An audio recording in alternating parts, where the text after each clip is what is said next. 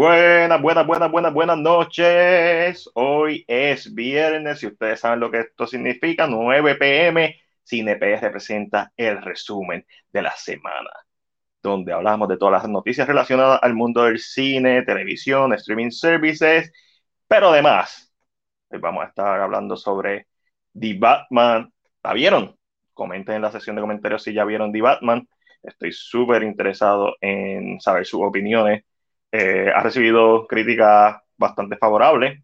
So, estamos, estoy contento. Si te gustó la película, estoy súper contento por ti. A mí no me gustó. Este, eso lo podemos hablar ya mismo. Pero como siempre, les tengo que recordar, mira quién está aquí. Aquí está Angelito, que estoy solo y me siento como si me estuviera haciendo una paja. Porque no, estoy solo. Estoy llamando peda, pero Ángel ya mismo viene por ahí. La bestia, el hombre murciélago Juan, corre, este, hey, hey, hey, Ángel Esteban Serrano, uno de los podcasts más duros de Puerto Rico, de 10 a 15, con Ángel Esteban Serrano, otra bestia que estoy loco de, ¿verdad? de saber tu opinión sobre Batman Ángel, estemos de acuerdo o no. Eh, eh, tú, Alejandro, son personas que yo respeto mucho. Y aquí está Eddie, que Eddie me dio un insight, y Eddie vio de Batman hoy. Saludos, Eddie. Bueno, esto es sencillo, vamos a empezar hablando de Velavis. Si no se han suscrito a nuestro canal de YouTube, háganlo, nos apoyan. Si les gusta el contenido del video, estamos poniendo cosas de Batman, hemos puesto un par de publicaciones de Uncharted, la reseña de Uncharted, un story mode de Uncharted, un final explicado, ¿verdad? Para un Uncharted en tres minutos o menos, también pusimos para la gente que no son gamer y quieren saber de, de Uncharted. Eh, Ángel, estoy loco, estoy loco por ver tu opinión. Y como te dije, esto es sin importar si estamos de acuerdo o no. Para mí la opinión de todo el mundo es importante. Me encabrona cuando viene alguien a tratar de menospreciar la opinión simplemente porque no es la misma. Eso me encabrona. Es como que, mano, tú estás tan inseguro de tu opinión que estás tratando de menospreciar la mía simplemente porque opino diferente. Pero eh, cuando yo estaba viendo The Batman, yo dije, coño, esto, estoy yo loco, no me gustó. Y eso no significa que si a ti no te gustó, que diga, si a ti te gustó, es la madre. Qué bueno, me alegro. Comenta qué fue lo más que te gustó y por qué te gustó, bla, bla, bla. Pero yo la vi, no me gustó. No porque fuera una mala película overall. No, una película técnicamente bien hecha, bien bonita. Este, el screen se nota cuando están siempre en la, en la azotea donde está la batiseñal, pero chévere. La gente no nota eso, yo lo noto. Este, pero, pero qué bueno. Así que comenta. Y si no te gustó, comenta por qué no te gustó. Yo sé que Eddie tiene un par de cosas que decir sobre la película y estamos bastante de acuerdo. Eh, y quiero saber esto. Este fue un video que yo hice donde yo puse dónde está para mí de Batman entre las películas live action del personaje. Y me refiero 89 en adelante, o sea, Michael Keaton, Tim Burton en adelante. Adam West, un producto de su tiempo, la película de Batman es básicamente parte de la serie. So, eso no cuenta. Y obviamente me refiero a la live action porque todo el mundo sabe que Kevin Conroy es el mejor Batman. Vamos a hablar claro. Eh, de la misma forma que, eh, que este cabrón Luke Skywalker es el mejor Joker. So, eso, eso está claro. Pero live action. Vamos a hablar de The Batman. ¿Cuál es tu, ¿En dónde tú pones a The Batman si ya la viste? Si no la viste, no te preocupes porque no voy a dar mucho spoiler de la película, a menos que entremos más adelante en la noche y ustedes me pidan hablar con spoiler. So, yo a mí, ahora mismo son como 11 películas de Batman. Yo la pongo en la 6, la pongo en el medio. Son 11 películas de Batman. Batman, Batman Returns, eh, Forever, Robin, Begins, Dark Knight, Rises. Eh, yo también conté eh, Batman v Superman, tiene Batman en el título. Conté Justice League, no conté whatever, este, Suicide Squad, porque son un cambio glorificado, eh, y con Zack Snyder Justice League también, y de Batman, que tendría siendo la película 11. Eh, papi, yo estoy tan pompeado por esa noticia de Iron Legend 2.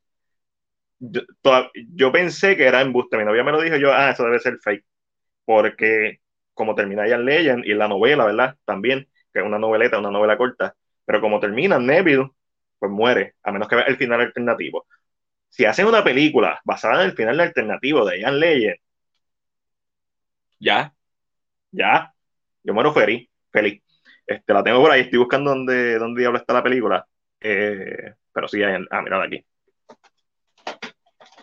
en Legend, papi. ¿Tú sabes cuántas veces yo he visto esta parte? ¿Cuántas veces a mí se me ha aguado los ojos cada vez que él tiene que matar a Sam? El, el perro, el, el Shepherd. Este, duro, Iron Legend es dura. En Iron Legend, una de las cosas que tenía Iron Legend, como es de Warner Bros., eh, cuando antes de que empezara la película, estaba el opening de The Dark Knight. Esta película salió eh, 2007, probablemente, The Dark Knight es 2008. So, yo tampoco, pues estoy mega pompeado y también hoy salió que Fede Álvarez va a dirigir la próxima película de Alien. Mega pompeado. Es verdad que yo quería que fuera Neil Blomkamp, porque era el que tenía el proyecto, pero vuelvo y repito, tu review de The Batman quedó buenísimo, perfectamente expuesta esas razones. Bueno, y, yo quiero ver las tuyas, porque las mías ya tú las sabes. Yo quiero ver las tuyas y, y hay cosas de que hablar. Vamos a hablar de The Batman. Coméntenme, ah, yo sé, obviamente, la gente que tiene podcast, que Alejandro, Ángel, no comenten ustedes, porque ustedes también, ¿verdad? No quiero que expresen su opinión antes de tiempo, síganlo. Sigan a Ángel en, a 15, con Ángel Esteban Serrano, sigan a Alejandro, que no lo veo por aquí, pero Alejandro en Cinemas Podcast, que vamos a ver si estoy con ellos el domingo hablando de The Batman. Yo sé que a Alejandro le gustó, pero pudimos conversar un par de minutos y hay, hay cositas. La película tiene sus fallas. Eh, vamos allá. The Batman. Esta película básicamente es una adaptación de The Long Halloween con Year One, una pizca de Hodge, un poco de No Man's Land, especialmente en su final. Eh, está inspirada en un montón de películas noir, especialmente de lo que es David Fincher, eh, Blade Runner, Blade Runner es de Fincher, es de Ridley Scott, pero también está inspirada en Blade Runner, en Zodiac, en Saw. Eh, bueno, y eso no tiene nada de malo. Quentin Tarantino coge de muchas películas para hacer sus películas. El problema es cuando, para mí el problema es cuando te lo intentan meter mongo en decirte, ah, esto es algo que nunca has visto. Bueno, si tú no ves cine, esto es algo que tú nunca has visto. Ah, si tú me estás hablando de que tú nunca lo has visto en una película de Batman, más o menos más o menos. Sí, el personaje en su año 2, este, eh, la película de Batman del 89 empieza con un Batman ya, ya siendo Batman por un tiempo, pero no todo el mundo sabe quién es, pero no es novato. La película de Keaton del 89 con Tim Burton en la dirección. So, esta película me recordó ese filme en, muchos, en ese contexto, además de de su arquitectura eh, hiper gótica, like, como si estuviera en la iglesia de Notre Dame. Eso no tiene nada de malo, ese es el tono y el valor de producción que quisieron darle. Que siempre esté lloviendo, pues es Super Seven. En Seven siempre está lloviendo en las escenas de, ¿verdad? Eh, exteriores, menos en la final. Este, el juego del gato y el ratón estuvo chévere. Hay un par de cosas. Esta película, como empieza, empieza sólido. A mí me pareció un poco arrogante eh, empezar en un point of view y con música clásica pero esos son gustos personales una mala escena. Y la primera escena con Riddler, que aparece bien brutal, si viste la película, esa primera escena en la que vemos físicamente a Riddler, no pudimos view, está la madre. Y para mí es uno de los, de los puntos altos de la película. Mi orden es Affleck, Bale, Keaton, Kilmer, solo por la nostalgia de que vi esa película un montón cuando chiquito y luego Pattinson, ¡Diablo! Eddie, tú, de verdad, ah, tú sí odiaste esta película. A Pattinson último. Yo no lo tengo último, yo iba a hacer, y posiblemente sí lo, lo, haga todavía porque está grabado ya. Yo voy a hacer un top 6 de mi, del orden que yo pongo a Batman. Yo pongo a Batman por encima de Clooney y de Keaton, y de no, y de Kilmer, porque yo creo que no fue culpa suya la interpretación de esta versión emo del personaje. Para mí funciona para la historia que están contando. Y cuando digo emo, no lo estoy diciendo de una forma de burla y nada, sino un Batman todavía tiene furia, todavía no ha superado la muerte de sus padres, emocional, eh, tiene mucho lo que es la parte de noir con voice over, eh, que es donde son la mayoría de sus diálogos. Para mí, Pattinson hizo un gran trabajo con el material que se le dio. Que yo no esté de acuerdo, que no me encante el material que se le dio, esos son otros 20 pesos. So, y Clooney no hizo un gran trabajo, eh, que paradójicamente Clooney podría haber sido el mejor Batman, porque literalmente la vida que él tenía en 1997 era la de Batman, actor, famoso, millonario, playboy, o sea, él es ideal para Batman. Pero la película en la que estuvo pues, fue una mierda. muchas las recuerdan con nostalgia, una mierda, un anuncio de juguete gigante. Kilmer, el problema con Kilmer es lo mismo, que está en una película mierda, eh, y Kilmer se notaba que él quería hacer el mejor Batman posible, pero el material que tenía tampoco está. Keaton se beneficia de Tim Burton y de la historia de Tim Burton.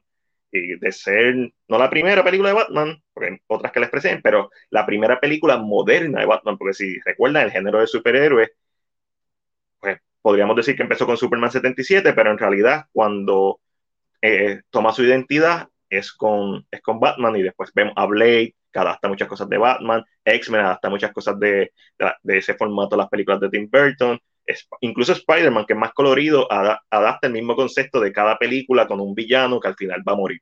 Eso es, eso lo estableció Batman 89. Ok.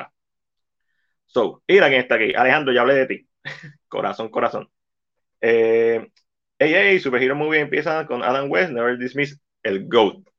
Nada malo con Adam West, lo que pasa es que no puedo opinar mucho de Adam West porque no estoy tan familiarizado con su trabajo como los demás live action. Y es, injusto porque yo estaría comparando con, con Christian Bale, no lo estaría comparando justamente ya que es un producto de su época. Las otras épocas, pues yo las he vivido y es un poquito más fácil compararlas, sin quitarle mérito, ¿verdad? A Adam West, que fue con el que muchos se criaron. So, The Batman empieza bien sólida. A mí no me gusta el score de The Batman. La música de The Batman no me gusta. Esto no es un negativo, pero literalmente el, tema principal de Batman es la marcha imperial más lenta. Es la misma progresión de acorde. Y yo, sí, yo soy músico, este, ahí está mi batería con gogueta encima porque combina. Este, y aunque eh, es lo que yo estudié en gran parte, pero mi pana Eddie, que es músico y serio, o sea, eh, que estudió más que yo y sabe más que yo, eso fue una cosa que me dijo, esto es la marcha imperial. Eh, y como dije, eso no es necesariamente malo, pero yo siento como al saber eso de música, que la película no tiene muchas cosas originales. Eh, papá, déjame ver. Ahí se dice, Adam West estaba brutal sacándose conclusiones del culo, el detective más detective del mundo. Papi, Adam West, el spray de tiburones, ya se acabó. O sea, no hay ningún Batman que, que, le, que le llegue a los pies a Adam West. No hay break. Adam West es el Inspector Gadget de los Batman. Ni Sherlock Holmes. O sea, es el Inspector Gadget. Es el MacGyver de los Batman. So, el score, que una de las cosas que yo estoy viendo que mucha gente le gusta, que no tiene nada de malo si te gusta la música de esta película, pero como alguien que estudió música, eh, no, no porque esté malo, sino porque no, se siente que proviene de otro lado. Y esta película tiene, para mí tiene esas fallas, se siente como un Frankenstein de muchas cosas hechas mejores. Eh, yo puedo cantar la progresión del tema de Batman, pero no me lo sé, me lo sé porque es de la marcha imperial. Una quizás estrategia inteligente de marketing porque el espectador común no se va a percatar de eso y simplemente va a tener la tonada y va a decir, ah, qué cool, pero eh, eso es emotivo porque te recuerda otra cosa y no te das cuenta. Eh, y, la, y la marcha imperial no es que una progresión común y los músicos que tengo aquí me pueden desmentir o no, que, sé, que saben más que yo. Está Edith por ahí, sé que me escribiste aparte, este, ah, no, tranquilo, Eddie me escribió que no, va a estar, pero, eh, pero nada, ok. Esto para mí se siente como un Frankenstein, bien bonita, presentada, la historia está interesante, no necesariamente todo lo del guion está interesante. Mi problema principal con la narrativa de esta historia y con su guion es que esto se supone que sea un misterio, una película de detective, que no hay mucho misterio, no hay mucha tensión. Hay escenas brutales, la escena de la persecución está en la madre, eh, hice un top 5 de mis escenas favoritas y tuve que hacer menciones, una, una mención honorífica de una que se quedó, que también quería hablar de ella. Hay cosas buenas, pero en general a mí no me gustó. Y es por todo lo que dije en mi reseña, más cosas, cosas bobas. Es como que la relación de Alfred y, y Batman. Este, hay cosas que están mal hechas en esta película. Eh, si le quieren quitar la máscara en el Gotham Police Department, pero no se la quitan en la iglesia, en la catedral, Ni, ni cuando lo llevaron, ¿sabes?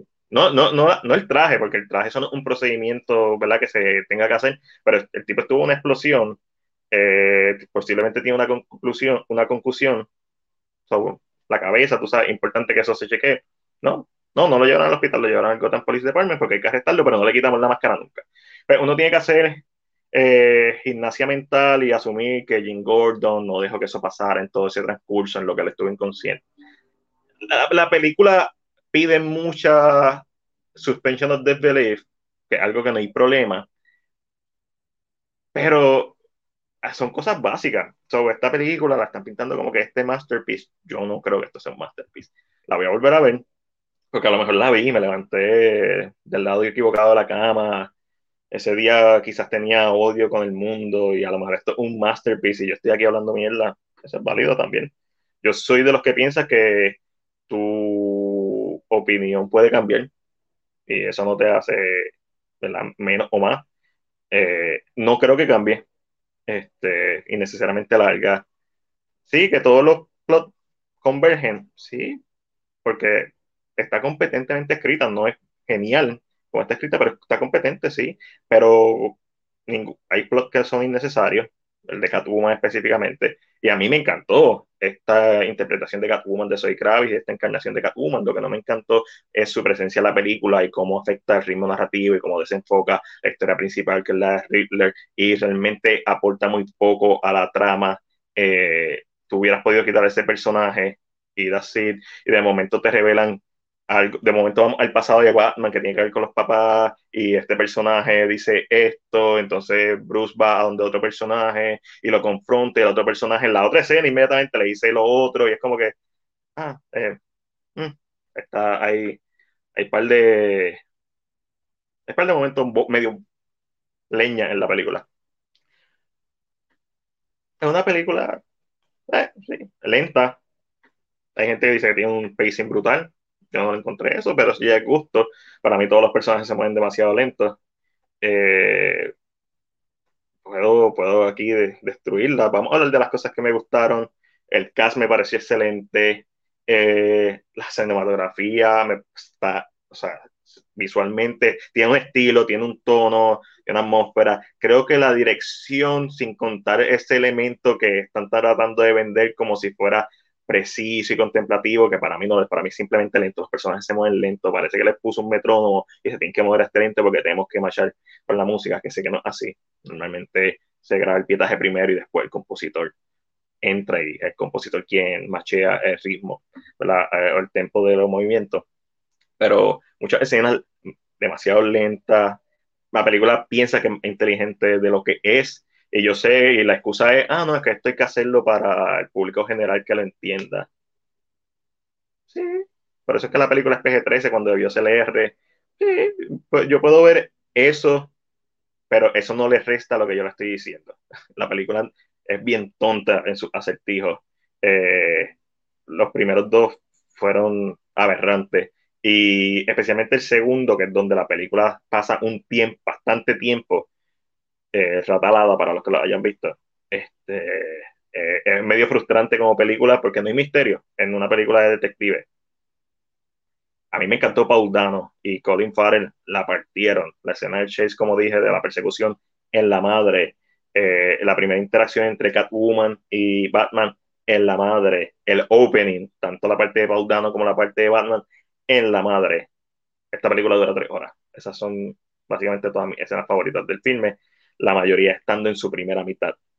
Eh, el twist, like, cuando se revela el plan de Paul Dano estuvo chévere, no, un twist es como que fue, en ningún momento se dio esta información y simplemente pues esto pasó, eh, está, basado en cómics, o tiene un precedente, no me molesta, se vio al final de la primera temporada de Harley Quinn básicamente lo que va a pasar en la segunda película y es básicamente lo que pasa en The Dark Knight Rises, so, es como que pues lo he visto, I, I see that, ya he visto esta película, no, no solo en películas de Batman, sino en otros filmes. Y yo creo que ese es mi mayor problema, que esta película no aporta nada, en mi opinión. No es que esté mala, es que no aporta nada. Y sabiendo la historia del filme, por lo menos la película que iba a hacer Ben Affleck, por lo menos yo sé que la acción iba a estar on point.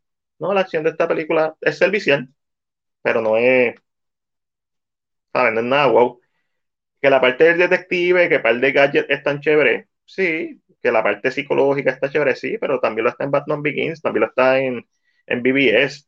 Eh, lo que pasa es que esta película pues se enfoca más en eso y pues la gente piensa que porque sea más obvio eso es mejor.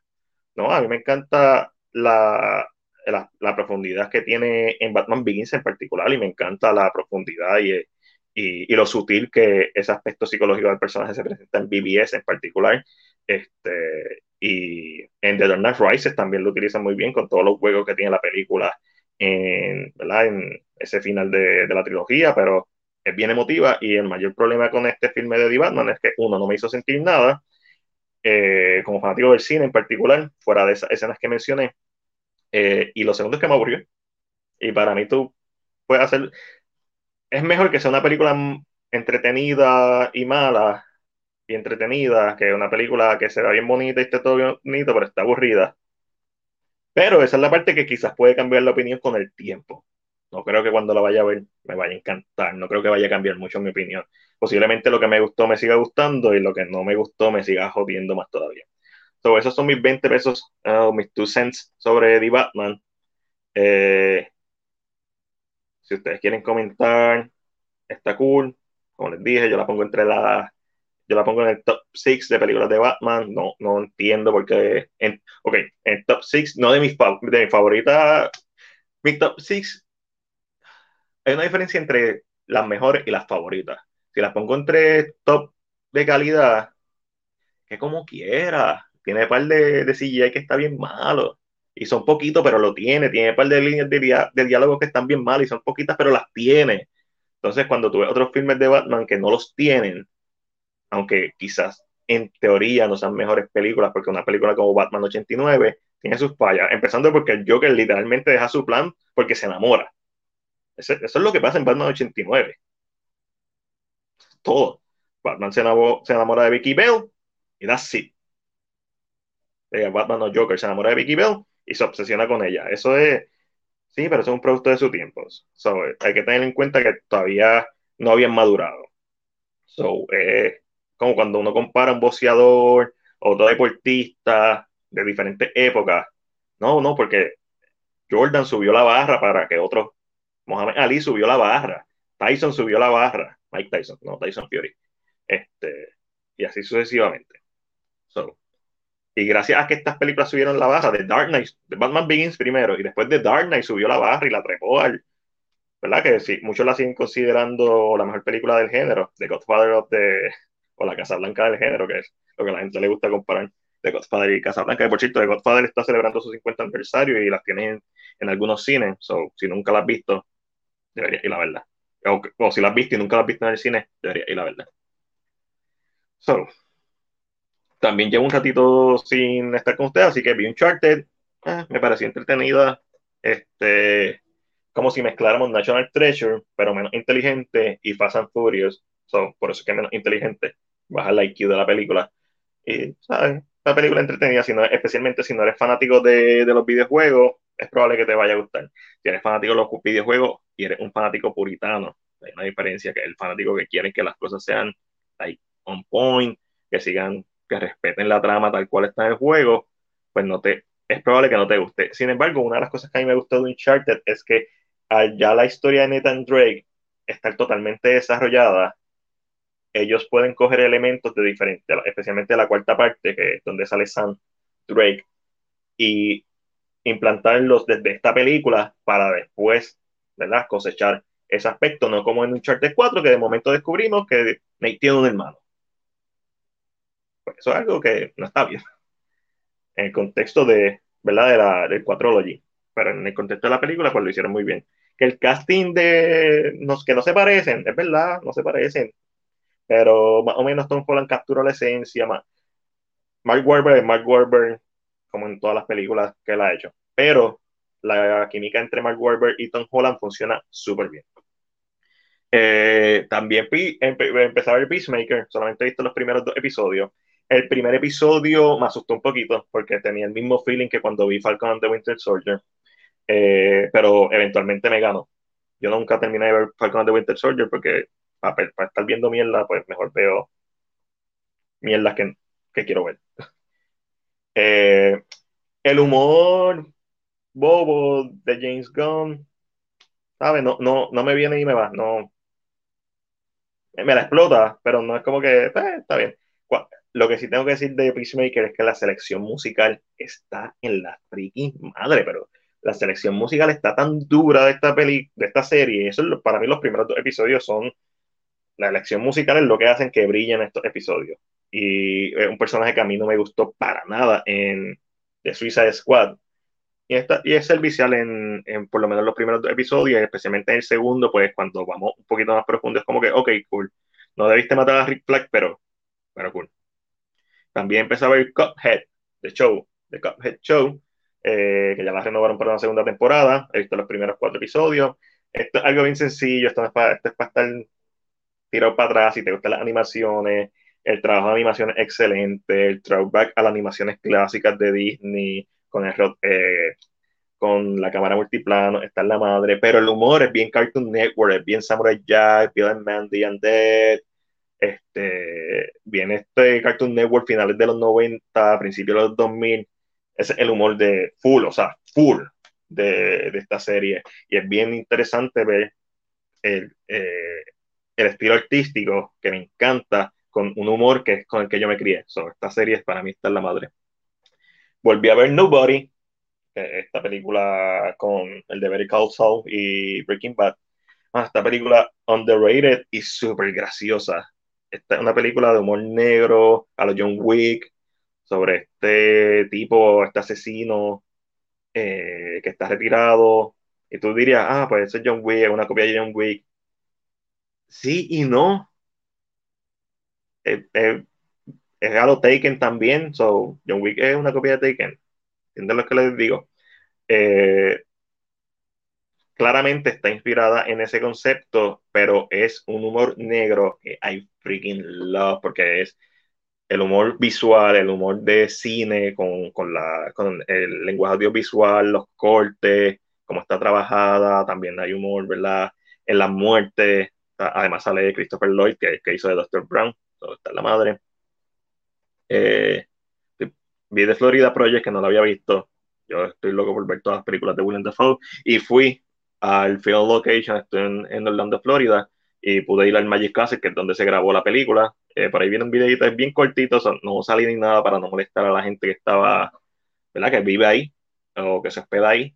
Dimos una vuelta y le voy a hacer un voiceover bien chévere y así eh, randommente, como estaba de viaje, pues estaba con la familia de mi novia y se pusieron a ver Falling por Fígaro, que es este run comedy musical.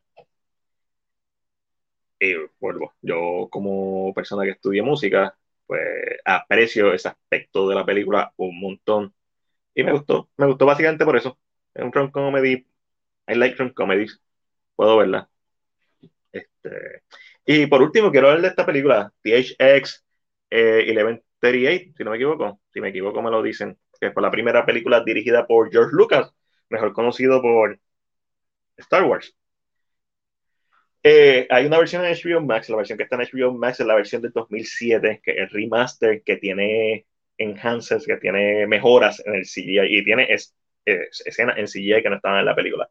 Si tú no sabes esto, esta película es del 71, si no me equivoco, 73 por ahí. Si tú no sabes esto, esta película te va a freaking explotar la mente porque tú dices cómo diablos hicieron estas tomas en 1971 cuando el CGI no existía.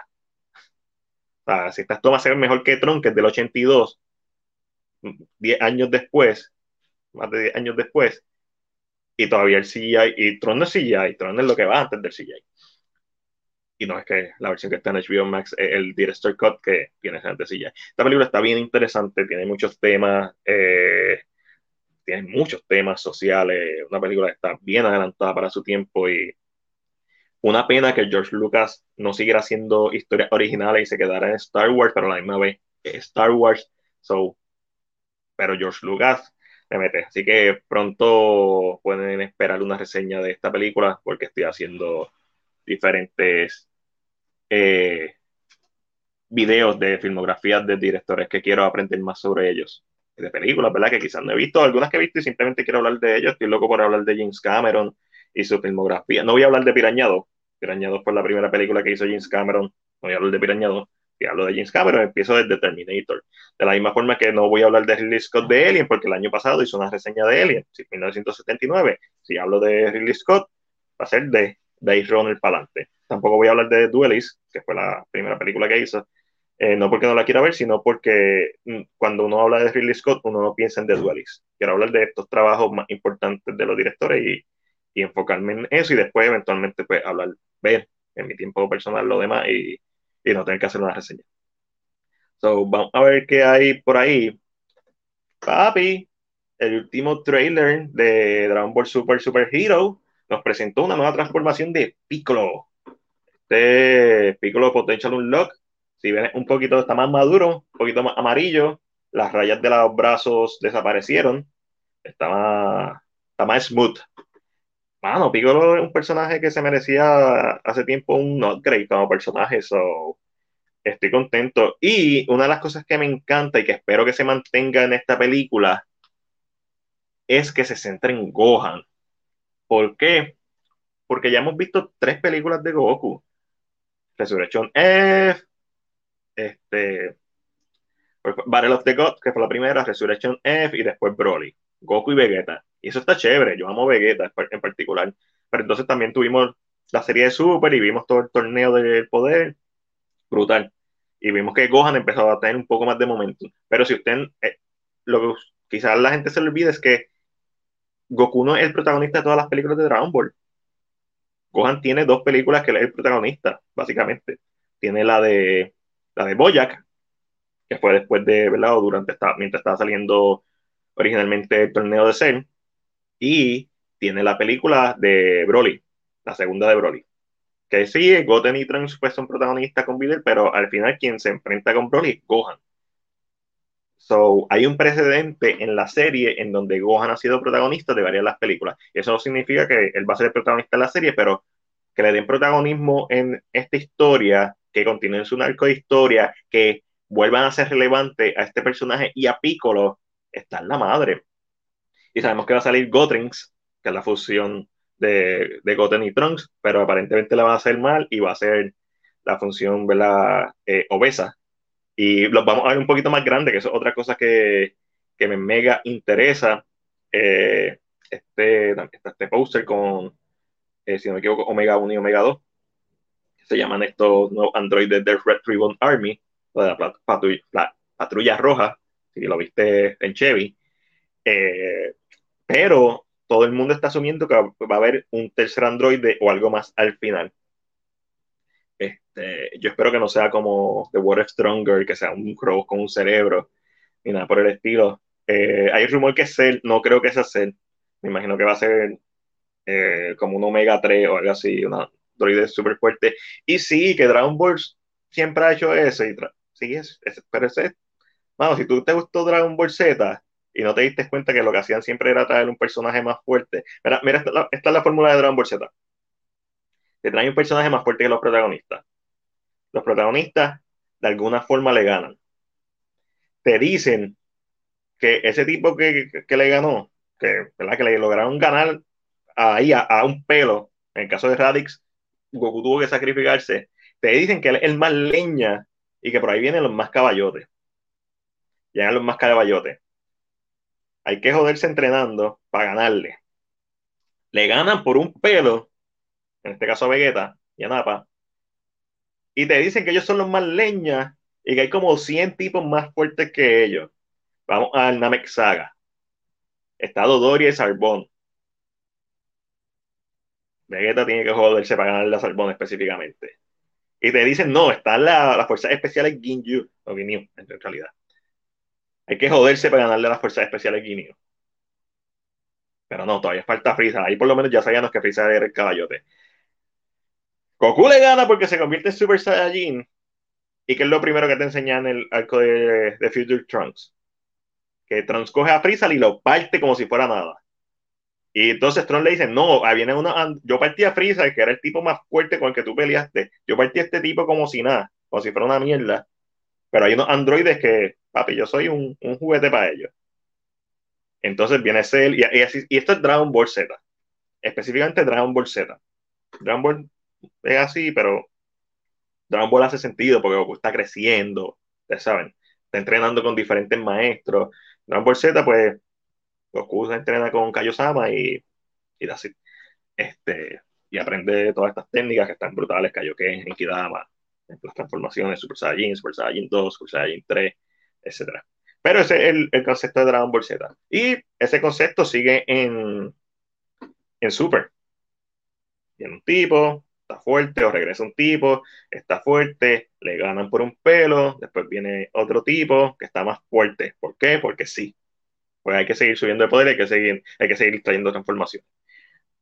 So, yo estoy contento de que vayamos a cambiar este, la narrativa, de que vamos a ver otra historia de Goku y Vegeta, déjalos entrenando por allá con Virus, con Whis, con el mismo Broly, y que Gohan y Piccolo se las resuelvan para resolver esta situación y al final salga, lleguen ellos y, o que los dejen.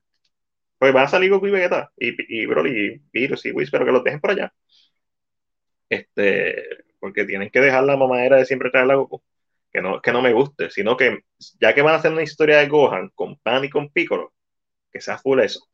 Vamos a tener, ahora mismo el manga de Dragon Ball Super está corriendo, está corriendo súper bien. Cuando lo adapten, va a traer el, el, arco de Moro. Ahora mismo están con el arco de este cabrón, de, de, que pidió el deseo para ser más fuerte y el otro pendejo pidió el deseo para ser más, otra vez más fuerte. So, y está Goku con Ultra Instinct, está Vegeta con Ultra Ego, más transformaciones, porque estos tipos ya deberían respirar y destruir el planeta. Porque no, es que no sé, ya de Vegeta de por sí podía destruir el planeta. este, asumimos que, en, en base a las películas, que de Broly, la primera película de Broly, de Legendary Super Saiyajin, él ya podía destruir sistemas solares o hasta galaxias. Y pues entendemos que eso es antes del, de Cell en que está en un nivel ya multiversal. estos tipos están está muy OP, hay que bajarle. Pero por eso es que me gusta esta historia, porque tenemos personajes que no son los más duros de la serie, pero que son personajes queridos que quizás al no ser los protagonistas no han tenido el desarrollo. Y quizás en esta película, vamos a ver, el desarrollo. Yo no quiero ver a Gohan con una transformación nueva. No, de verdad que no. Pero si le dan un God Power, pues cool, pero, pero realmente no lo quiero ver. Pero Piccolo estoy súper encantado. So, déjenme saber en la sección de comentarios si, se, si están pompeados por ver Dragon Ball Super Super Hero. En Japón estrena en abril. En Estados Unidos no estrena en abril. So, me imagino que muchas personas la van a ver pirateada, pero esperen, tengan paciencia. Vamos a ver si la gente de Luzca la logra traer a Puerto Rico. Ustedes quieren ver esta película en el cine. O sea, hagan. Por ahí yo tengo la película de Broly. Este, que fue una experiencia súper bestial verla en el cine súper bestial. Eh, fue la mejor forma en que la pude ver. La, eh, la he visto varias veces después y estaba súper brutal, pero nada supera la, ¿verdad? Haberla visto en el cine. Déjame eh, chequear aquí, cambiarme para Cine PR y ver las noticias de Cine PR. Este. Mira, se rumora que la actriz Anja Taylor Joy interpretará a Harley Quinn en la secuela de The Batman. Ahora van a empezar todos los rumores de la secuela de The Batman. Vamos a ver cómo le va en el box office. Yo espero que le vaya bien. Yo pienso que es una película que tiene su lugar, bla, bla, bla. Pero vamos a ver los números de este, de la segunda semana, actually. Los números de la primera semana a mí no me importa. Pues ahora todo el mundo va a estar con el hype, va a estar diciendo que esta es la mejor película de Batman, que a ti te gusta y la consideras tu película favorita de Batman. Bien, objetivamente esta no es la mejor película de Batman. Eh, y eso hay muchas cosas con las que puedo ¿verdad? debatir eso. Eh, han salido varios pósters de Moon Knight, serie con Oscar Isaac, se ve muy dura, o sea, una serie de Marvel que viene por ahí. Viene un nuevo filme de Alien. Lo cool de esta noticia no es que venga un nuevo filme de Alien, eh, lo mencioné ahorita, es que es con Fede Álvarez, que es el director de, de Evil Dead y Don't Breathe, la uno, obviamente. Fede Álvarez es un caballo y es un tipo que visualmente bien conoce el, horror y es un tipo bien competente. A mí me hubiera encantado ver la versión de Neil Blomkamp, que dirigió District 9, Chappie, Elysium, yara, yara, yara. Este, si no me equivoco, Demonic eh, dirigió el año pasado, pero esa no está tan buena. Pero me hubiera gustado ver esa versión de Neil Blomkamp ¿Qué me molestaría de esta película? Me molestaría de esta película que se llame Alien. Al estilo Halloween, al estilo Scream, al estilo Texas Chainsaw Massacre. Me, encabronaría que se llamara Alien. ¿Por qué? Porque eh, a Halloween se lo permito por ser Halloween. Halloween es un nombre genérico y pues se escucharía tonto. Aunque una mierda, porque entonces tienes Halloween 79, entonces tienes Halloween 2018, eh, tienes Halloween de Zombie, so, tienes tres películas que se llaman Halloween, y cuando dices la secuela de Halloween, mira quién está ahí. Entonces cuando dices la secuela de Halloween, Ángel, hay que joderse porque no sabes qué secuela estoy hablando. La secuela de Halloween. Aló, año, año, people. Año hace ojo. Perdonen. No, tranquilo. Puedo salir a trabajar. Ay, qué malo, ¿verdad? Pero es viernes. So, es estaba- bueno. estaba aburriendo a la gente, lo sé todo. Papi, que sí que. La gente está ahí como que, este cabrón. ¿Ya hiciste tu Sí, no ranking de Batman? Papi, sí, ya hice mi ranking de Batman. Este, estoy hablando de Alien, estoy hablando de Alien y estoy hablando de que va a ser Fede Álvarez el nuevo director, el director de la próxima película de Alien. Obviamente esto va para Hulu. Si va para cine, pues cool. Yo, ay, yo amaría ver una nueva película de Alien en el cine, pero estoy diciendo que me encabronaría si se llama Alien. Al mismo estilo de Halloween, al mismo esto, estilo lo de... que está pasando es. Esto fue lo de la conversación del presidente de 20th Century, ¿verdad? Eso es correcto. Eh, que había dicho que hayan como cuatro películas que iban para cine y diez que iban a ser directamente de streaming. Si imaginamos que esa es de streaming. Eh, yo sé que Ridley Scott estaba, estaba tratando de poner contentito a Disney, trabajando con ellos en diferentes proyectos para hacer la serie, para producir la serie. Porque en, Y- en ese. Ahora que tú dices, yo sé que él y otro director firmaron sus deals Sí. con, con él. So, pero se rumora que también que Ridley Scott lo que quería hacer era terminar su trilogía de Prometheus. Que es Prometheus, el Inco. Ridley Scott nunca debió haber hecho el Incovenant. Ridley Scott debió, con lo cabrón que es él. ¿Tú lo has visto en entrevista ese huele bicho?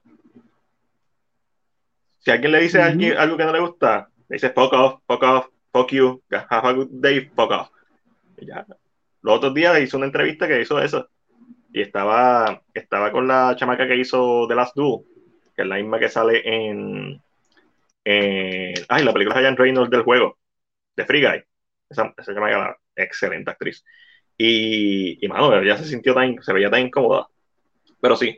So, sabemos que ahora Disney va a empezar a capitalizar en la AP que tiene, porque ya, ya cogió Jonalón, hizo una mierda de película aparentemente, pero es contenido para su plataforma. Al al final del día eso es lo que ellos querían. Viene una película de Wimpy Kid, la serie de, o la, la película de Predator, que es Prey, va para Hulu. So ya sabemos, ok, todo lo que es contenido, que no, que no es Yo estoy Marvel. pensando que a mí Hulu no va a desaparecer, Pero cuando Comcast venda el 33%, ujú. se va a adquirir, se va a agregar a Disney Plus, como es Eh, Star. Y, Y, y se, rumora, se rumora esto porque ahora Disney está cambiando su, su pricing y ahora va a tener una opción de con anuncios.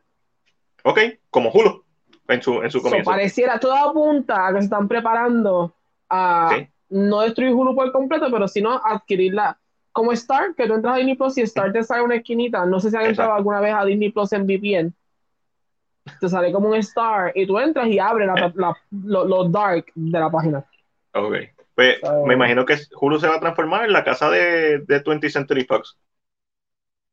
En donde ese contenido, porque si vas a traer las series de Netflix que son con contenido fuerte y les vas a poner un banner al principio, que es lo que deberían hacer, no tocarla, simplemente un advertisement al principio, pues entonces claramente lo que está es cambiando tu estrategia de, ok, en Disney puede haber contenido más maduro, siempre y cuando haya, haya una, vez- una advertencia, que eso es totalmente bien, pero el contenido que va a estar de ese tipo va a ser... O si es siempre y cuando hagas un hub para eso. Ok, O sea, un Pero hub de que lo marques, claro, ujú, de que si entras aquí, lo que hay ahí adentro claro. tal vez es un Es- poquito es más más fuerte. fuerte. Y, pero claramente es con franquicias específicas, como Marvel, como si hubiera Star Wars algo más fuerte, porque par de, lo- de las animaciones de Star Wars están fuertes, igual que par de las animaciones de, de, de Visions, de Visions, Visions Star Wars, de What If, están fuertes, pero están PG, son PG, se mantienen ahí. Pero entonces le va a dar la libertad a estos IPs a hacer algo más fuerte.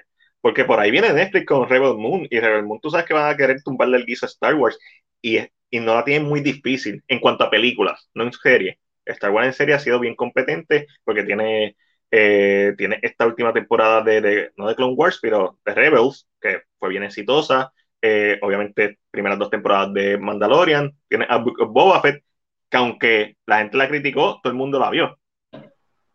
Este, papi, sí, Eric, ya. Bueno, ya, es ya. que yo no la he visto, Eric. So, No, no, no. desaprovecho mientras yo no estaba para hablar de. Algo que quieras preguntarme, De aunque ya yo hablé en privado con Ángel de The Batman. Algo que quieras saber de Batman. Sin spoiler, es obviamente. que. Ay, Uno, yo confío suficiente en como tú. A mí, ¿quién- más, de, más de Batman, tú sabes más que yo. So, Nah, estamos- yo creo que estamos ahí. No, no, no, en esa, no, yo creo que tú, ah, y tú te has empapado más Quizás. de Batman. años, Tú, sí. tú leíste el libreto de Darren Aronofsky. So, ya tú sabes un chinchín más de tal vez, esta- yo no tanto. Yo soy como más, Pero tú sabes cómics como con Google. cojones de Batman, so. que, que tú escribes y yo te digo como los top, algunas cosas básicas, pero no tan abajo. So, cuando tú me dices que no te gusta, lógicamente yo conozco tu gusto, yo me he sentado contigo en un cine. Pero tú también sabes mis vallas. yo sé, pero yo sé, y sé por qué también puede ser que te molesten unas cosas de la película, pero a la misma vez escucho que lo dice Alex Lo dice Eric. y lo dice Eric. So, ya hay tres personas que yo, aunque no siempre estamos en la misma página, Sí, pero sí sé. con Eric más que con otra persona. Pero, Siempre Eric. pero, Mano, yo, pero yo- algo. sé más o menos sus gustos, si tengo una idea de más o menos, pues decir, ah, no, esto que está bias, no. So, es interesante lo que puede pasar, no me llama la atención realmente, nunca me llamó desde el principio, voy a ser muy sincero. En tu caso, yo te digo, cuando salga en HBO Max, si no quieres ir a verla en el cine, cuando salga en HBO Max, la ves, tranquilo. No, este, este es bien interesante porque, obviamente, yo sé que yo tengo este bias. So, yo, lo primero que quiero es saber la opinión de mis peers. Cuando tú la veas, voy a querer saber tu opinión, la de Ángel Esteban, Alejandro. Alejandro ya la vio, ya tuvo una pequeña conversación, a él le gustó. Este, no sé qué tanto le gustó todavía. Y, y lo que hablamos fue de, a mí me gustó por esto, por esto, y hablamos de escenas específicas, del cambio, y esa escena a mí no me gustó, y él me dijo, a mí tampoco me gustó, por esto, por esto. So, a lo mejor el domingo estoy con él, depende, depende cómo, cómo surja el día. Eh, hablando de The Batman. So, Eric escribe aquí, eh, The Batman, este. Eric, es que es verdad.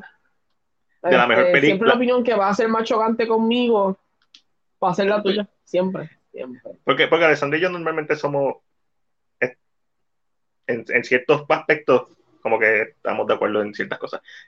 Me escribe a Tavi TV, vayan a Tavi TV, suscríbanse a sus redes sociales, Facebook, Instagram, eh, YouTube, eh, y One Shot Movie Podcast, todos los jueves. One Shot Movie- ah, menos esta semana que fue el miércoles, pues ya nos fuimos a, nos invitaron allá a beber, básicamente.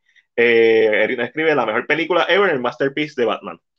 So, mi, primera lo primero que yo digo es, ok, yo quiero ver qué piensa Ángel, Ángel Serrano, Alejandro, Eric, Alessandra, como que las personas que yo considero duros. El Haya, nunca, eso es una. Eh, cuando yo estoy viendo la película con ellos, yo noto a Eric como que intranquilo. y eso fue como que, ok, a lo mejor soy yo, a lo mejor mi vayas. Y de momento Alessandra empieza a decir, porque estas personas se mueven tan fucking lentos. Y empezamos a hablar mientras estábamos viendo la película. Y la gente empezó a hacer chistes mientras estaban viendo la película. Hay un nene que es el hijo de- del alcalde, que cuando Batman lo ve por primera vez, alguien gritó, ese es Robin. Y a lo mejor no están haciéndolo porque la película está mala, sino porque es gracioso y eso está cool. So, no, no hay problema con eso. Eh, pero la película, tú sabes, cuando hay una película que te, que te mantiene al borde de la silla, eso no pasa. Ah, Yo empiezo a hablar cuando las películas son malas. O a mí no me gustan. Este, eh, yo he visto reseñas que han dicho que es un masterpiece de personas que estaban en la sala con nosotros que no parecía que iban a, es- a escribir eso. A decir eso. Eh, una de las reseñas favoritas mías la de George Rivera Rubio, que escribió la película Esto, Esto, Esto, esta cabrona en su primera hora. Lo demás fue latoso, aburrido, bla, bla. Y estamos hablando, o sea, una tercera parte de la película, a él le gustó mucho, la tercera, la, las otras dos terceras partes esto, pues yo digo, ah, George Rivera Rubio está siendo honesto, ¿por qué? Porque no está mamándosela a la película, por simplemente hacer la nueva película de Batman, porque lo que va a estar tendencia y por hypearla es que a ti te tiene que gustar Batman, o tú eres un fanboy de Marvel, o tú eh, no sabes decir. Esa es la que hay. Cada También creo que ese es el mayor problema que hay con Batman. Yo entiendo que mucha gente dice, wow, un hombre humano que se para al lado de los dioses, porque, ¿verdad? Eso es lo que la gente dice. Eh, y puede tumbar a cualquier dos si quiere. A dos, Dios. Adiós a, cualquier, a cualquiera de estos. es interesante, pero yo siento que la gente. O sea, tú puedes sacar Batman en cualquier momento y siempre la gente lo va a ver. Ah, no, obligado. claro. Pero a la misma vez, tú, yo siento que si tú dices algo malo de Batman. No, no, papi, tú te estás de una mierda. Como que. No. Parece que no se acuerdan de Batman Robin. No, papi, esa película, en mi, yo la vi cuando chiquita, estaba cabrona.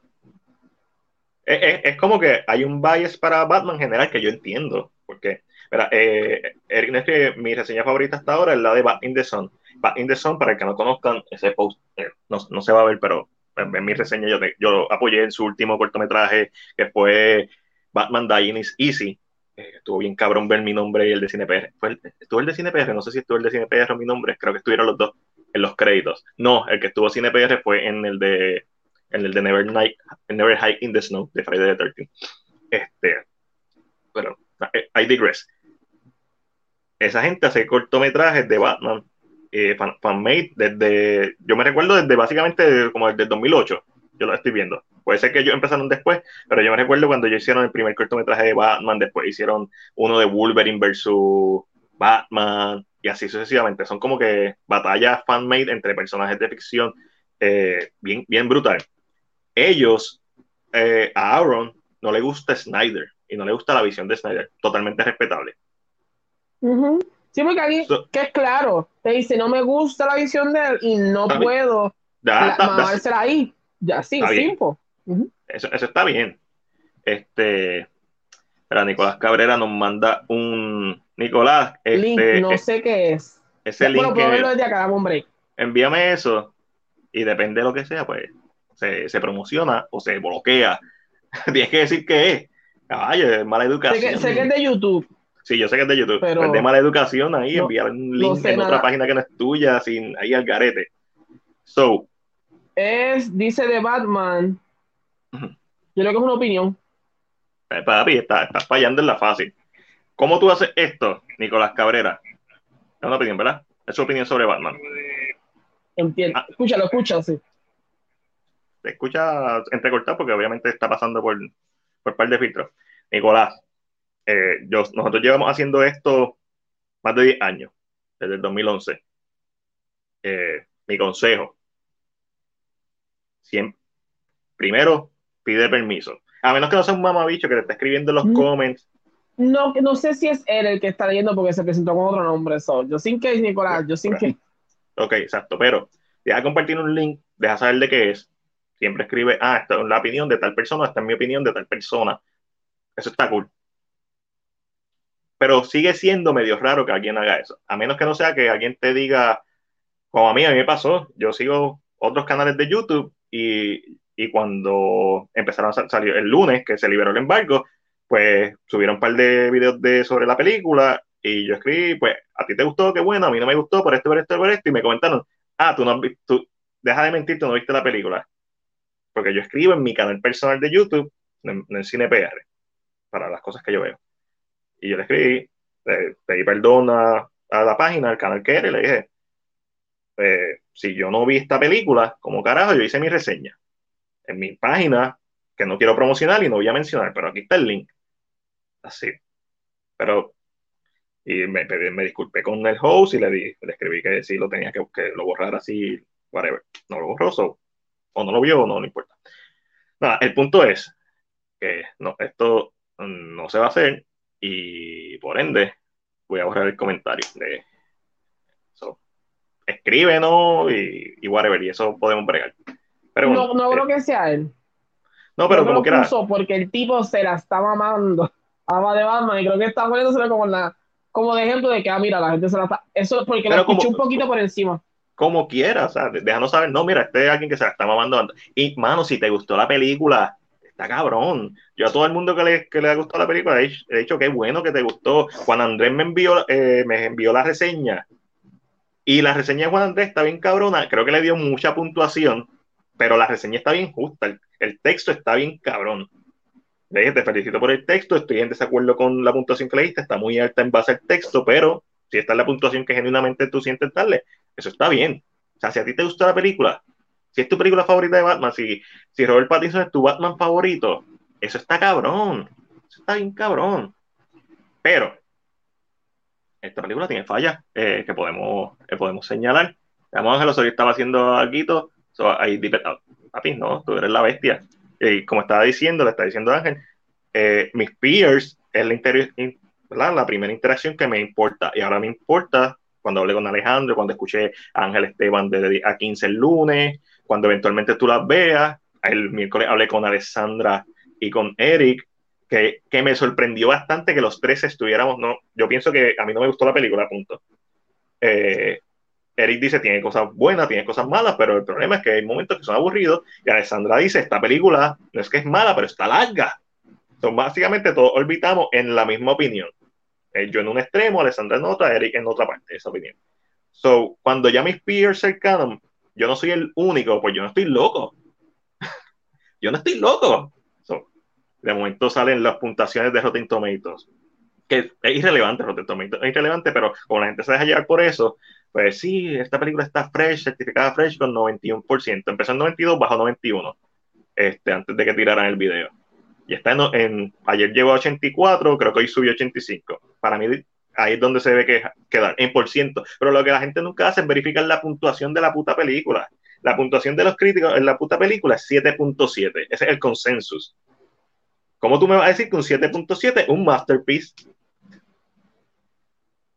El público, que al público le está gustando, cool, hagan la, hagan la jodida trilogía. Yo quiero ver más de este Batman. Yo pienso que hay mucho potencial en este Batman. Pero no me, pero si tú no has visto The Dark Knight o Batman Begins desde hace años, vengas con la mamadera de que este es el mejor, no la mejor película de Batman, porque Batman Begins para mí sigue siendo mejor que esta película. Y ahora mismo, en los críticos más altos está el 76%, con todos los críticos. Claro, los críticos más altos son 70, vamos a hablar claro, pero. Ah, no, claro.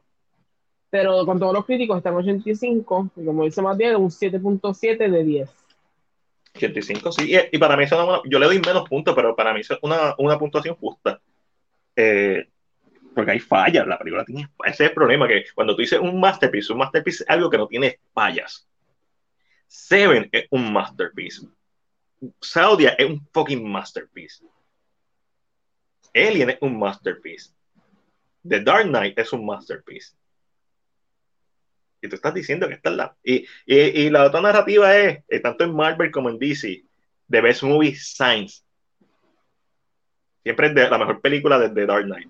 Y puedes buscar los artículos, eso es fucking hilarious. O sea, es, es, es, ridículo. Entonces la gente sigue, sigue creyendo este hype, pero ya. Eh, voy a dejar mi odio por The Batman porque mi odio por The Batman no es solamente con la película, es con Warner Bros., es con el hype, es con la industria, es como el marketing. Ahora te están tratando de vender el romance de, tú sabes, de Soy Kravitz con Robert Pattinson. Ajá, es como que me la explota. Alejandro nos dice, I mean, when you consider Joker que tiene what, 66% y la gente halagó mucho esa movie, pero todo eso termina siendo arbitrario. Claro, todo esto es bajo la caja de Super Hero Flex. Ah, no, sí, obligado. Y a mí me gusta Joker mucho más que The Batman. Este, pero sí, lo mismo. Y, ¿sabes lo que me pasa con The Batman? Lo que, mi problema con The Batman es el mismo problema que tú tienes con The Joker. Tú sabes de las influencias de Joker, so cuando tú ves Joker. Y vi la película recientemente también. O sea, la, Ajá, exacto. la influencia este, la vi como tres semanas La tienes fresca y tú dices, esta película no tiene nada original. So, estás viendo un refrito, básicamente, como si fuera casi un remake de cosas que ya tú estás viendo. Y no es que la película sea mala, pero no es la jodienda que la gente pinta. Eso es cierto. Pues cuando yo veo The Batman, yo veo Saw, yo veo Seven, yo veo Zodiac, yo veo los cómics, que los cómics no están mal, porque obviamente de dónde carajo van a sacar la inspiración los cómics, lo que hace sentido. Este, veo Blade Runner, bla, bla, bla, veo mejores versiones de esta historia. Eh, la música, como estaba comentando, que Eddie, que es músico, también me lo dijo, le dije, pues lo escribió, me dijo, cabrón, el tema principal de Batman es la marcha imperial más lenta. Y yo le dije, cabrón, ve mi reseña. Yo lo digo. Y le pregunto, porque él es músico, yo soy, yo soy músico, pero yo me enfoco más en percusión y, ¿verdad? Y no, solo, y no tanto en progresiones de notas. La batería tiene notas, pero es más percusivo el sonido, sobre se trabaja diferente. Este, solo le pregunto, ¿verdad que es la misma? si la progresión no es la misma, es parecida. Y el que además de músico es fanático de Star Wars, me dice, es la misma. y yo, ok. Y Eric sabes, no sé si está por ahí, a David TV, que en el cine, cuando empezó la canción, yo dije, ah, esta es la marcha imperial, y empecé a cantarle por encima. Eso no tiene nada de malo. Para mí lo malo vendría siendo. Eh, Alejandro escribe, you also have que para mucha gente esto es su primera exposición de algo Sí, hacía los Seven de Fincher, narrativa tirando con eh, Custom Skin de Batman, y después lo mismo con Joker. Exacto, la gente no ha visto Taxi Drivers o ven algo fresco. Eso es válido. Exacto, es lo mismo que le dije. Es, lo, es la misma mierda. Deja más bien. Ellos dijeron, vamos a coger algo que funcionó hace mucho tiempo y ponle un skin de Batman. Sí, en el caso de Joker, Taxi Driver y, esto fue, esto un juego que funcionó, pero le cambié los skins y funciona. Eso yo, yo le dije, esto si no hubiera sido, esto si, si no hubiera sido Joker, no hubieras tocado nada del mundo de Batman, ah, no, obligado. hubiera sido bien buena, la gente le hubiera gustado, pero los que este tipo de cositas, pero no hubiera tenido el público que tiene por ser el Joker. Esto hubiera sido algo de A24. Joker sin, sin título Joker hubiera sido una historia de, A24, y lo sabemos porque Joaquín Phoenix se pasa haciendo películas de A24.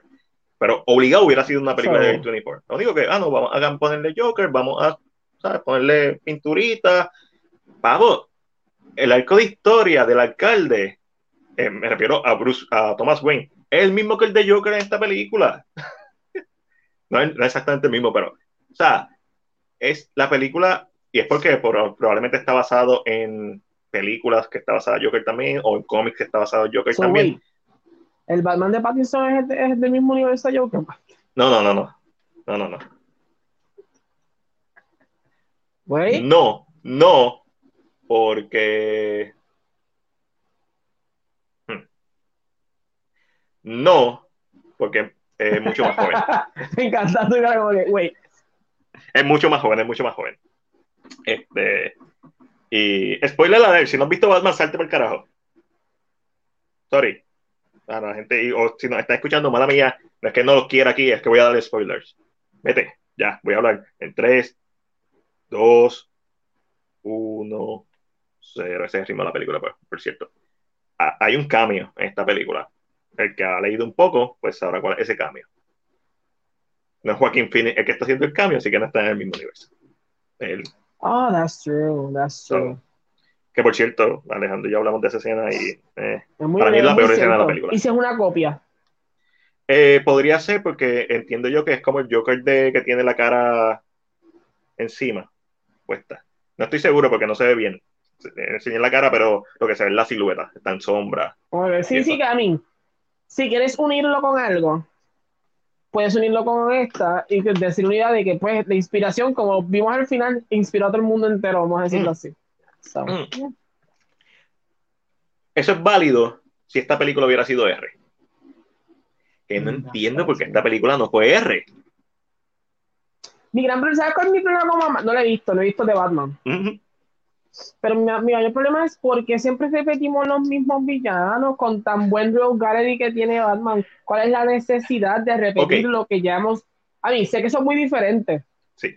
Pero mira esto, Pingüino, lo vimos cuando, en la serie.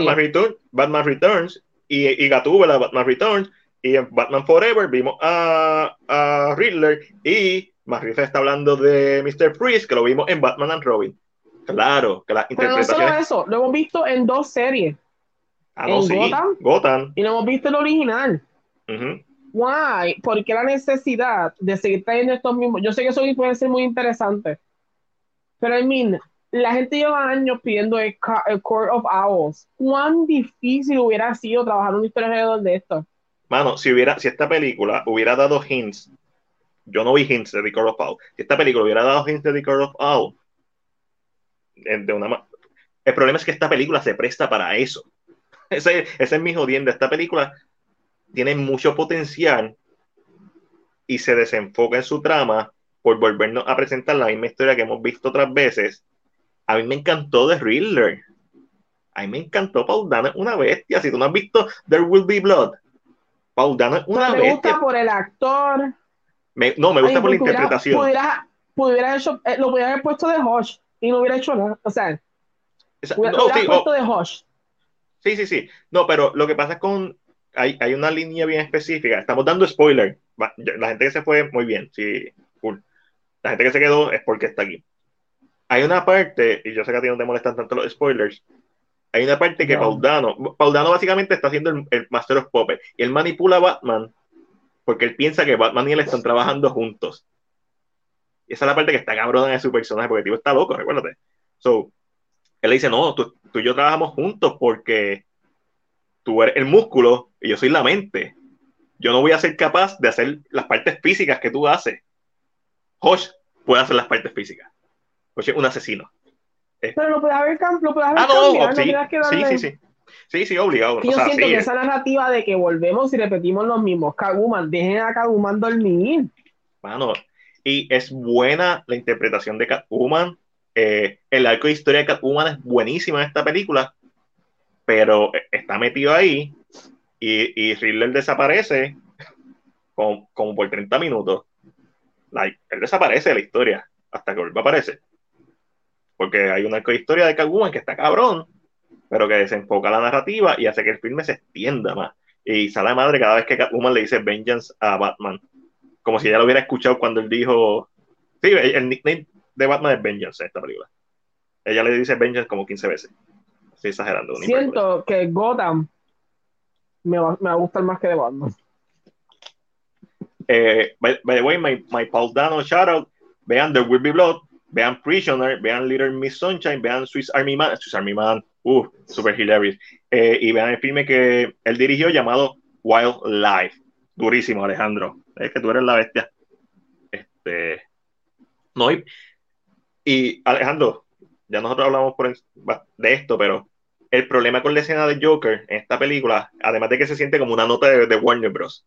Se siente bien cabrón, como que, no, no, no, te- tenemos que poner Joker por- porque que a- aplasta a la Riddler como villano por completo. no, Para el público ese- general. No. Recuérdate que yo no he visto la película con el público general. That. El problema con esta escena Pero es que ya es ha que- puesto que el público gritó tanto que olvídate, Riddler desapareció entre los villanos ya.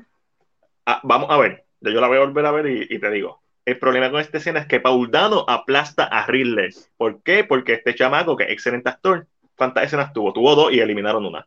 Pero no le estás dando el tiempo suficiente en una historia para que él madure su interpretación del personaje. Y tiene a Paul Dano, que es una bestia de actor, que se puede dar los puños con Daniel Day-Lewis, que es considerado para muchos viste mejor en la- o sea, lo tuviste dentro de la película. y lo tuviste en toda la película y le diste el tiempo para desarrollar a su personaje. Y cuando los dos están hablando, quien brilla es Paul Dano. Y la gente va a decir, ah, no, es que este Joker está manipulando. Cojones, es que todavía la interpretación de este otro cabrón, que es excelente actor, si has visto eh, de, de Killing of a Secret Deer, si has visto eh, Tenet, la misma Eternal. Papi, tú pensabas que él iba a ser el villano de Eternal. Eternal es una mierda que tú tienes. Whatever. Esa, a mí me gusta Eternal, pero. Whatever. No vamos a, hablar- no vamos a comparar chinas con botella ese chamaco le mete bien cabrón. Pero su interpretación de Joker no es madura. No es madura porque lo que tiene son dos mierdas de escena y una que eliminaron. Y Paul Dano lo aplasta cuando los dos se están riendo. El que parece Joker es Paul Dano. El que parece, el que parece que el actor que debería ser Joker es Paul Dano. Ah, esas son Que two cents. Isn't that a bad choice por Reeves como director? Lo- Sabiendo, este que, pro- eh, sabiendo que el Joker es un personaje que siempre se ríe, que hubiera tratado de crear una, una- que, sea, que se distinguiera, que yo si era los ojos dijera, yo sé quién se está riendo, quién es el Joker de estos dos. I mean, Ok. Alejandro la vio con público, el público. Eh, y la gente, y la- la gente lo que esa es escena. el Joker. Y lo que es Batman, la gente de boca, Sí, y sí, tú, tú- tú puedes tirar una película de estos cabrones de, con otra versión del personaje cada 5 o 10 Puede años. hacer una la- película de Batman con el Joker todos los años y todos los años así, chavo. Alejandro, ¿tú has visto Gotham by Gaslight, la animada? ¿O has leído las dos novelas gráficas en las que se basan? porque yo pienso que este Batman de Robert Pattinson, con este estilo más, más emocional, más psicológico, más oscuro, se hubiera prestado perfectamente para la historia de, de Gotham by Gaslight. Un, un reel a los Jack the Reaper, que tenga este juego del gato de ratón, a los Seven, pero en, en, una época, en una época victoriana donde siempre está lloviendo, siempre todo se vea jodido. Este, para mí hubiera sido like la, la versión perfecta de esta película. Gotham by Gaslight. Yo estoy esperando que hagan la versión de, de del cómic que Joker es político. Ah, sí, ya sé cuál tú dices. Este... Siento que eso es fresh, es new.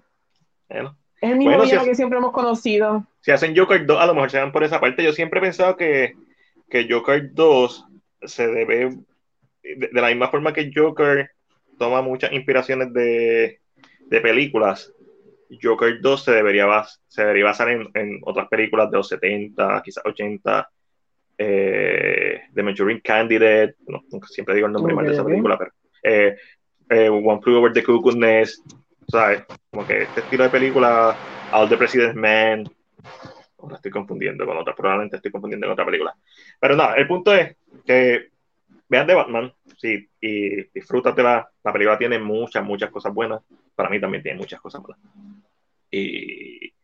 Después hablé de Uncharted, hablé de esta película de esta cabrona, que es THX este, 1138.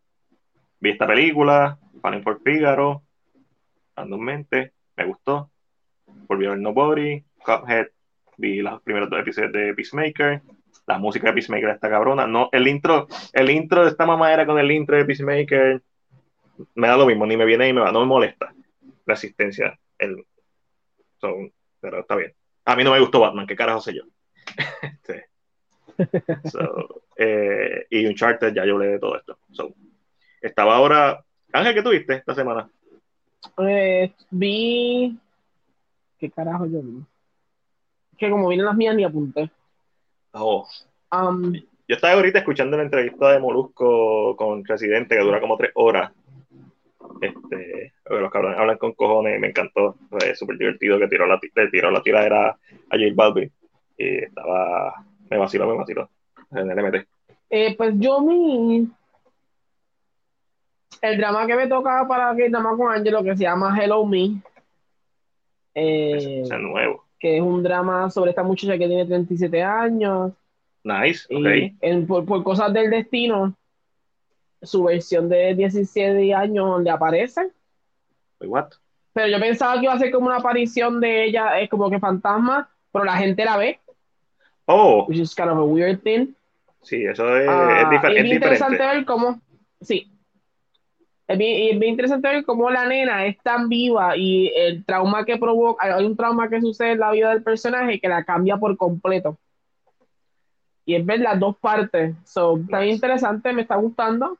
Dame, está en Netflix, se llama Hello Me por si acaso. Sí. Estoy subiendo la foto ahora, déjame darle. Eh, open. vi eh, María Homecoming, no sé por qué. Esta, esta es Hello Me. Esa es Hello Me. So, ¿Viste? Esa foto más bien. Google. Este. Eh, eh, vi María Homecoming, no sé por qué. Es la nueva película del MCU. María Cinematic Universe. María Cinematic Universe. Um, I mean, es horrible. Sí, no, no. Pero yo creo que el, a mí lo que me gusta mucho es el personaje de María. Okay. O sea, exactamente ese personaje y las estupideces que hizo a veces.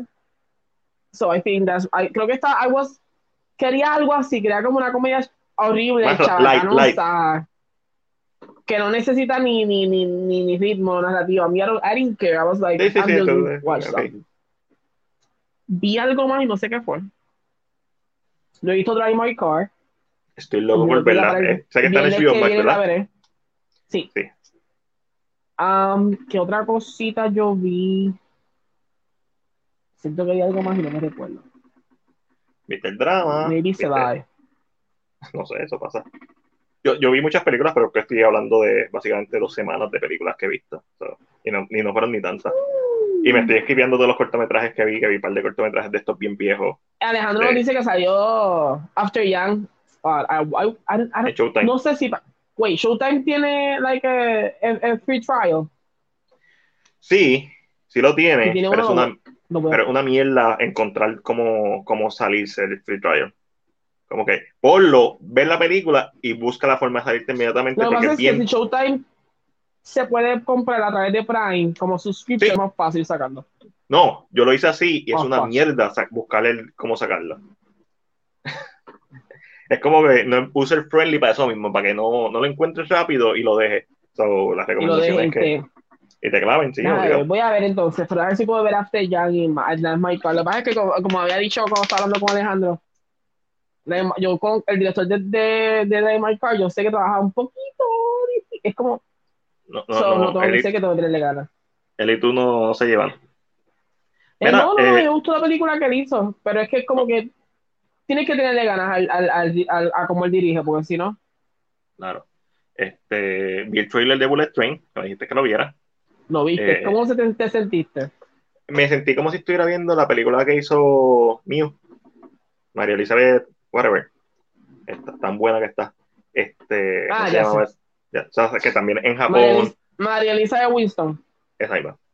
Eh, y no me refiero porque eh, y como si estuviera viendo una combinación de muchas cosas, que eso nunca, cuando yo digo que es combinación de muchas cosas, John porque Wick mezclado con Kill Bill. John Wick mezclado con un poco de, de cualquier película en un fucking tren, Train to Busan, pero sin zombies, más acción oriente. Y no estoy diciendo que eh, esa película, estoy diciendo un poquito de, de Mr. and Mrs. Smith, ya que estamos viendo a Brad Pitt peleando. Eh, me, me gustó que fuera bien colorida, el humor, se nota que es una película con mucho humor. Este, and, and I'm up for it. Eh, Benito salió, Bad Bunny salió, cool. Es no sé, yo que- estoy como molesto y yo. A, a mí Él- no actúa, es la primera no vez que un artista. es- estoy orgulloso, estoy orgulloso. Este, él no actúa, no actúa, posiblemente ha mejorado, no sé. Las coreografías se ven coreografías cuando él las hace, se ve demasiado telegrafiado en un mal sentido. Eh, este, Pero, Pero- ¿tú crees, tú crees que él hubiera. Es una pregunta que yo tengo. ¿Tú crees que él, que se arriesgó a pelear en WWE medio randomly, como que, ¿sabes? Sin, con prácticas, pero lógicamente cuando pasa Claro. el vivo pasa. sí, exacto. Sí, va, como que, porque no se fue más a pecho aquí de que tirar como, como se viera más, más, más random, sé. ¿vale?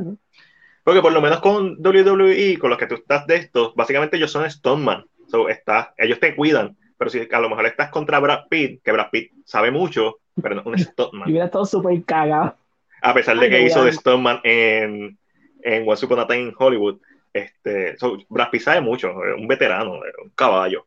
Este, no sé, no sé, pero estoy diciendo, como estoy hablando mierda porque estoy hablando en base al trailer y uno nunca debe criticar una película en base a un trailer. Me gustó lo que vi.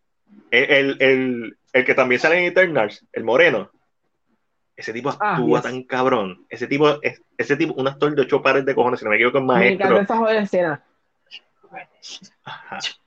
No, Este, es que eso, eso me recuerda a, a la película que hizo Karen Gilligan, Gillan, whatever, Karen Gillan, de, de Milkshake. Powder Oh, Milkshake. oh, yes. Gunpowder Milkshake.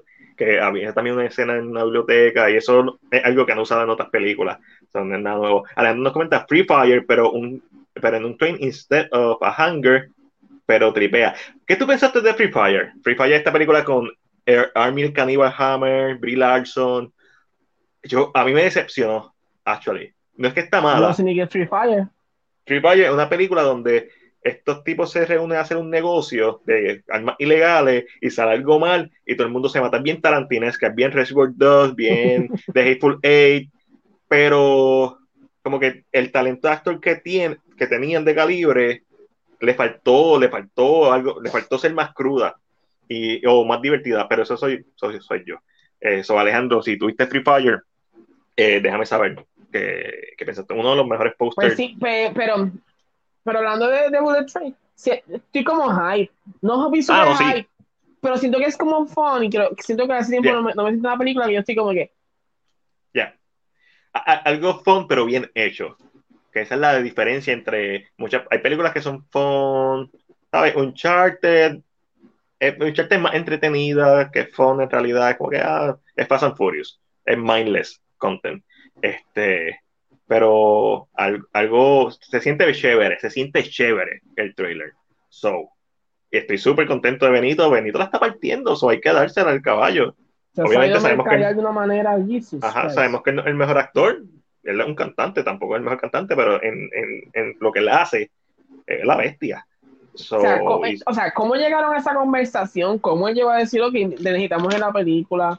Bueno, vamos. O, es que literalmente el director dijo, yo quiero traer a alguien que sea una música que traiga buen público porque lo quieran ver. Este y él va a salir en esa escena y así, y desaparece de la película. No, porque parece que tiene otra escena, ¿eh?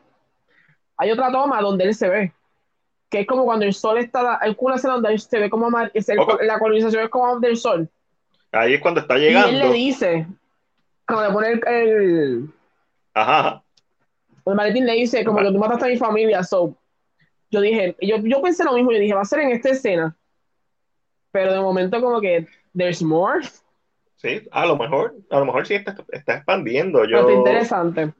No, está, se ve súper interesante y estas cuando tú limitas tu espacio en, en, una historia, tienes que ser más creativo para que la misma sea más apelante. Porque tú crees que Train to Busan está tan cabrona o More Down the Orient Express. Porque, y no me refiero solamente narrativamente, sino técnicamente tienes que ser más brillante. Morgan de Orient Express, cuando volví a ver antes de Dead on the Night, tiene unas tomas tan cabronas que nunca Dead on the Night, que se ve bien bonita, pero nunca llega a ese nivel de toma. Hay una toma en, en Morgan de Orient Express que es un overhead. A mí me encanta el overhead, por cierto. Eh, sí, si uno escucha overhead, una toma como si estuviera un God View, o si estuviera jugando este Grand Theft Auto originales, no, ¿sabes? Este, y, y, la toma se traslada por el pasillo, y después entran al cuarto de Hercule Poirot y, y pasa la toma. Ah, esa toma está, está bien dura. Pero eh, como tiene un espacio limitado, necesita creatividad. Igual con Cabin in the Woods, eh, igual con Devil Dead, igual con cualquier película que se desarrolle en un solo lugar, Festival Dogs, The Hateful Eight, en cuanto a, a la a cómo interpretas eso, a cómo haces que eso se mantenga o tratar de que eso se mantenga interesante es difícil. No todo el mundo lo logra. So, eh, quiero ver, hemos visto películas Snowpiercer, este, Source Code, Morgan de Orient Express, Train to Busan. Ah, esto no es algo tampoco nuevo, una película desarrollada en un tren, pero me, me vacila. Se ve súper fun y se ve fun, realmente fun. Se ve que es algo inteligente, que es fun pero inteligente. Cuando una, una, una película como Honalon. Dime, cuando no ve una película como Home es una película fun, pero que cinemáticamente también está bien hecha. Por cierto, vi el episodio de The Movie That Made Us, de The Home Sin palabras. Esa película, Ángel Home era de Warner Bros. La estaban haciendo. Y un día y Warner Bros. dijo, no, esto se fue over budget, porque el budget original eran 10 millones y ya iba por, por 14, si no me equivoco, y posiblemente se iba a trepar a 16. Y Warner Bros. canceló. Y al otro día, mentira, no fue ni el otro día, ese mismo día, cuando iba el productor de Warner Bros. diciéndole, ya, para, para, o sea, la película, paren, no vamos a gastar mucho en esta película, esta película va a ser un fracaso, eh, se fue over budget, ahí mismo, eh, el productor de la película, eh, me refiero al representante de Warner Bros. que estaba cerrando todos los departamentos. Detrás venía el productor de la película diciéndole, no se preocupe, sigan trabajando, la película es de Fox. Cuando Warner Bros. soltó la película, Fox la cogió, le dio los chavos que tenía que darle. Un alón. Película más taquillera de ese año, si no me equivoco. Oh, oh, oh papi, malas decisiones malas decisiones, pero malas, malas. Y en la película que le dio la carrera a Chris Columbus, eh, una película que eh, fue escrita por, eh, no fue Joe Dante, fue el que escribió este Gremlin, si no me equivoco. Nada, el punto es que, bueno, vean, de Movie de So, me iba a decir. Iba a decir. No sé. Ah, ¿viste el trailer de The Bobo? No, no lo he visto. ¿Qué es eso? The Bubble es la película que primero la vendieron como la parte 6 de una película. Ah, ok, ok, ok. Vi que ustedes estaban poniendo los posters y, y, salió eso. el póster ahora nuevo. Ajá. Lógicamente se llama The Bubble. Eh, y el trailer me gusta mucho porque es una película que va a crear comedia en la situación de un grupo de actores que está en un, tiene que terminar una película. Ok. Estamos en COVID season. Ok. Y tienen que grabar donde están, no tienen forma de hacer nada más. Ok, ok, ok. De momento se ve bien interesante, ellos como que grabando y de momento es el productor con la, con la máscara puesta.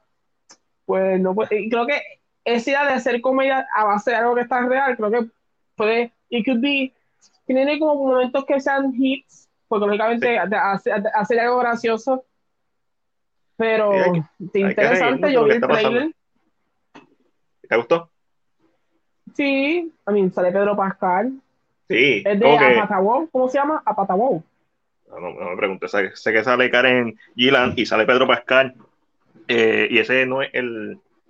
Este. Pata, Patou. Eh, Patou. oh. A-. Eh, ese mismo, que también es productor bien duro, tipo duro. Y el hermano de él, durísimo también. Este. Mano, sí, ese, vi los pósteres y eso, y, me- y se los puse que me recordó el, el opening de Tropic Thunder. Sale el personaje de Ben Stiller, como que en estos trailers de las películas de él, que son de acción, quizás un action hero.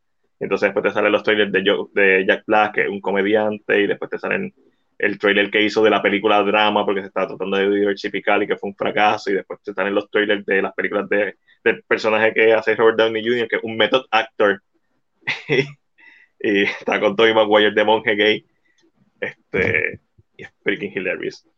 Eh, bueno, sí, estas películas de humor eh, que traen algo a la mesa y que son contemporáneas tienen posibilidades, si, si se atreven, tienen posibilidades de, de dejar una marca. El problema es que hoy en día no se atreven, porque eh, market- marketing, una, una de las grandes pérdidas de, de- del cine es que antes sí hacían los screening de la, de la gente, tú sabes que le enseñan las películas adelantadas a la gente y eso todavía se hace, pero una de las grandes pérdidas que ha tenido el cine es el simplemente producir algo porque la idea es buena. Ahora si no eres una persona con nombre, te tienes que joder.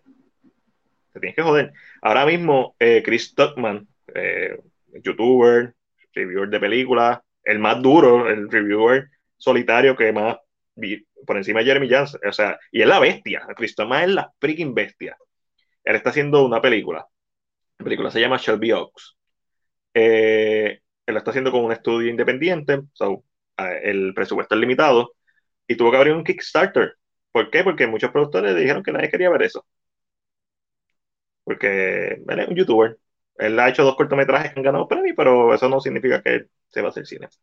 So, hizo un Kickstarter y en un día y gente no medio. aprende el chiste. Ah, no, papi, no. El que hizo After Young es un youtuber. Ah, sí, eso lo, eso, So, lo entonces, sé. si tuviste que pasó un éxito con algo que hizo un wait, tú, como que el productor no diría, espérate, espérate, wait. Hey, tú tranquilo que Kevin Feige ya sabe de él. Tú sabes que Kevin Feige ya le tiene el ojo, porque Kevin Feige coge a todo. Ah, este es nuevo, pues voy a hacerlo, voy a ponerle este, coge, voy a coger a, a Chloe, y si la película es dura, vuelve para la secuela, si no, te vas para el carajo. Está bien, eso es válido, él es productor, eso es lo que tiene que hacer.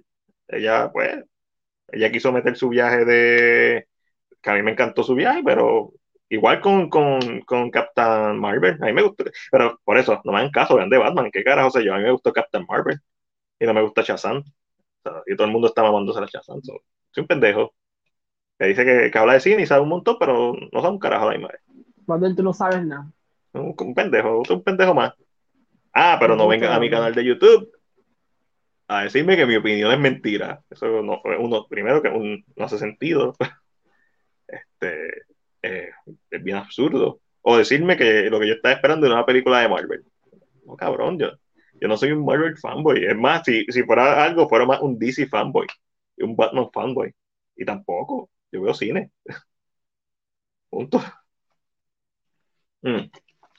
Uno que me, sí me gustó fue eh, alguien que comentó que sí le gustó la película, pero comentó súper bien y en una parte me dijo como que sí, entiendo por qué no te gusta el pacing, quizás no tiene la misma acción que una película regular. Yo, no, no, no, no. A mí me gustó un slow burn. Me gusta Blade Runner, a mí me gusta Zodiac. Me gusta un buen slow burn. Mi problema no es que no tenga acción. De hecho, mi problema posiblemente es que no se fue más oscura, que no se fue más a la parte de detective. Volvimos a Batman, porque es una mierda. Una mierda. We're back una to mierda, Batman, people. Sí, estamos en. Batman, de Batman no es una mala película. Una película que a mí no me gustó. Y es una película que yo considero que la están súper hypeando porque es la película del momento. Lo mismo que hicieron con Spider-Man No Way Home. Spider-Man No Way Home tiene escenas tan malas y tiene escenas tan cabronas también, pero no me digan a decir que es la mejor película de Spider-Man cuando todavía existe Spider-Man 2. Que es una película que narrativamente y estructuralmente es mejor y se sostiene por sí misma. Es- papi, ¿me viste bailando con Alessandra? Yes. Pero ¿sabes qué? Es muy triste porque no hiciste. Porque, uh, porque no me- yo no me recuerdo la, el baile de, de, de Toby, pero estaba pensando en ese baile.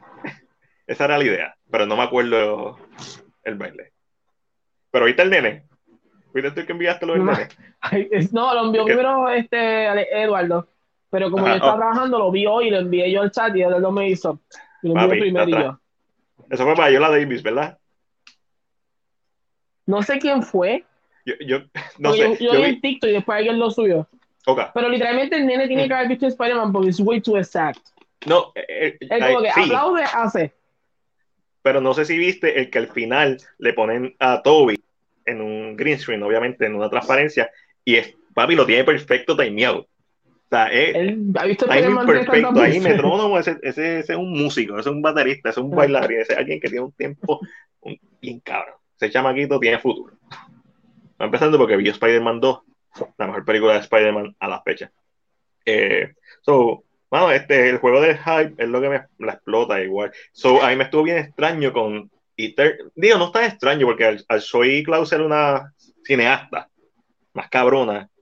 Eh, pues, al ella intentar poner su huella, su huella con Marvel, pues no necesariamente es la fórmula de Marvel. No funciona con el público Ujú. general.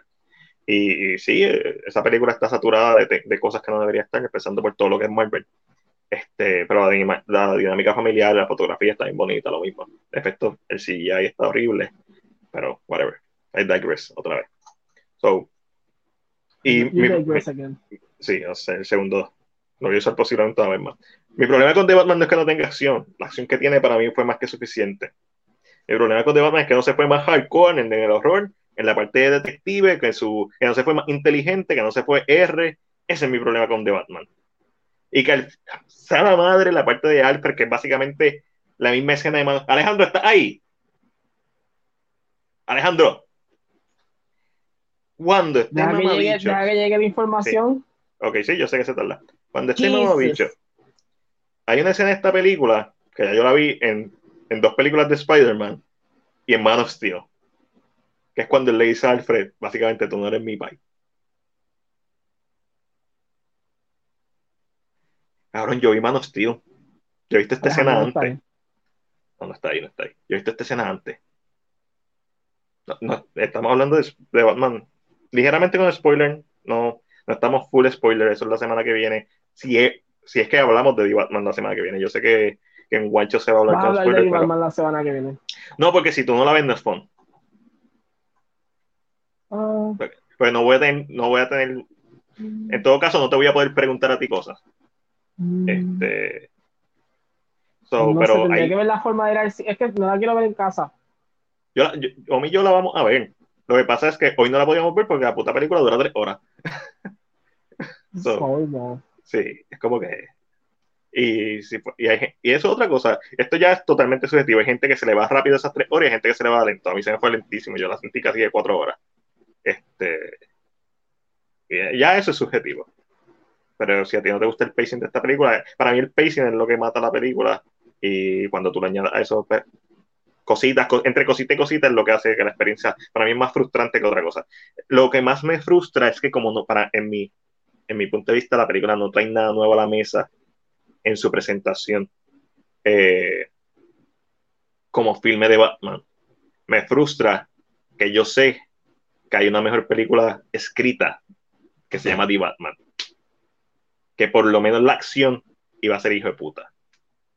Porque el villano era Dextro, que también está influenciado de filmes de David Lynch, de David Lynch, de David Fincher, y especialmente en The Game, que es una de las películas más infravaloradas de David Fincher, por cierto. Este, con. Ay, con Shao Penn y el protagonista eh, eh, Michael Douglas. está durísima. Está en el Criterion Collection, estoy a punto de comprarme The Game. Este, The Game. The Game. The Game está cabrón. So, no sé, a ver si la veo. Sí, sí, yo la vuelvo a ver esta, esta semana, esta semana con Nomi, te digo, verla. Si puedo, lo más seguro es lunes o martes, porque el miércoles, jueves, viernes, sábado, que siempre estoy trabajando. Ah, no, yo no voy a verla este fin de semana. Yo estoy, el, ya, y el lunes, el lunes no va a ser, eh, porque el lunes voy a ver a mis hermanos que cumplieron año. Eso puede ser el martes, para estar preparado para el miércoles. Martes, martes o miércoles, correcto. Este, eh, después te digo, aparte de otra cosa que quizás pueda pasar el martes, pero eh, hasta ahora, hasta ahora más probable es martes o miércoles. Y todo va a depender de las tandas que haya. Pero, mano, yo quiero ver The Godfather, actually. Esa es la que yo quiero ver. Esa es la que yo vería. The Godfather. Está el 50, yo nunca he visto The Godfather en el cine. Están celebrando el 50 aniversario. Un remaster, se, me imagino que se ve épico. So, esa es la película que yo vería. Porque ya vi de Batman, obviamente. Este, so. Pero nada, déjame ver qué más hay aquí de noticias. Y eh, ¿quién nos saluda aquí? Bueno, Saludos eh, desde... anunció que van a empezar a grabar Percy Jackson para... Saludos, Emanuel. Saludos, Emanuel, desde Mérida. Purísimo. Ya sí. Sé. Es, eh, ¿Cuándo va a grabar Percy Jackson? Se supone que empieza a grabar en verano, junio. So ya, si ya tienen fecha de grabación, tienen, tienen que tener el cast. Ah, no, obligado. So, no se sorprendan si anuncian ya mismo. ¿Estás, estás por eso? Eh, sé que él está involucrado, por lo tanto siento que me va a gustar mucho. Ok, te entiendo. Eh, lo que pasa es que yo estoy más adulto. Y no sé si, lógicamente, el primer libro es el primer libro, es, A Watered Down for Kids. eh, ay, espérate, que me muevo esto y de momento se escucha. Ajá. Em, no sé si va a estar Watered Down for Kids, si no sé cómo me sienta con eso. A, a, mí me gusta el libro tengo ahí, no lo he leído, pero está ahí. Este... es que es, lo que pasa es que. No, no, yo sé, tengo que leerlo estilo Harry Potter and the Philosopher's Stone. Esa es la mentalidad. De... Sí, se siente muy, se siente way too kid. Eh, eh, pero es porque está escrito así. Es muy viejo también. So. Sí, no, eh, y yo pienso que J.K. maybe creo un chin mejor. Su manera de escribir es mejor. Ok la, eh, la manera narrativa de Riordan y de los personajes es más, más sencilla, más sencilla, más simple. más sencilla, es más simple. Pero story wise, creo que como que capta, captura bastante cosas que son bastante interesantes. Lógicamente, ya yo estoy, yo me adelanté, yo leí casi todo. So, yo sé que hay, hay un villano Overall, que no sabíamos que era un villano hasta que llegué al libro. Claro como el libro 10, que no es ni de la misma. Eh, sí, que ¿Cómo se llama cuando los libros son de la misma historia? La saga. O sea, hay una saga que la de Percy Jackson. Hay otra saga que es Heroes of Olympus. Esa misma. Cuando vimos la saga de los, los, juicios de Apolo, ahí es que conocimos los villanos reales. Which is fun. Y yo. Eso es, una cosa, eso es una cosa cool que la película, que la serie se puede beneficiar de la misma forma que Uncharted se beneficia de que ya la historia de Nathan Drake terminó, porque ya son cuatro juegos de Nathan Drake. Nathan Drake está viejo y retirado. O sea, no hay break. Ya se contó la historia. Pero en el cuarto juego sale el hermano de Nathan Drake, que nunca lo menciona en, los primeros tres juegos. La película de Uncharted, que es una historia diferente, pero eh, desde la primera película está mencionando al hermano. So, sembraste la semilla. Y igual con esta serie de Percy Jackson, como ya ellos saben lo que va a pasar, pues pueden tirar hints. Puedes jugar un poquito. Puedes, hacer, la pregunta de quién le está dando chavo a esta gente. Ajá, puede, puede, puedes jugar. Literalmente, y el villano es súper interesante, bien. Mm. No creo que lleguemos hasta allá. Hay demasiado historia en el medio para llegar hasta allá. Claro, pero claro. lo único que te voy a decir es que es un, un emperador romano, que está vivo Nice. todavía. Ah. Este, eso, eso suena súper inter- interesante. So, Percy Jackson, yo sé que las películas. Mano, Chris Columbus, eso era para partirla. O sea, Chris Columbus no dirigió la primera película de Percy Jackson. Te digo ahora quién fue. Este, si mal no recuerdo, fue productor obligado.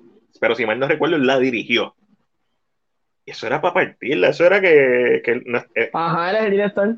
eso es que el corazón no estaba ahí. Maybe eso o que el estudio sí metió mucho las manos. También. Es posible. Pero Porque ya cuando tú eres. a Rick Riordan y le enviaron el libreto y él dijo, esto no puede ir así porque no cuadra con lo que va a venir después. O sea, no Sí. cuadra. Y le dijeron, no. Porque, por como- ejemplo, en el primer, bueno, después me dicen que le spoileé el- la primera season. La primera season, En el primer ahí. libro, en el primer libro sale Ares. Nice. Y Ares no es malo, malo, pero detesto un ching a, a Percy. Sí, So- él, es, él es el Snape de la. No, eh, eh, Ares es un No, no, cabrón. te, te- estoy jodiendo. ¿Sabes Pero en no el aspecto de que lógicamente son los dioses, los mismos dioses. Pero un efecto que yo quiero ver en esta en la película es el de Afrodita. Siempre he dicho que es bien interesante como Afrodita es en la historia. Porque Afrodita no, no tiene una cara exacta. Oh, ok. Es depende de la persona. Porque depende tú lo que a ti te guste, Ella se, eso es lo que tú ves. ella se empieza a modificar. Nice. So, por ejemplo, tú la vas a mirar y le vas a ver un poquito de Ana de Armas, pero de momento se vuelve a cambiar y la, so, porque no es exacta. Yo So, la veo y se me va a parar. en un Eso es- efecto eso- ese es se el tiene que ver súper. Si es mujer, se va a mojar. Le digo, no sé si los poderes de Afrodita. Bueno, estamos en el Pero 2022. Se supone, que funcionen para ambos sexos. pero realmente es bien cool. Como, yo creo que eso es lo que me gusta mucho de The Percy. Como está pienso que- escrito, a mí me gusta mucho la mitología. Yo, yo, por ejemplo, hi- historias como Uncharted se prestan mucho para películas, especialmente el primer juego, eh, porque son basadas en películas. Indiana Jones, Die Hard. Una historia como The Last of Us, aunque originalmente la anunciaron como una película, yo tengo el, el póster que tiraron en, eh, un Comic Con, en un Comic Con, en un E3. Sería como que Coming Soon, eh, The Last of Us Movie, con un- alguien vestido de él y una muchacha vestida de él. Pero una historia como la de The Last of Us, que se desarrolla durante meses largos, que sí, hemos visto películas que funcionan como The Road, una travesía, bla, bla. Pero si quieres hacerlo bien, tienes que hacer una película. The Road, con lo cabrona que está, que yo la tengo ahí con Viggo Mortensen, sale Charlie Theron, este, si hubiera sido una serie limitada, hubiera sido más cabrona todavía. Es, eh, el problema con esto es la otra parte, que es como, ah, no, si es una serie tienes que tener X cantidad de episodios. Tienes que estirar el chile. Esa es la otra, esa es la parte mierda de hacer una serie. Cuando no es limitada, cuando no es, ok, no voy a hacer esta historia y voy a hacer los episodios que tenga que hacer para contar esta historia, ni más ni menos. Pero, bueno, sí, me, me pompea, me pompea tanto por ti como porque Claro. quiero ver una Cuando salga la- los primeros episodios. Sí, no, voy a decir si me va a gustar o no. Ah, no, obligado. súper claro. obligado. Pero, Eh, pero quiero- siento que como es él como escritor quien está tal vez quitándole y modificando una que otra cosa y conoce lo que ahí va, viene después, Ujú. siento que es suficientemente inteligente para que las decisiones que, las decisiones que tome funcionen. Y además, yo, vio lo que pasa con las películas también. So, tiene como un medio blueprint de qué no hacer. No, pero el chiste es este. El chiste es que Disney está adaptando Percy y Netflix está adaptando otro otro otro, O- otro de sí. Eso está duro. Los de No, hermano, que, de se, que se llene de chavo. Este, no, te, no te sorprenda que por ahí vuelva a salir The Chronicles of Narnia en una serie. O sea, Escuchaste ese, a mí esto es un rumor, vamos a empezar por ahí. rumor. Escuchaste ese rumor de que hay un cast ya para una versión nueva de Dragon Ball Z. Papi, no me digas eso. Live action. Bajo la mano de Disney. Que, bueno, sí, Disney compró Fox. Live so- action. Supuestamente, déjame ver si encuentro el rumor, dame un break. Yo, yo, yo, Tú yo sabes he escuchado ese rumor. yo he escuchado ese rumor. La cosa es, si ves las películas, quien distribuye las películas de Dragon Ball Z, las animadas también, es, es 20th Century Fox, que obviamente ahora es Fox Studios, que le pertenece a Disney. Ese rumor se ha escuchado. Son unos bestias si lo hacen. O sea, es que si vas a hacer una película animada, o es lo que siempre he dicho con Dragon Ball, vas a hacer algo con Dragon Ball que va a ser diferente, que no va a ser animado, hazlo CGI. Sigue siendo animado, pero no lo hagas live action. Dragon Ball Z, lo mejor que tú vas a ver live action son los cortometrajes fan-made. Mano, Dragon Ball Z no la das en live action, no se presta. No, se presta. Hay, hay, cosas que se prestan para live action. Mario no se presta para live action. Sonic sí se presta para live action, lo hemos visto. Eh, pero es porque. No, no. No era Dragon Ball Z live action. A mí me hubiera encantado que la película de Evolution hubiera sido un peliculón, me malinterpreten. Este, y dentro de esa. Pero está jodidamente mal escrita, jodidamente con un presupuesto de mierda, eh, con un cast de mierda también. Digo, no todo, este, pero punto mal escrita, mal efecto, mal presupuesto. El libretista ha pedido disculpas, eh, sacaron de retiro a Akira Toriyama. Este, se encabronó tanto con esa película que escribió eh, Battle of Gods. O sea, no Dragon Ball. Eh, eh, y el problema es que tú adaptar algo como Dragon Ball es tan difícil por, en un live action en particular, porque Final Fantasy, pues, las películas, está Bad Children y está dura, pero es porque sí hay. Y, y cuando tú ves Final Fantasy, básicamente ellos son mangas como están dibujados, son estilo manga. So, de una animación a otra se, se tú sabes. un anime... El rumor desapareció, no lo encuentro por ningún lado. No, papi, eso, eso, eso, Disney no se quiere meter ahí. Disney no va a querer hacer negocio ahí. Y, supuestamente el rumor decía que van a esperar que salga la película animada para anunciar entonces, impulsar en la nueva película. Papi, eh, eh, eh, I don't know. El problema, el problema con esto es que ver, tienes que hacer el puto. Primero tienes que meterle chavos con cojones a la película. El marketing tienes que total, lo primero que tienes que hacer es decir, esto no va a ser Dragon Ball Evolution. Esta película le vamos a meter chavos con cojones, queremos, queremos hacer una buena historia, aquí la Toriyama va a estar envuelto. Este... Exacto, decir, esto, esto, esto, de aquí, esto es el proyecto de Akira. Sí, la que era Torilla. nosotros pusimos los chavos. Básicamente. Y esto es, lo la película no, va a ser ni en inglés. No va, exacto, obligado.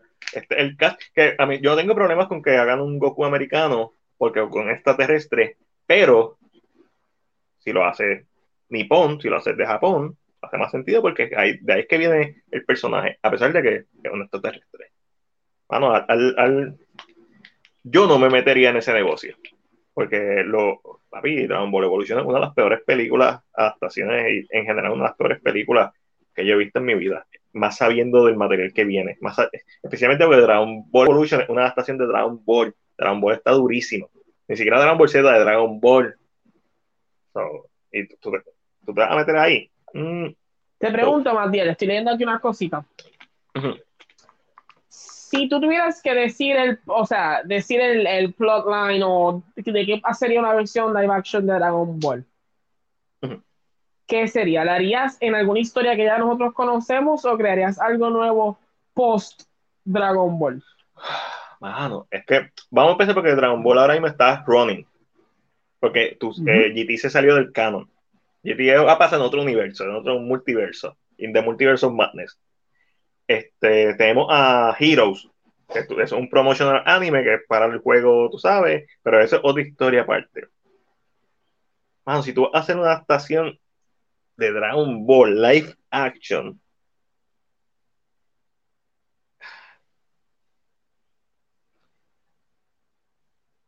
María está sin palabras pensando que porque uno de mis grandes problemas con Dragon Ball Evolution es que en en esencia, la idea de empezar con Piccolo, Daimao, es la idea correcta. Todo lo demás alrededor de esa película es una mierda. Pero la idea de empezar con Piccolo Daimao es la idea correcta, que es Dragon Ball. Porque de ahí tú funcionas a, a Piccolo Daimao, lo funcionaste con Piccolo, que es el hijo Piccolo Jr., y that's it. Eh, no tienes que explicar mucho porque, whatever. Eh, puede, hacer una adaptación donde sea el mismo personaje, como Dragon Ball, Dragon Ball Evolution tiene una escena post crédito, cabrón. Se supone que Piccolo murió pero la escena post crédito es una mujer cuidando a Piccolo. Es competente porque entonces tú haces que en la secuela que iban a hacer, que no hicieron por obvias razones, pues Piccolo ahora aprecie un poco la humanidad. Okay, okay. En concepto, eso está bien.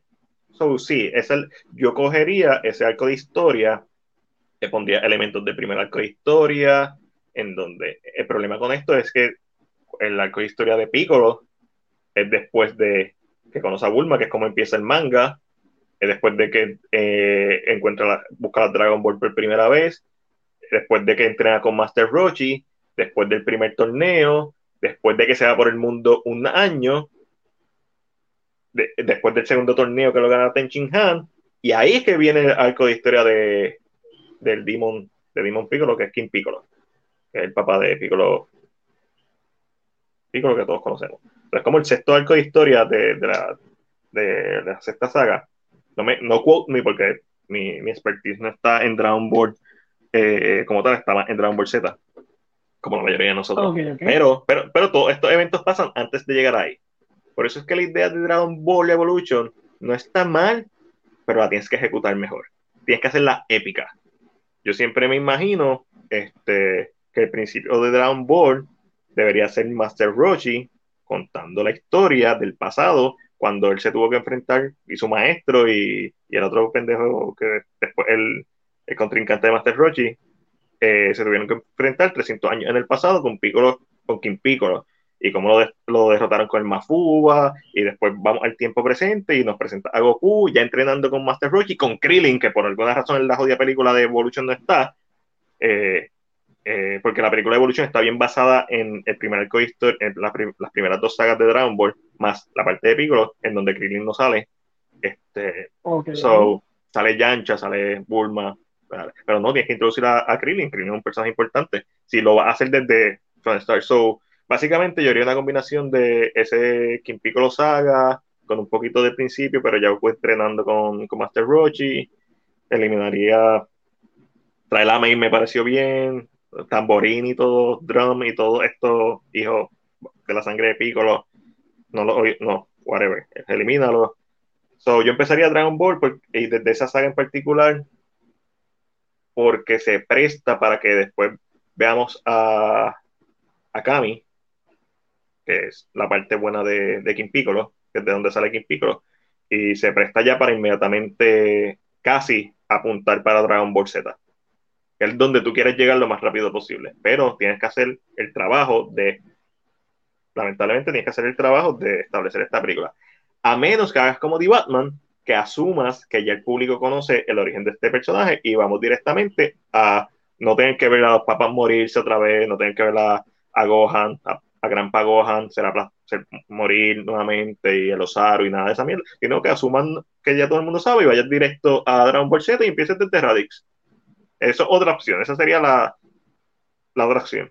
Pero, pero sí, no, está, está, está apretado. Como yo siempre he dicho. Mira, Ajá, esto es lo que leí, déjame ver. Lo encontré. Uf. Um, ok, dice Vino otra adaptación de live action de Dragon Ball. El insider Daniel RPK, que sabemos que siempre estaba haciendo cosas al garete. El garete, ajá. Asegura que ya el caso está elegido y que contaremos con grandes actores. ¿Qué significa eso? No eh, será muy fiel a la franquicia. ¿Cómo? Los anuncios vendrán luego de que se lance la próxima película. No es que no va a pasar. Ahora mismo un rumor porque no tenemos información oficial. Pero yeah. que tú le metas un cascabrón a Dragon Ball Z no es suficiente. La, única forma que este caso va a ser cabrón es si vienen de China. Japón. Japón. Japón, sorry. Japón. Bueno, este, hoy en día este- los, los chinos hacen hasta japoneses también. Ah, no, obligado. Este, pero mira, cuando tú traes una de las cosas que funcionó en el marketing de, de Mortal Kombat del año pasado fue que traiste actores de sus países correspondientes. Traiste a Sub-Zero uh -huh. y traiste a Scorpion. ¿Lo utilizaste como mierda? Sí, especialmente Scorpion. Tremendo actor. La, el intro de esa película en la madre. Brutal. Y después el personaje Genso desaparece hasta el, hasta el final. Anso Hasashi. Desaparece hasta el final. El cast no importa. O sea, sí importa, pero que sea el mal sabor de Dragon Ball Evolution, papi, está apretado. O sea, tienes, esta película necesita, además de ser un filme excelente, porque si tú vas a meter chavos, porque el problema con Dragon Ball es que tienes que meterle chavos. Para un live action tienes que meterle chavos, pero chavos serios. O sea, ya no estamos en 2013 que Man of Steel costaba que 300 eh, millones. Papi, tienes que meterle más todavía. Eh, tienes que tener una dirección y una visión artística brutal. Tienes que tener el input de Akira Toriyama. Este, lo que yo, si no, eso yo haría Bardock. Papi, un, un spin-off story y probar la agua. Yo haría Bardock. Olvídate de meter mano en Dragon Ball Z. Está complicado. El problema con Bardock es que Bardock es Goku. So, podría pasar como Kenshin, las películas de Kenshin que están cabronas, pero la última película, la penúltima película que es la precuela, el actor ya está casi 10 años más viejo y se nota un poquito, no en el performance, sino físicamente, punto, está más viejo. Y aunque lo tratan de cubrir con maquillaje y eso, todavía se nota un poquito. Este, cuando, especialmente si ves eh, esa, esa película y después ves la primera que tiraron de Rurouni Kenshin. Pero esas películas están cabronas, pero el, la ventaja que tiene esas películas es que Kenshin se basa en eventos reales y aunque son versiones este, hiperrealísticas, se pueden condensar a algo estilizado, live action. Dragon Ball Z es de Matrix, Superman, eh, eh, y si no me hacen una película como menos tiene en cuanto a las peleas, o BBS, más artes marciales, es, que yo no veo cómo, pero por eso que yo, para mí están apretados, y no solamente es, es porque la, la, la mala espina de Dragon Ball Evolution, so, tienes que mercadear que esto es una historia de Akira Toriyama. Akira Toriyama tiene que tener un verdadero input en esta historia.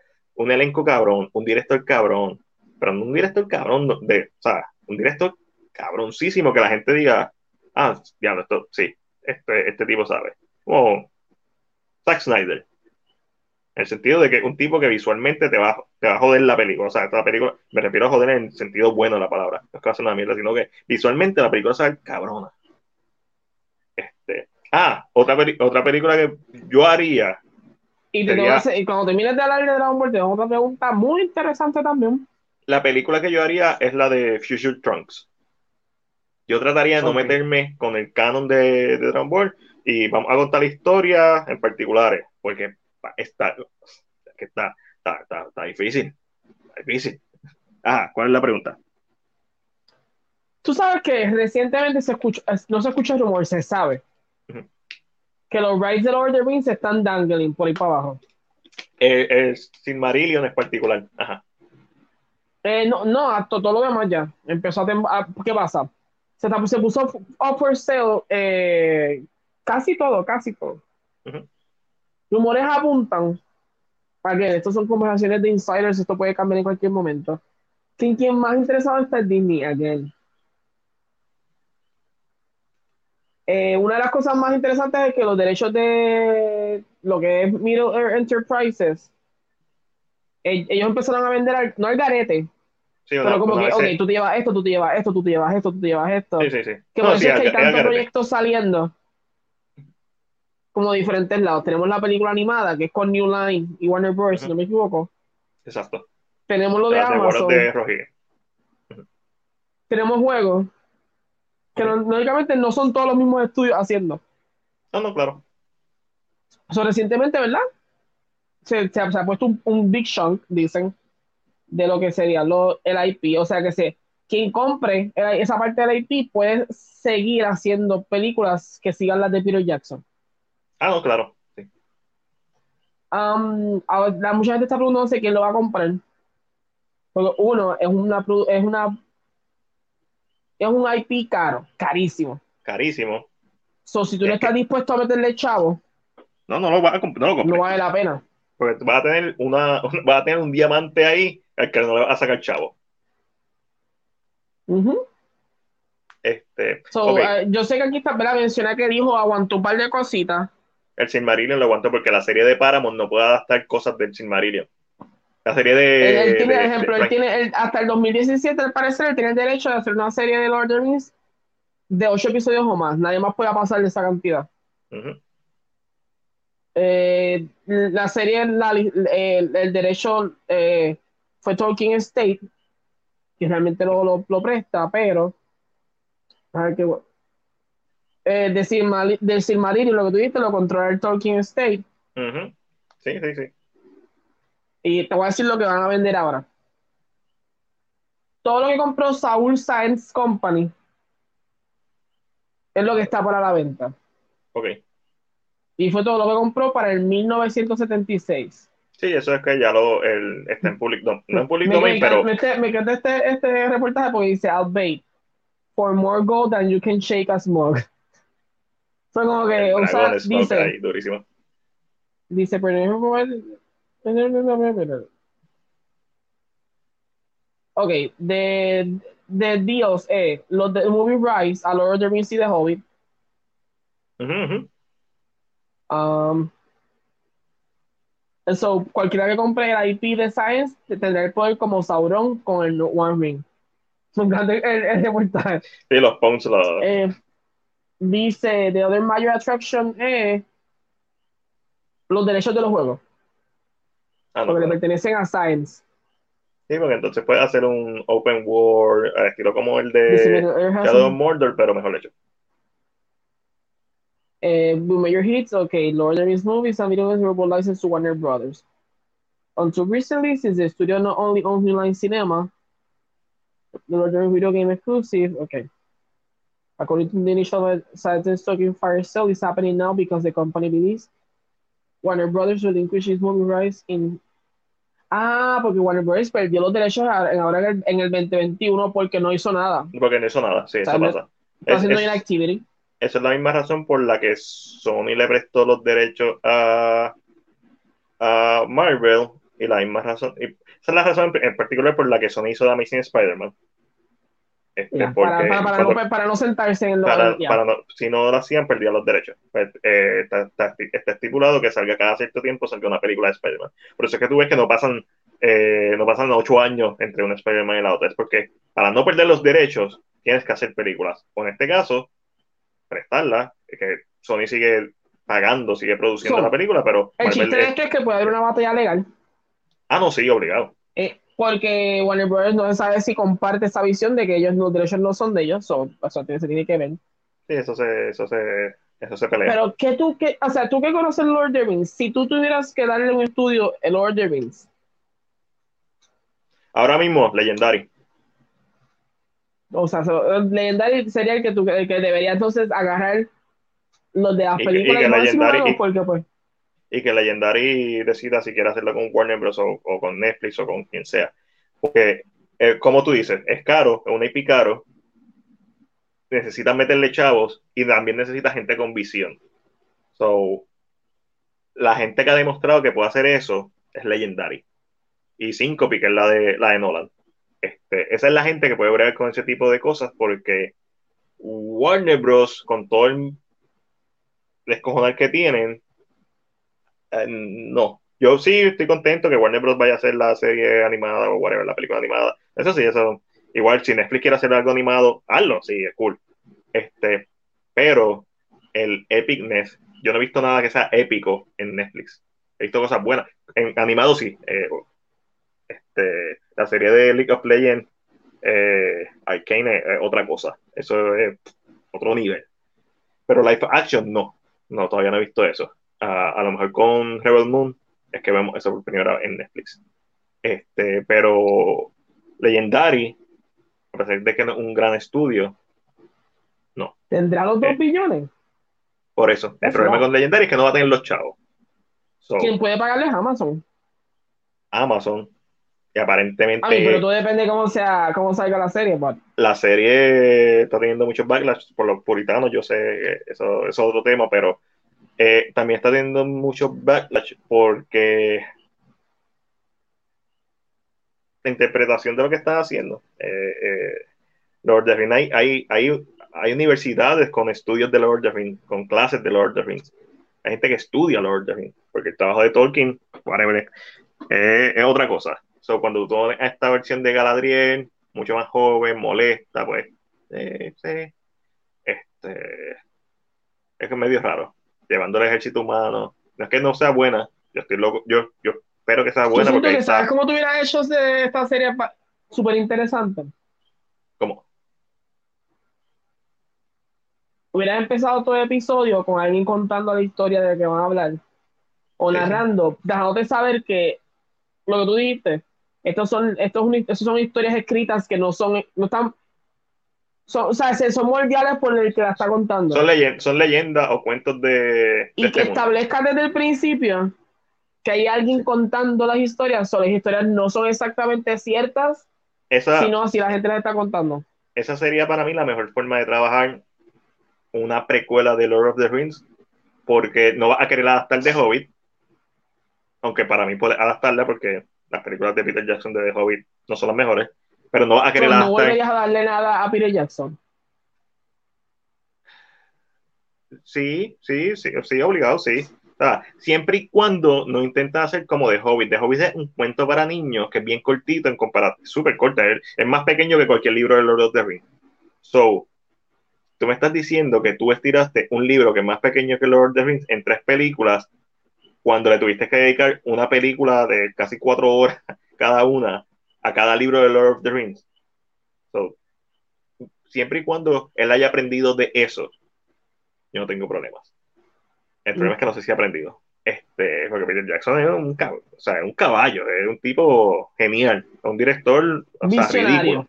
Sí, visionario, o sea, grabar las tres películas. Primero, adaptar estas tres, estos tres libros, que son mamotretos de libros, eh, hacer las Ese corridas. hombre back to- Lord of the Rings. ¿no? Digo, ya Eh, tengo chavos para Sí, ya, ya, ya, yo vivo con esto. Eh, para mí, su, el downfall fue a- de Hobbit máximo debió ser dos películas. Máximo. O una película bien larga. Yo no tengo problemas con eso. Porque hay cosas en The Hobbit que funcionan. Riddle in the Dark, que es cuando Bilbo encuentra el anillo y, se- y vemos a Gollum.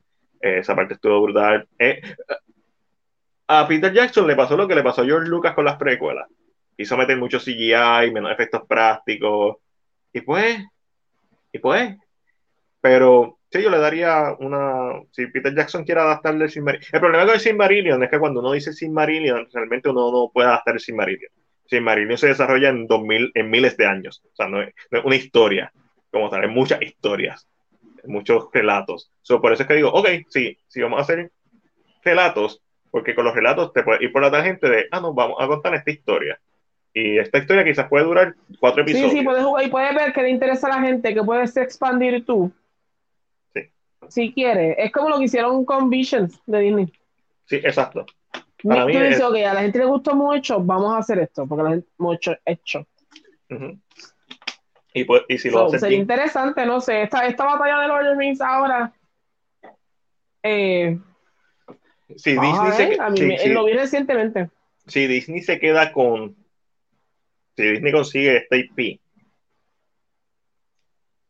Disney va a tener. El- pues, wow. Fuera de eso Pokémon. no lo, lo que pasa es que no lo hace monopolio todavía, ¿verdad? Porque No. está comprando propiedades. Exacto, no está, porque Amazon también esto tiene parte y HBO Max tiene parte. So, no, es- no es monopolio. Pero en cuanto a IP que puede utilizar, tiene. Tiene Marvel, Alien, Star Wars. tiene Star Wars, tiene Marvel, que es lo que está hot en el momento. Tiene un cojón de IP, tiene eh, Predator, eh, tendrías Lord of the Rings, tiene Percy Jackson. A veces en la plataforma Avatar. tiene Avatar, porque es Fox. Este, tiene un cojón de IP, pero este, eso está cabrón. Eso está cabrón. Y si le metes los chavos y si le metes el producto, tienes todas las de ganar. Eh, I mean, yo siento que si Disney lo la agarra o decide pagarlo, es que también depende. Yo creo que Disney tiene demasiadas cosas encima. demasiado- so- es, el problema es eso, y que es tendrías que crear también manejar eso. eh, el problema con eso es que tendrías que manejar, tendrías que crear no solamente pagar ese IP, tenías que crear un estudio para ese IP en Sí, como particular. hacer un estudio como Marvel y tener una Exacto. cabecilla que sea la cabeza del estudio. Exactamente, y eso implica, pues tú sabes, alguien. Muchas cosas cabronas que tienen que pasar bien para que salga bien. Este, eh, porque es una IP que si vas a comprar es porque vas a hacerlo. Like, ya. Dejas a Warner O tienes un Bros. plan. Si lo vas a comprar es porque tienes un plan. Es porque tienes un plan adelante. O tal, o Deja- tal vez hablaste con Peter Jackson, que es el director de lo que hiciste de los Beatles. Ajá. So, ¿Quién sabe cierto. si Peter le dice, mire, están vendiendo, yo quiero hacer esto?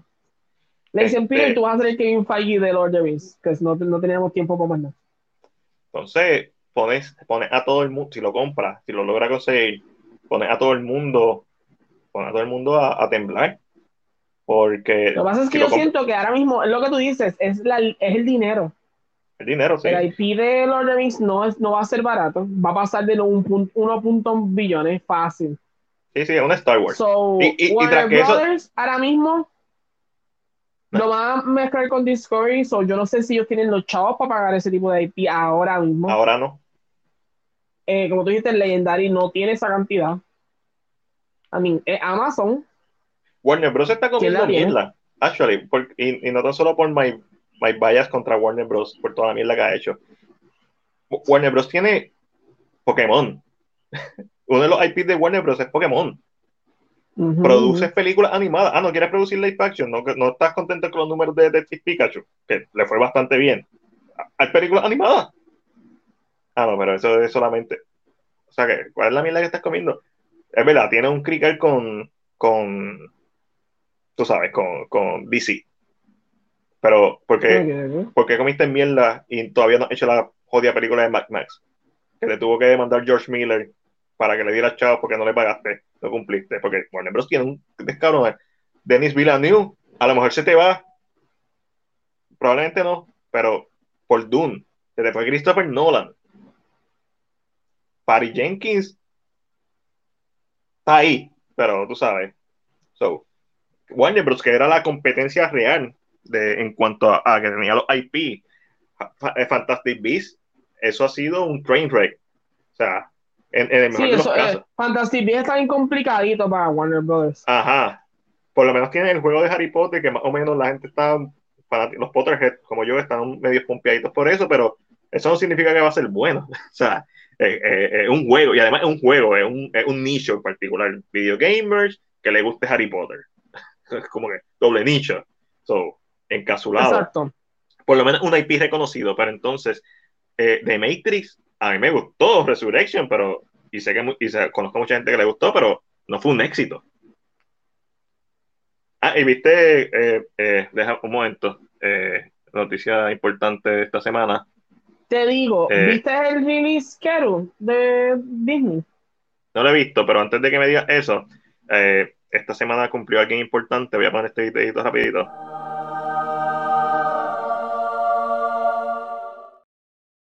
El señor y Salvador Sax tu papá Snyder cumplió añito esta semana Sack tu papá Eh, de Go Snyder. de, de GOAT, según Twitter, no yo. No lo, dic- no lo estoy diciendo yo, está, es Twitter. O sea, Eso es lo único que le acepto a Twitter. Eh, se, lo acepto a Twitter porque hay tanta gente que se, que se mordió. a, mí me gusta cuando la gente se muerde. Como que, oh, cool. Este, porque eso es que le están metiendo más pasión a algo que no le debe meter pasión. Pero cumplió años Zack Snyder. Y Zack Snyder Justice League es la cuarta película más trend, eh, con más views de, del año pasado. So, salió, no, no me recuerdo en qué reportaje salió, pero sé que salió que fue la película más vista, la cuarta película más vista del año pasado en streaming services. No estoy seguro si se refiere solamente a HBO Max o se refiere a streaming services en general. Tendría que validar eso, eh, que lo voy a hacer. Pero, ¿y dónde están los números de HBO Max? ¿Qué está pasando? O sea, esa es, esa es mi pelea con, con, mi pelea con Warner Bros. no es solamente Restore the Snyderverse, es que uno de tus, es que no tienes, no tienes, no Alejandro te tienes, dice, se refiere a streaming services overall. o sea, Ángel, tú que te gustan los negocios. Obviamente la gente que está ahora mismo no, no le importa esto, o sea, no estás velando por el bien de tu negocio.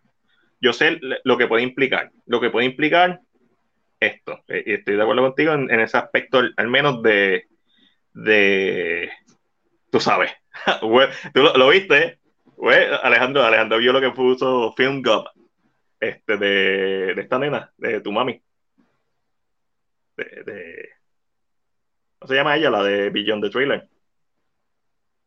¿Qué cosita? No sé.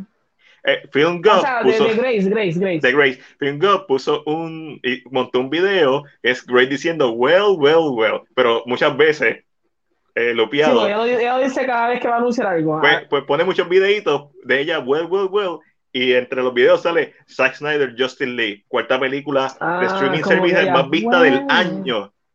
Y es, pero es como 20 segundos de ella diciendo well, well, well, mientras van saliendo las noticias. Ok. Tú sabes que cuando mala. Wonder Woman 84, papi, esta película está partiendo.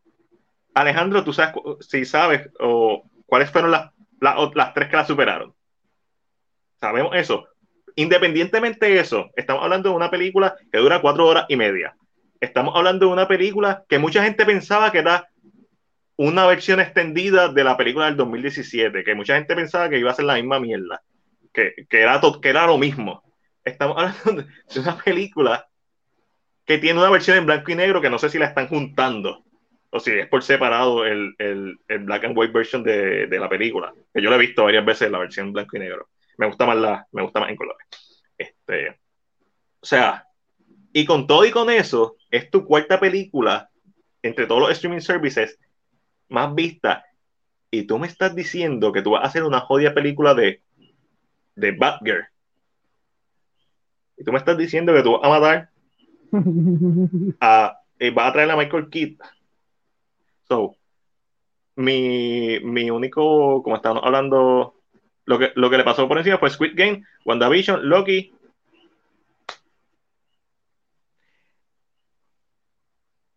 O sea, yo no dudo que Peacemaker va a hacer números buenos, pero yo creo que a ti te sorprendió mucho cuando yo te enseñé lo que, eh, lo que The Suicide Squad hizo en la taquilla. Independientemente que estamos en pandemia eso, porque ya han salido otras películas. Warner Bros. consideró The Suicide Squad un éxito cuando Suicide Squad ni siquiera dobló la cantidad de su presupuesto. No me recuerdo cuánto hizo, pero no, no, no, hizo bien poco. The Suicide Squad se podría considerar un flop si nos vamos a números de a números normales. Tú me estás diciendo que tu única franquicia que compite contra contra Disney, contra Marvel, no, yo no la quiero hacer porque porque estoy mordido. Ahí, no está, ahí no está. ¿Qué mierda tiró eh, DC este año? Ahí no está de Suicide Squad. Ahí no está Peacemaker. Peacemaker no se, la doy porque Peacemaker acaba de salir. Pero entiendo lo que te digo. Ahí no está ningún otro IP de, de, DC. So, eh, ah, exacto, en términos de película, es la primera película. So, esto comprueba que cuando tú metiste esto a la mierda de que, ah, no, Wonder Woman 84 hizo unos números bien cabrones, pero no dijiste nunca los de Zack Snyder, es porque papi, toda esta gente debe estar votada. Toda esta gente debe estar votada. Porque es cuando, ok, tú como businessman, tu prioridad es que el negocio haga dinero. Tú me estás diciendo que la película que más te está haciendo dinero, que más la gente te está viendo, que más la gente está streameando, porque no es en cantidad de horas, es streaming, es cantidad de personas viéndola y repetición de eso. Me estás diciendo que tu O sea, película estaba número... tratando de buscar el reportaje, no lo encuentro. Alguien que me lo envíe, por favor, para leerlo. O sea, es- eso yo lo vi, pero Alejandro, si se lo puede enviar. Eh, o sea, te pregunto, ¿es personas viendo o es minutos vistos? Entiendo yo que es por view. Streaming, streaming, so you stream, you stream. So yo voy a asumir que es. A mí, no es que sea, yo sí quiero jugar abogado del diablo, Pero como quiera. Pero, Sí, pero sí, como que, a mí, es, como quiera, estás compitiendo contra digo, o sea, que series. estoy buscando pensar qué pueden pensar ellos, además de lo que Alejandro nos había dicho, que dice algo de ego. Eh, a mí es que, quiero ver el reportaje a ver exactamente Claro. qué es lo que dice. Exacto. A ver, No, ¿sabes? sí, tener como exacto que qué es. Sí, sí, en qué se basa, si es el cantidad de minutos vistos, porque obviamente entonces la película tiene una Sí, ventaja porque de que la dura más. que tuvimos de Wonder. Woman por encima de Soul. Pero si fue minutos vistos, Wonder Woman es más larga, naturalmente debe tener más minutos siempre. Exactamente. O sea, Pero- quiero ver si es eso o cómo está. O sea, quiero ver el reportaje para tener una idea más clara. Si es por viewership, Está compitiendo como quiera en minutos vistos con los demás. con series. Con series. Cuando tú, cuando tú este mismo año, cuando este, tú en ese año, tiraste un par de películas. Dune. Eh, tiraste Dune. Cabrón, tiraste un par de películas. O sea, eh, que, se, que son consideradas hits. pero tu hit, tu hit mayor es streaming service, que para joder es tu plataforma nueva, que es lo que estás tratando de subir. Y tú lo que me vas a hacer es Bad Girl, cabrón. Bad Girl. ¿Serio? Pero eso es Warner Bros. Pero vamos a ver qué pasa con Discovery. Y para mí lo interesante del merge con Discovery va a ser las decisiones que tomen. Si no hacen el restore de Snyderberg, pues me parece una locura que no lo hagan, pero es ok, no es Warner ¿Para cuándo? Y es verdad, en términos de películas, fue la película más vista en streaming services del año. Este, y, y papi, una de las cosas que tiene el, el, jefe de Discovery, la cabeza de Discovery, dicen que es un cabrón, pero como ¿Por qué me envías por ahí si no puedo leerlo por ahí? Dice lab.com, diablo, lo que yo busco eso ahora aquí. Este. Duro, Alejandro. Este, pero tú métete en, en, la tableta y a lo mejor sale. So. Alejandro, ¿no quieres entrar al podcast? Chacho, me deja Alejandro aquí esta otra noche. ¿Verdad que tú eres más que bienvenido al podcast? él, es de la casa ya. Diesel Lab, Diesel Labs. Por cierto, la próxima semana viene el ex de Expedient Richburg. So, okay, La próxima semana vamos bilingüe. Porque el ex le mete el inglés. Maldito. No, está bien. Digo, no, nosotros podemos, él lo entiende y nosotros lo entendemos. Después de hablar tanto inglés en el trabajo. Papi, tú ahí aborrecido como No, ningún Alejandro, te puedes quedar donde estás. Enviar el link, Dios mío, sí. no puedo buscarlo. No le tienes el link, Mati, no te atrevas. Me voy, bye. Espera, cualquiera diría, con tanto cariño que hay ahí. No, ningún. Me cago en nada. Este... Tírame el link, Alejandro, o sea, el Cristo Redentor. Mira, tíralo por WhatsApp, Alejandro. Eh, ahí te envié StreamYard. Ah, ahora, don mijo, tienes que bajar el PDF.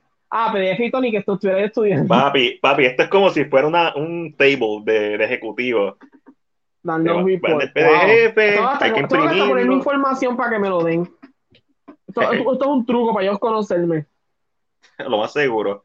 Ahí está Putin viendo ahora mismo. No tengo compañía. CinePR. CinePR, pon. CinePR Corporation. Sí, yo no sé para qué quieren mi información, pero... que esa gente sabe que si Ajá. tú estás viendo eso, eres duro. Entonces dice, no, este eh, tipo hay que... No, no, no, baja nada. Papi, Alejandro, ahí te tiro. Alejandro, ¿qué le tiras a Ángel? No sé, quiere que me se caiga. Papi, esto es un... Esto es jamada. Sí, ahí yo no sé qué quiere porque no, no bajó nunca. Y ya. Hello. You talking shit. Bajó. Epa. Eso bajó, ya se bajó. ¿Tú crees que lo lea? Zumba. No, no, no, no, no, no, de, de, de, yo. Yo puedo darle un share link si un trabajo, yo no dejo que el, el, secretario me lea. No, bueno, yo puedo darle share screen, dame un break. Yo puedo buscar el share Omar, saludos. Mira. ¿De dónde, no, ¿De dónde nos escucha Omar? ¿De dónde nos estás viendo? Ya estamos. Ya estoy tirando ah, el share screen aquí para que lo puedan ver. El, el, no, el, so, no necesito ver eso. No, no, yo sé, mira, aquí la página, la página 6, mira, la página no, 6 no, primeramente no estoy en una presentación oral. Bueno, pero no mira puedo, aquí. no necesito que me lo leas, necesito leer otras cosas del documento. Pero mira, aquí por lo que se está llevando es, vamos a ver, aquí lo dice. Eh, so, dice cuando hace el premiere, vamos a ver cómo ellos analizan esto. Esto es audience engagement. So, parece que tiene que okay. ver con social media engagement, no necesariamente números. Ok. Ver. Franchise and content rule for audience Dice, engagement. Voy a, voy a dar, Alejandro. Uh -huh. Zumba. Hoy oh, quiere que. Oh. Me siento bien famoso. Como cuando piden famoso. Cuando piden que los live. Omar Astorga, saludos. Bienvenido a CinePR, amigo. Ahora sí, sigue, Alejandro. Estos data eh, sacado de esta página que se llama Diesel Labs, que obviamente no está comprado por nadie, porque qué diablo. Uh -huh. eh, ok, so aquí, como, como ustedes pueden ver. ¿Data de, de, dónde es la data? De Diesel Labs. Entonces, es un PDF, tú, tú pones tu información y rápidamente te la dicen. Eh, están Mentiras contando... satánicas, a mí no me ha salido, lo he hecho dos veces. Bueno, pues, no sé, yo la bajé, está aquí, te la estás viendo. Normal, normal. Eh, Entonces, Tan por, mentiroso, no le creo. por lo que dice acá arriba, dice Best Franchise and IP related content rule for audience engagement. New Marvel series fueled by engagement, taking the four of the top 10 spots. The highest prevalence of content related to existing IP illustrates just how valuable franchises remain for audience attention and engagement. Nearly all the titles fell into the action adventure genre.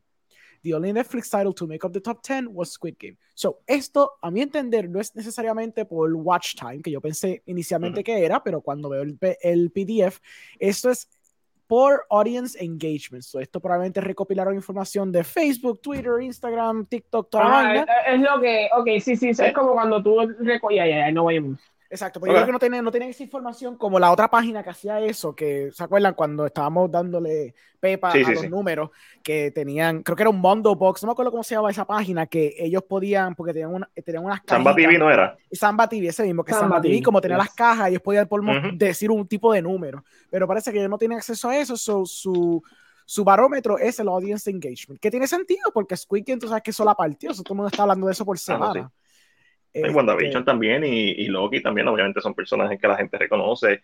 Y WandaVision tuvo la ventaja de ser la primera serie de, de, de Marvel eh, bajo el MCU. Pero entonces, por Dios, Falcon the Winter Soldier número 5.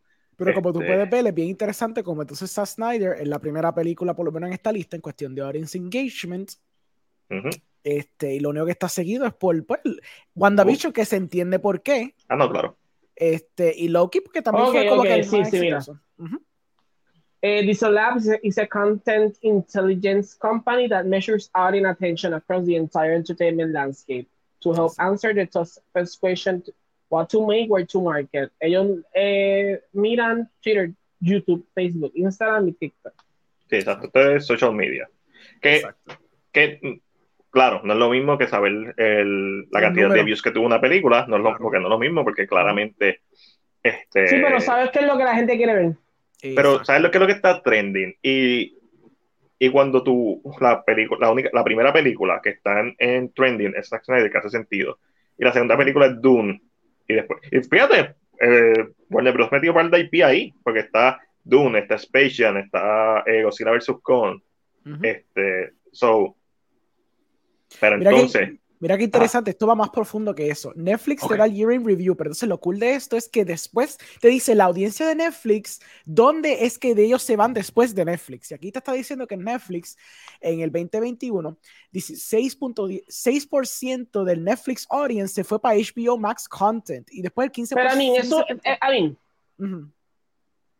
eh, I, I get it, pero eso también es, es el engagement. So, es, pues, ah, entiendo lo que es, imagino que es que la gente que opinó mucho sobre cosas de Netflix tam- opinó mucho también sobre cosas de HBO. Esa es la Claro. única forma que lo puedes tú, como que. Claro.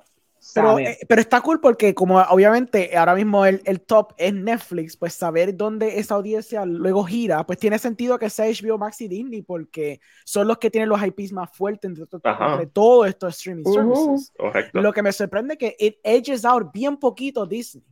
So quizás en el realm de shows Disney está haciendo el rey, pero en cuestión de películas, claro, y como hicieron el experimento el año pasado, pues HBO tenía buenas películas para aguantarse. exacto. Pero ya este año esto no es así. No, claro, ya esto no es porque ya, ya está. cambió. Sí, ya, pues los directores se les fueron. Se. Entonces, cuando ve el HBO Max Year in Review, pues claramente era lo que estaba viendo del video de Film Gob, que decía que pues, la, la película número uno era Zack Snyder Justice League, seguido por Dune, Space Jam, A New Legacy, Godzilla vs. Kong, y después está Suicide Squad. El éxito de Suicide Squad, Masterpiece, la mejor película del DCU, de Suicide Squad. No Exacto. la número uno, pero la mejor. Exacto. Este, so, debajo de Godzilla vs. Kong, y, me- y me imagino que Mortal Kombat debe estar bien cerca de Suicide Squad. Este, eh, o sea, eh, eh, de Suicide Squad está donde tiene que estar, en el grupo de mierda. Disney, es una mierda de película. Y Disney, como puedes ver, WandaVision fue número uno, Loki es número dos, The Falcon and the Winter Soldier número tres, What If número cuatro, que eso está interesante, y Ajá. Hawkeye está en quinto lugar. So, quizás, como puedes ver, hay como un declive un poquito. En- sí, el declive en el mismo orden que salió. Casi, casi, excepto que Loki se apoderó un poquito más del engagement de lo que se lo llevó el Falcon Ah, and the. Winter Soldier. Es porque Falcon de Winter Soldier es una mierda. so. Exacto, eso fue sense. WandaVision, hubo un dip, subió un poquito el hype con Loki y después empezó el declive otra vez. Sí, Lamentablemente, porque Hawkeye es mejor serie que Falcon de Winter Soldier. Exacto. Y debatiblemente que, que algunos episodios que What If. Este, Hulu. Hulu. Hulu está bien interesante, mira esto. El- Oh, los sí. top 10 fue Only Murders in the Building, que todo el mundo me ha hablado de ese show. Eh, Nomadland, claro, de lo más seguro tuvo un boost por ser la película que ganó los Claro. Oscars. En tercer lugar, Framing Britney Spears. Eso está muy interesante porque escuché mucho Sí, de eso cuando salió. Tuvo trending. Ajá. Exacto, Nine Perfect Strangers y Reservoir Dogs, que What? sería Reservation Dogs, perdón, Ah, que ese fue wow, el show de Taika Waititi, que también tuvo bastante hype. Está muy interesante. Está cool este breakdown. Yo sé que obviamente es dejado llevar por el social media Sí, sí, engagement. pues, de, de la única forma que lo pueden mirar, porque no, los Eh, estudios no son de soltar todos sus, Exacto, no sueltan esos sus números. Pero es un buen barómetro. Mira, Amazon. Amazon lo más, lo más que tuvo engagement fue The Wheel of Time, que yo me acuerdo cuando salió, muchísima gente estaba hablando de ese show. Pero eso ni tan viejo. Por eso, no, no, es como que de lo más reciente que hubo, y quizás por eso también, pero eso demuestra que cada vez, a través de este año por lo menos pasado, más gente empezó a darle cariño también a Amazon Prime. Porque cosas como Coming to America 2, el mismo Cinderella, que Cinderella pues también tiene la cosa de los Oscars ahora mismo, y. Invincible y Tomorrow War. So, por lo menos en este año, eh, los, las apuestas que han hecho han sido, han sido prolíferas para ellos. Está súper interesante esto. Ahí está Apple TV, Apple TV tiene Sherry, que me sorprende mucho, pero quizá no me sorprende tanto porque es, To- es Tom Holland. Es Holland. es Holland. Y los Russo Brothers. Me sorprende mucho que, que ujú. Shimigadon esté en segunda posición. ¿Viste? Comedia. No escuché mucho de esa, actually. Bueno, No, pero una comedia musical. Porque Ok. es musical, literalmente. ok, ok. Pues tiene que tener Pero pues entonces su. Bueno, es que la comunidad musical también es quite big. so. Ujú. Pues después tiene Bill- Peacock, Halloween Kills. Uh, vamos a checar Peacock. Sí, sí, eso hace Ah, sí, sentido. obviamente Halloween Kills tiene mucho sentido porque esa Sí. película fue, fue la taquillera de, de ese, de ese fin de semana. Sí, sí, toda, la gente, toda la gente que cogió el free trial y después vio la película y, y lo quitó, pues, incluyéndome, eh, Exacto. fue por Halloween Kills. Oh, exacto, por eso mismo. Eso fue la cosa más- bastante exitosa, Sí. by a mile and a half. Sí. Sí. Obviamente, eh, cuando tú ves el engagement de Peacock a otro tipo de streaming services, todo el que predomina, obviamente, es Netflix. Ca- En casi todos los barómetros. Uh, este está interesante. Paramount. La cosa más popular fue RuPaul's Drag Race All Stars, que sí, Ah. es muy cierto porque hay, una, hay un fanaticado bien grande de RuPaul. Eh, seguido Ah. por iCarly, Paw Patrol. Sí, de contenido para niños. Mucho contenido para niños, como puedes ver. Paw Ah, pues. Clifford the Big Red Dog y The Challenge All Stars. Hay que ver si el experimento de de- Paramount de este año le funcione, porque van a poner muchas más películas en ese. Sí, Transformers. Bumblebee, Vamos para no a- tiene parte ver IP qué pasa, pero. que pueden explotar, pero lo mismo, tienen que ser calidad. Exacto. Y ahí está la conclusión, dando los insights. Pe- Nef- eh, Peacock won by growth rate, while Netflix led by volume. Ujú. So, Ah, so- emerging streaming experienced the highest engagement year over year growth, eh, led by Peacock con tres- 377%, en Apple TV por- eh, Plus 367%. But from a volume perspective, Netflix has the most new engagements during the year, clocking with about um, as many as Disney Plus and HBO Max combined. With nearly twice as much as Apple TV Plus, Paramount Plus, Peacock and Hulu combined. Peacock tiene sentido por el mero hecho de que tiene una, una versión gratuita. Ese fue el Exacto. para mucha gente. Este, so, ya, está cool esta batalla. Ya, eso era. Ya, ya di mi pequeña presentación. Gracias por presentar a Alejandro, como siempre, partiéndola. Y, eh, es interesante porque eh, a pesar de que no son números de views, como quiera, el engagement más, y están hablando, estaba mencionando ahorita eso, que una de las cosas tristes del cine hoy en día es que el marketing rige mucho lo que se va a hacer y lo que no se va a hacer. Exacto. Y, no, y no, no hay tantas ideas originales, o no se le da tanta oportunidad ideas originales como, Ha- como Holland, este, Exacto. o como Ghostbusters. Eh, que eso básicamente ya no se, ya no se ve tanto. Sale Ujú. siempre, sale siempre una vez en cuando, pero ya no se ve tanto. So, Ujú. Dicho eso, en base al engagement, ¿por qué puñeta no hacen HBO, Warner Bros. hacen su fucking serie, película, lo que sea de, de Snyderverse? Dale parte 2 y parte 3 y ya. ya. Yep. Y ya. No, Alejandro, va a ser Batgirl. Sí, mano. De, Pues, del 1 al 10, ¿cuánto tú quieres ver Batgirl? Y no es que no sea buena la película, pero ¿cuánto tú quieres ver Batgirl? Un 3 y es porque es Keaton. Keaton da Es 3 porque es puntitos. Keaton, sí. Ese es los tres puntitos. Yo, yo le doy tres por Jackie Simmons, actually. Ahora, ah, bueno, esa es buena también. Yo, yo eso sí, yo vi un videíto de Batgirl. Hay, un sequence que es con Firefly y Batgirl, que está en la, en la motocicleta y la motocicleta parece la de Adam West. Ahora, lo curioso fue, y alguien me lo había dicho, no me acuerdo quién fue, y cuando vieron el clip, parecía que alguien estaba peleando arriba en la, el camión con Firefly. Y entonces mi, mi, cabeza empezó a especular y dijo, ¿y si ese es Robin? Porque si te acuerdas, cuando empezaron a sacar fotos del set de Batgirl, había un graffiti de Batman y, Robin. So, who knows? Ese tipo encubierta que no se ve muy bien en el video, puede que sea Robin peleando allá arriba. O Nightwing. Nightwing. O Nightwing, un viaje jaro así. That would so, sí, pueden establecer, puede establecer eso. O sea, la película puede ser un, un hit, puede ser, puede ser una sorpresa. Tres puntitos, tres puntitos, tres de diez. ¿Por qué? Keaton, Jackie Simmons, Brenda Fraser. Ahí está, sí, ahí está, ahí está, ahí está, ahí está el 3%. Exacto. Eh, 3% de los 3 de 10. Esa es la razón por la que lo quiero ver, porque. Pero no es una IP que, me, que yo diga, como que coño, yay. La gente no está pidiendo Batgirl, la gente está pidiendo Restore la mierda esta. A verme las cuatro películas que quiero ver, o las tres películas que quiero ver, y sigue haciendo las otras películas. Mira la respuesta, o sea, descomunalmente positiva que ha tenido de Batman. Uh la respuesta descomunalmente positiva que tuvo el Snyder Cut. Vivimos en un mundo en donde se pueden tener las dos. Los únicos morones que no lo están viendo son la gente que está en la cabeza de, Warner Bros. Sí, y el argumento de que quizás antes, en los tiempos de antes, cuando quizás la gente no estaba tan pendiente, no estaba con la internet bien pendiente al social media, se podían haber confundido antes, ya eso no aplica, ya la gente cuando va a ver la película, ve un trailer, hace un poquito de research y ya saben qué demonio va a pasar la película, va a tener una leve idea. So, cuando vean este de Batman y vean ahorita, ¿verdad? En par de meses de Flash, no van a estar pensando, ay, pero Robert Pattinson va a salir. No, porque tú sabes muy bien que esa película no tiene nada que ver con la otra, ¿me entiendes? Y van a entender claramente que son cosas diferentes. Y no van a estar confundidos ni perdidos, porque ya la gente tiene un mejor semblance de todas estas cosas porque están más pendientes. Exacto. todo el mundo puede tirarse todas esas maromas. Y nadie se va a estar como que, oh, ¿qué diablo es esto? Vamos a, ver, vamos a ver qué pasa desde abril en adelante, desde uh mediados de abril. Ya estamos ahí al lado. No, está, so, no eh, falta nada. No falta nada. Este, lo, si no pasa nada, pues está bien cool, pero si pasa algo, pues está bien cool. Este, pero debería pasar. Mi molestia es que debería pasar. Vamos a ver. Warner Bros. ¿Qué decidirán? ¿Qué harán? Pero nada. Eh, este, interesante. Ah, no, sí, obligado. Este. No, yo estoy escribiendo en Ketchup. ¿Qué estoy pensando? Ian Legend lo mencionó ahorita. Estoy como que. Estoy contento. que tiene segunda parte. Pero sé que está Michael B. Jordan, pero no, no he leído la noticia, o no tengo el contexto de la noticia. Eh, eso es lo, yo lo único que han anunciado. Va a ser una precuela.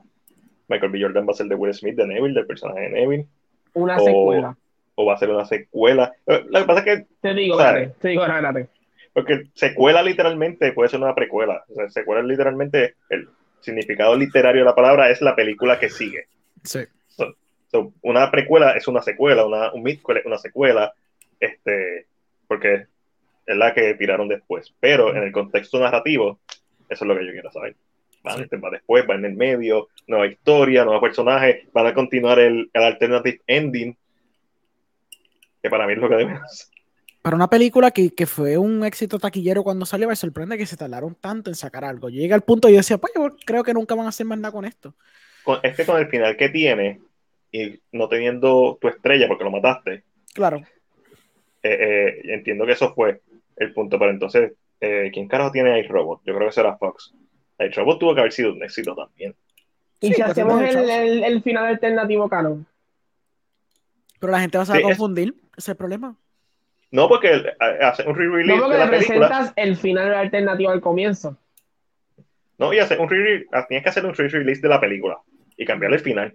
Porque todo, el mundo, todo el mundo que ha visto en Legend y él se la compró, como yo, que está aquí, todo el mundo sabe que el final alternativo es la, es la mejor versión. Claro. Este, a, pesar de que se va para el carajo la novela, la novela Neville también muere al final. Diferente, un significado diferente. Él se convierte en el monstruo, él se convierte en el Drácula, básicamente, porque la humanidad ya no es humanidad, son estos vampiros, zombies, los que dominan el mundo. Y él, él es el monstruo, literalmente él los caza y, y van desapareciendo. por eso es que hayan Legend. Él es el último de la especie. Y la leyenda que se van a formar alrededor de él. Eh, en la película, pues eso no hace sentido, aunque funciona por lo mismo, porque tuve ese aspecto de la historia, pero no hace sentido porque hay más humanos todavía vivos. En el Alternative Ending, él, sobrevive y se mete y explota el lugar, pero él se mete también en el bunker porque había poquín espacio y después lleva el antídoto al bunker. y, y, esa es la película que pueden hacer si quieres a Will Smith, porque no hay otra forma claro. de traerlo. So, la única forma para mí de hacerla es haciendo el re-release de la película y la gente que la vaya a ver, cuando ve el final alternativo, va a regar la voz, va a decir, no, cabrón, este es el final alternativo y a lo mejor va a haber mucha gente que dice, ah, yo nunca lo vi y este final sobrevive Will Smith y como, como carajo de la primera película original. Y eso es lo que hace sentido una secuela, si es que va a ser una secuela narrativamente, una segunda parte. Porque si no, tienes que, que en el futuro más lejano o en otro país, no tienes que lamberte con una precuela con Michael B. Jordan. Yep. That's true. Eso, oh, además, hay que ver. Otra noticia, ah, Aliens. Aliens, era. Sí, Alien, Alien. Este, lo mismo. Eh, Neil Blomkamp, eh, no es con Neil Blomkamp, es con Fede Álvarez, eh, que es un director bien competente, especialmente cuando se trata de horror. Lo hemos visto en, en Don't Breathe y lo vimos en Evil Dead, el remake del 2013. Este, pero Neil Blomkamp, para mí, tenía una idea genial, que Ridley Scott se la, se la se rehusó para hacer Prometheus, que a mí me encanta Prometheus, no me interpreten con todas las fallas que tiene, pero para después hacer el Covenant.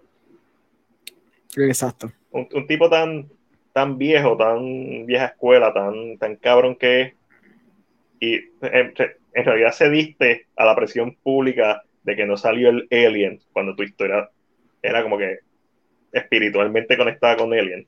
Exacto. Como que la idea, la idea de, no sé si has leído sobre la idea que él tenía originalmente Alejandro y Ángel de, de hacer de la secuela de Prometheus. Sí, está cabrona. Sí, está cabrona. ¿Tú crees que cuando, con lo de Prometheus, la última serie era un Studio Note? ¿O es que él quería de verdad juntarlo con Alien a la mala? No, yo, yo pienso que, que sí, eso él lo quería juntar a la mala. Pero hace sentido. O sea, si va a usar el jodido líquido este que, que muta todas las pendejas y quieres mantener el, el DNA de las series conectadas, aunque vaya a explorar los otros temas eh, mucho más ricos que. Bien, de hecho, Prometheus es más Blade Runner que Alien. Si te pones a pensar eh, la tesis de, de, de Blade Runner, fuera de los humanos, es los humanos creamos a estos seres estos seres están buscando cómo vivir más, porque tienen un límite de cuatro años, y van a donde su creador a buscar la respuesta. Exacto. su creador no les da la respuesta, lo matan. Carajo pasa en él, en Prometheus. Los humanos están, buscando al ser que nos creó para vivir más, especialmente personajes de, de Wayland Yutani, de Wayland, eh, yo todavía en la compañía junta, eh, este Guy Pierce. Eh, y en la, misma tesis, es como que una exploración de esa tesis. Este, pero no sé, no sé, no sé, lo que yo no entiendo es por qué el Coven no existe. A mí me encanta la parte de los neomorfos, que son los blancos. Ajá. Love it. I love it. Ok, esa es la forma de mantener el, el ADN ahí, como, ah, sí, vamos a experimentar diferentes formas de aliencito y que, ah, mira, sí, sale por, te sale por la espalda, whatever pero todavía no estamos ahí. Ya se la tercera. Uno de los problemas que siempre tuve con Prometheus fue eso, fue el hecho de que lo juntó porque entonces lo usó como un crutch y después, ah, al yo ver Covenant, me justifica que todo fue un crutch. Instead de él confiar un poco más en la idea que either él pichó, se la picharon o whatever, porque yo sé que no escribió el guion, pero estoy seguro que tuvo parte de eso. Entonces, él como que no confió o pensó como que, ah, quizás como que la gente no le va a gustar, so déjame meter un pequeño Xenomorph at the end. Entonces, mi secuela, en vez de seguir las ideas que tengo de Prometheus, voy a recaer más en Alien. En Alien todavía. Yep. A mí la falla de, de Lincoln es que no siguió las ideas originales y se fue por el viaje de, ah, no, la gente lo que quiere es ver Alien, pues vamos a hacer Alien. Cabrón, por eso es que él dice, ah, eh, una película de Alien no tenía éxito, cabrón, no, una película de Alien no tiene éxito si tú la haces, porque no tienes nada que decir. Exacto. Pero Prometheus no sé, no sé si fue exitosa en la taquilla, pero tiene un following de gente que la aprecia por lo nuevo que trae. Y la queja suele ser el fanático de Alien, que no, que no tiene Alien, y el que aprecia la película por lo que es, las- la queja suele ser, no me hubiera, si me hubieras quitado el Deacon, perfecto. Sí. Es como que, a mí me gusta el Deacon, de hecho, yo hubiera hecho la secuela con el jodido Deacon. Sí, con, un, con alguien, una sola persona, y el jodido Deacon, que se supone que sea grande con cojones. Sí, Pues si esa era la versión bebé, imagínate. claro. Eh, de hecho, en los cómics, el Deacon se convierte en una montaña. Ah, está bien. Eh, está en los cómics está cool. Este, pero, pero no, la idea original era ir al planeta de los, de los Engineers. Y Elizabeth iba a llegar allí con la cabeza de David. Que Ujú. técnicamente fue lo que hicieron, pero cuando te das cuenta que el diseño de los Engineers de, la, de Covenant es diferente, es porque esos seres también son creados de los Engineers que nosotros vimos en Prometheus. So, al final no se exploró nada y pues Covenant fue un fracaso. Ahí con James Franco lo que más te... Yo, yo creo que ni, ni sale. Sí, sí, lo tienes de, de cambio para que la gente se pompe como pasa Sí, con, se- con Interstellar. Sí, salen las fotos. Salen las fotos. Ah, sí, no, Interstellar, que estás viendo una película así, de pronto, ah, ok, sale Matt Damon, porque bicho, ok. Ah, él después no sale, porque bicho. No, no. Sale Matt Damon, el tipo que siempre está stranded. Papi está en. The Martian, está en Interstellar. ¿Por qué Sí, Matt Damon cogió ese papel si es prácticamente la misma mierda? Sí, yo no sé. Este, Buenos Eh. mensajes. Es spam. ¿Dónde están? Uh, spam. Sí es. Ah, Eh, sí, pues está. sí. Mm, qué cool. De más nada. Ah, viste, Matiel, te dije, vamos a usar lo de BTS. Oye, espérate, ¿qué es esto? Ah, no, qué picha. Ah, la misma, es la misma. Eh, te dije, va- vamos a usar lo de BTS y hoy lo anunció Caribbean Cinema. Ah, pues ya lo podemos anunciar, tranquilo. Ningún, yo quería hacer como. Ah, Lo dije primero. Ay, tú, tú sabías Mm. primero, tú. No tienes que demostrarle nada a nadie. Yeah, claro. La mierda, la mierda con eso es que si uno lo anuncia, te empieza a escribir Caribe en Cinema, no, tumba eso. No, porque ellos quieren ser los primeros que lo anuncien, ¿sabes? Como ya Ya hemos sé. tenido es- esos problemas, Tú me que, contestaste cuando yo te hice la pregunta, ¿verdad? Porque me contestaste. eh, lo que te contesté fue mm, hasta que no sea oficial. Sí, que no estaban no trabajándolo. Mm, Exacto. Sí, sí. Pero están- Like- no tienen fechas porque están esperando un equipo desde Europa. Um, what does that mean? Bueno, No, no sé, no sé qué significa eso. Este, Ellos, Alejandro- lo Alejandro, zumba eso. Ellos se escribieron. Nos complace anunciar que el concierto de BTS PTD on Stage se presentará en Puerto Rico el sábado 12 de marzo. La presentación Perfecto. será limitada ya que requiere un equipo especial que nos llega de Europa. Ok. La próxima semana anunciaremos detalles sobre la preventa, los cines y las tandas. De las limitaciones con el equipo, no podemos presentar el concierto en nuestros cines fuera de Puerto Rico. Ah, Ok, sí, eh, la cadena de Caribe en Cinema no la va a presentar en la islita ni en República Dominicana, solamente Pero, ¿qué Atrás. tú estás bus mandando a buscar para...? Papi, va a olerlos. Eso va a ser. O sea, el No, sudor de ellos yo, está acá. yo, yo, yo pienso- yo siento que tiene que ver con internet. Porque Ah, el concierto se supone que sea live. Ah, ok. y, y la gente que lo va a ver en vivo no puede aplaudir. No, No, en serio. Hay- eh, la gente que Sí, compró pues- boletos para, para verlos no puede aplaudir, tienen que usar este. pues no sé, porque supuestamente había leído Ujú. que hay unos, unas personas que lo van a ver en vivo a la misma vez que está pasando. Y otras personas van a verlo como un, un poquito después, pero dice live viewing. So, sabes. lo único que entiendo es que es un equipo que realmente tiene que Siempre, siempre hay un la delay. Este, siempre hay un delay. Tú sabes, en la televisión, tú ves la televisión live y siempre hay un delay por si hablan mal o Ujú. poderlo tapear. O sea, siempre, siempre hay un delay. Eh, normalmente a propósito, pero eso está cool. O sea, los fanáticos de las fanáticas de BTS no, sigan dándole chavo, eso está cool. Este, vean, Papri- eh, vean, vean Perfect. Blue. Vean Pero Perfect Blue. El cine han tirado antes este Sí. concierto en vivo y cosas en Sí, vivo, ¿no? Ahora mismo la, la Eh, ópera no se supone que sea en vivo. Exacto, si no me equivoco, sí. Pues entonces O sea- no es eso lo que van a hacer. Este, va- Tendrá no que ser algún gimmick adicional, sí. papi, Lo, eh, lo vas a oler, te digo. Yo creo que es que lo vas a oler. Van a salir ellos al final. Ujú. Oye, si salen ellos al final, te, te Es cagan. difícil.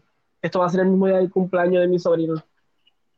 No Papi, importa, Va a tener que sacrificar a alguien. Que diga sobrino, no este dime hijado. Eso no importa. Ah. El- el- ¿Cuántos años tiene? ¿Ya está consciente? Va a cumplir uno. Eso Ah, no es un chico, bendito. Esto, Sa- Se acordar. eso tú, tú, tú después, tú después, papi, ahí, Exacto. aporta y después te cubre los otros cumpleaños, pero no se acuerda. Exacto. Si no se acordar. Te tiran muchas fotos con él en la playa, bla, bla. Sí, por eso. Pues, ¿y qué, qué piensan un Avatar 5? Ma- Mano, ah, puta la madre Avatar. Este, yo la tengo ahí, la primera, tengo que- no la he visto, porque guay. Uf. También tengo Dance with the Wolf. Está, está Avatar y arriba está Dance with the Wolf. No jodiendo. Déjame coger Dance Ah, with the. Wolf. O sea, Bob's Burger. ¿Alguien No, lo ha visto? Yo necesito Bob's Burgers toda la vida. Necesito esa película ahora, ayer. Está, So, tú, eh, tú ¿Tan vas buena a en la serie? Disney con Bob's A mí, Burger. me, a mí me tripa mucho la serie. Yo tengo que Ok, admitirlo. ok. Es funny. Eh, So que tú vas ahí. Oh, sí, yo voy de calle. Para eso yo voy de calle. Nice. Yo, like, la serie de Eh, Bob's lógicamente, Doctor Strange, que Alejandro Sí. tiene que venir a San Juan a verla con nosotros. Sí, sí, yo Ah, sé. Todo, todo el mundo, Sí, todo sí. el mundo verla. Mía, déjala. hay que verla, hay que verla. La Year sí se ve. No, Alejandro, Alejandro, Alejandro va para el cine para ver a, a mí a Madrid emocionándonos. A Madrid cuando salga Exacto, exacto. a Ben Affleck de Daredevil. De Daredevil, papi, cuando Ben Affleck salga de Daredevil, Ahí Ya. está. Ya, that's it. ya. Madrid va a No, no hay llorar nada. Yo, my Daredevil. Lightyear, Ujú, Thor, Ok. una película de Searchlight. Sí, sí, porque muchas de esas películas no, las no dice cuáles son. Sí, Sí, eh, ot- una película de 20th Century. exacto. está bien. Esa no es, Eh, The Banshees of. Inisherin. The Banshees. Las Banshees son. Eso suena interesante. ¿Sabes algo de eso, Alejandro? Negativo. Pero yo sí sé la historia de los Yo Banshees. Yo sí. sé que está, estoy escuchando, empecé a escuchar hoy un podcast que se llama Real Ghost Stories.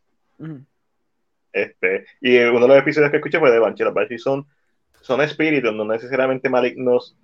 Los- Son espíritus que están eh, pegados a una familia y básicamente este espíritu te avisa cuando una persona cercana va a morir. Ujú. Ese es el, el, el, el folclore original Pues de mira, va a ser dirigida por Martin McDonough, Papi, yo me emocioné, Martin.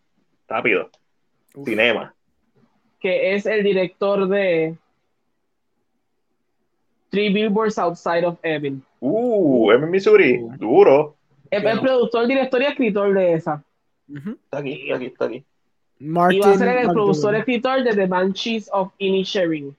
Está nítido. Está- Y los actores son Brendan Gleeson, Colin Farrell, Barry Coegan y Kerry Condon. Sí, eso, eso es un, eso es un Eso. cast cabrón. Ajá. Wow. Papi, eso- eso- pero ya cuando dijiste Three Billboards, yo la tengo por ahí. Te la he comprado Ay, me muy- encanta. A mí me sí. A mí me encantó Three Billboards. A mí me encantó Three Billboards. todo. Sí, bien bueno. Esta- Eh, esta- una película de David O. Russell, ah, Black Panther, Wakanda Forever. ah, Strange World, no me suena. Avatar 2 Ok. y una película Untitled Movie de 20th Century Fox. ¿Qué diga? No Fox.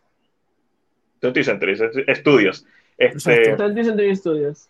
Para el Eh, eh. 2023 de Marvels. no, no, no, para, ya. No, Eh, no, déjalo ahí. Ah, Alejandro, no, eh, ¿alguna Haunted película? Mansion. Again. Sí, va a ser Hunter Mansion que van a hacerlo de nuevo. Sí. Este, déjame, vamos. Alejandro, ¿qué película estás pompión para ver este año de las que sabes que van a salir? Ah, diablo, yo hice esta, yo hice esta misma lista con, con Lex. Déjame buscarla en mi. En mi... Ah, Pasa que son los, son los nombres, son nombres raros. Pero definitivamente una de ellas es The Northman.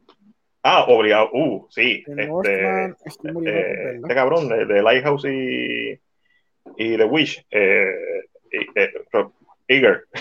Exacto. So, tengo esa, Duro. tengo eh, la película que está haciendo Iñárritu, que se llama Bardo, ¿era Bardo? A ver, buscarte el nombre completo. La película se llama, eh, caramba, Bardo or False Cl- Chronicle of a Handful of Truths. Es una película mexicana, comedia, de Ok. Iñárritu. Sí, So- ñarito le mete. No que es Beautiful, machones. Oh, sí, beautiful, eh. Para mí es, creo que la mejor de él. Me gusta slightly more que... Yo he visto con los primeros cinco minutos y están cabroncísimos. Sí. Este, Eh, también la de Scorsese, obviamente, la de. Papá, eh, la de Flower, whatever. Exactamente, Flower, whatever. la otra era ah, la de Malik. Hay una película nueva de Malik que él va a tirar. ¿La de Malik o.? No, no, no, no, yo sé, yo sé. Malik Terrence- Terrence. Malick, él va a tirarse um, The Way of the Wind, si no me equivoco. The Way of the Wind es una película que yo estoy esperando mucho porque este ha sido un hombre que siempre él le mete su su toque espiritual, su toque religioso a todas sus narrativas Ujú. y ahora va a ser una película de Jesucristo. Boom. Va, va a ser like, like una película de Jesucristo, pero si no me equivoco la narrativa va a ser los 40 días y 40 noches que está en el desierto. Eso no es como The Last Temptation of Christ hizo Scorsese. Se supone que sí. Déjame asegurarme que The, The Way of the Wind eh, va a tirarse ese viaje. Es una película que lleva él editando por un buen tiempo. No, es simplemente es un retelling de la historia. Pichea, lo que estoy diciendo. No, no está limitado a simplemente esa, esa, esa parte de. Ok, no, pero está cool. sí. Va a ser Este, convey will reportedly eh, convey passages in the life of Christ through representation of evangelical parables. Está súper cool. Ya. Sí, tengo que ver el estudio 666 Sí. este, Dice que es bien para, para, para curar mi eh, eh, Eddie, eh, que nos escribió Eddie. Eh, dicen que es bien funny, gory. pero a mí no me, yo no soy fanático de Foo Fighter, Sí. eh, para nada. Eh, pero well, I, can, I can watch a fun, gory movie. Eh, ah, no, pues yo, yo no, ahora mismo no, realmente la única película que yo espero, like, como que me emociona verla, es como Prey. Es- y no es como que me pienso que va a ser un película, es como que, ah, Predator. ¡yay! E- Eso es lo único. Oh, sí, sí. Es como que, Ah. ¡yay, Predator! Pero todo lo que están mencionando se escucha súper interesante y obviamente cuando tú te enteras del talento, esta película eh, que mencionamos ahora con el de, director de Three Billboards Outside, Evan Missouri, es como que, diablo, coño, sí. Like, se pone en el top de la lista porque a mí me gustó la película, el elenco está en la madre, entonces cuando sale Terrence Malick, oh, nice, otro, o sea, sí. Está Disappointment, Disappointment Boulevard también. Disappointment Mm. Boulevard, este, que es la nueva película de. No de Eggers, sino del otro, el que hizo Hereditary. Sí, sí, sí, y no te, no te preocupes, I feel you. Exacto, sí. Él Salió. también va a tirar su película y, pues, obviamente va a estar Joaquín Phoenix en ella, so, ya tú sabes que eso va a estar. Bien, Sí, Joaquín Phoenix, Joaquín Phoenix. Ari Aster, gracias a Dios, ya lo encontré. Eh, también está la de Blonde, que es la película que van a hacer de Marilyn Monroe, que es para Netflix. Ah, que con Ana- Anita. Exacto, Ana de Armas y dirigida por Andrew Dominic, que Andrew Dominic es un director increíble. A mí me gusta la película que hizo con Brad Pitt, la de Killing Them Softly. Este, y él A hizo un no me documental. Killing Them Softly, Ah, qué dolor. Yo cuando Pero- esa película pero- yo salí eufórico. pero la tendría que volver a ver. Ok, ok, está bien. Ah, ¿Tú sabes qué película a mí no me gustó que terminó ganando el Oscar a la mejor película extranjera? Zumba. Son of Paul, o Saul- Son of Saul, que es la película que es un one La shot la del holocausto, básicamente. era loca, exacto, en el campo de ¿No te concentración, gustó? ¿Por qué no te gustó? Eso está interesante. porque hay una poquinazo aparentemente. Este, eh, mm, mm, no sé, yo la vi en el cine, yo vi a verla y pues Sí. estaba vacilando con la película. Y, y siento que es de esas películas que no me gustó porque no la vi en el mood correcto eh, y la vi por ver. Y, y pienso que la voy, voy a apreciar más ahora, no solamente por la- el aspecto técnico, sino por la historia que es. Este, pero yo, sí te puedo, no. yo te puedo dar que mucha gente cuando la vio la- pensaron, ah, esto es un estúpido gimmick y picharon. Y yo entiendo Ok. porque es verdad, es casi todo un one take. eh, es atrevida la película porque tú atreverte a hacer una película donde básicamente es una hora y media de un close-up de una persona, donde casi no estás viendo el horror a tu alrededor. Es atrevido, es atrevido Claro. y es un, es un challenge que si tú no lo haces bien, te va a salir la película horrible. Yo pienso que le ejecutó muy bien ese, ese atrevimiento de hacer, porque para que la gente que lo sepa, es una película de holocausto de la perspectiva de este hombre, donde casi toda la película está encerrada en un close-up de él. Casi toda la película es una, una sola toma, por lo menos pretende ser una sola toma, Claro. antes de verla una sola toma. Pero entonces la película, pues tú, como ya tú sabes la historia del holocausto, pues decide entonces presentarte las emociones de este hombre a través que está pasando por esta jornada asquerosa del holocausto. Super nasty. Sí. So, es- ese es el esti- el estilo de película que varios años después yo sí la voy a ver, la tengo que ver. Igual. Drive, yo tengo que volver a ver Drive. Como que, ¿para qué? ¿Por qué carajo no me gustó Drive? Tengo que volver a ver Shooter Island. ¿Por qué carajo a mí no me gustó Shooter Island? Sí, sí. Yo sé por qué a mí no me gustó Shooter Island. Claro. Pero yo creo que ahí ya puedo verla y quizás la Claro. aprecie más. Una, Este, una más que puedo recomendar es, se llama Bones and All, es de Luca Guada, Guada- Guadagnino, el de Suspiria. el de Suspiria y, el de y Name. Exacto. Eh, pues él está haciendo una nueva película que es con Timothy Chalamet de nuevo Nice. y el actor Taylor Russell. Eh, va a salir Ok. un montón de actores más y qué sé yo, pero Taylor Russell creo que era la muchacha que sale en Waves, que era la película de A24, del muchacho que hizo también la película de It Comes at Night. Yo sé que no mucha Ok, gente le ya. gustó, pero Waves para mí fue una épica bien linda de, de, una, de un dra- dramón familiar. Y con Anna está buena, lo que pasa es que te la venden como horror Sí. y es la típica película que mm, sí, es suspenso, no horror. Claro. Pero con Anna está buena, Joel Edgerton siempre le mete. Exacto. Y obviamente la que todo el mundo está también esperando, que es la de Nope, Jordan Peele. No, Jordan Peele, que se Yo- ve nítida la premisa. no he visto nada, sé- me imagino que es como trailer, como Body Snatcher, algo así. Tiene un viaje así, pero yo creo que todo es un red herring. Yo no creo que es de lo que te está enseñando el trailer. ¿Me Ok, entiendes? ok, Sí. ok, I get it. Este, la voy a ver, porque probablemente va a ser como que una película. Pero después de Oz, Sí. eh, eh, Jordan Peele, a mí me encantó Get Out, por lo que es, bla, bla, bla. Oz, me gustó cómo empezó, me gustaron algunas ideas, no me gustó cómo terminó. Sí. Este, no, no tengo ningún tipo de hype por no. Este, Ok. pero la voy a ver. Eh, Sí. Lo que es, como siempre, lo que yo siempre espero ver este año, además de lo nuevo, mencionado un montón ahí que están como que bien interesantes para ver, ya sea por el elenco que tienen, los directores que tienen o la- las mismas temáticas que tocan, Claro. es obviamente lo que tiene A24, uno siempre trata de verlo, Este- estos, estos proyectos que de momento salen de la peste, pero eh, y lo que quiero ver son películas viejas, lo que quiero ver son películas viejas, Está bien. Soy nada malo con eso. Hay sus Vamos. clásicos. no, papi, no, no, no, claro, y, pero verlas, verlas serio, o sea, verlas. Ujú. Porque el problema, el problema,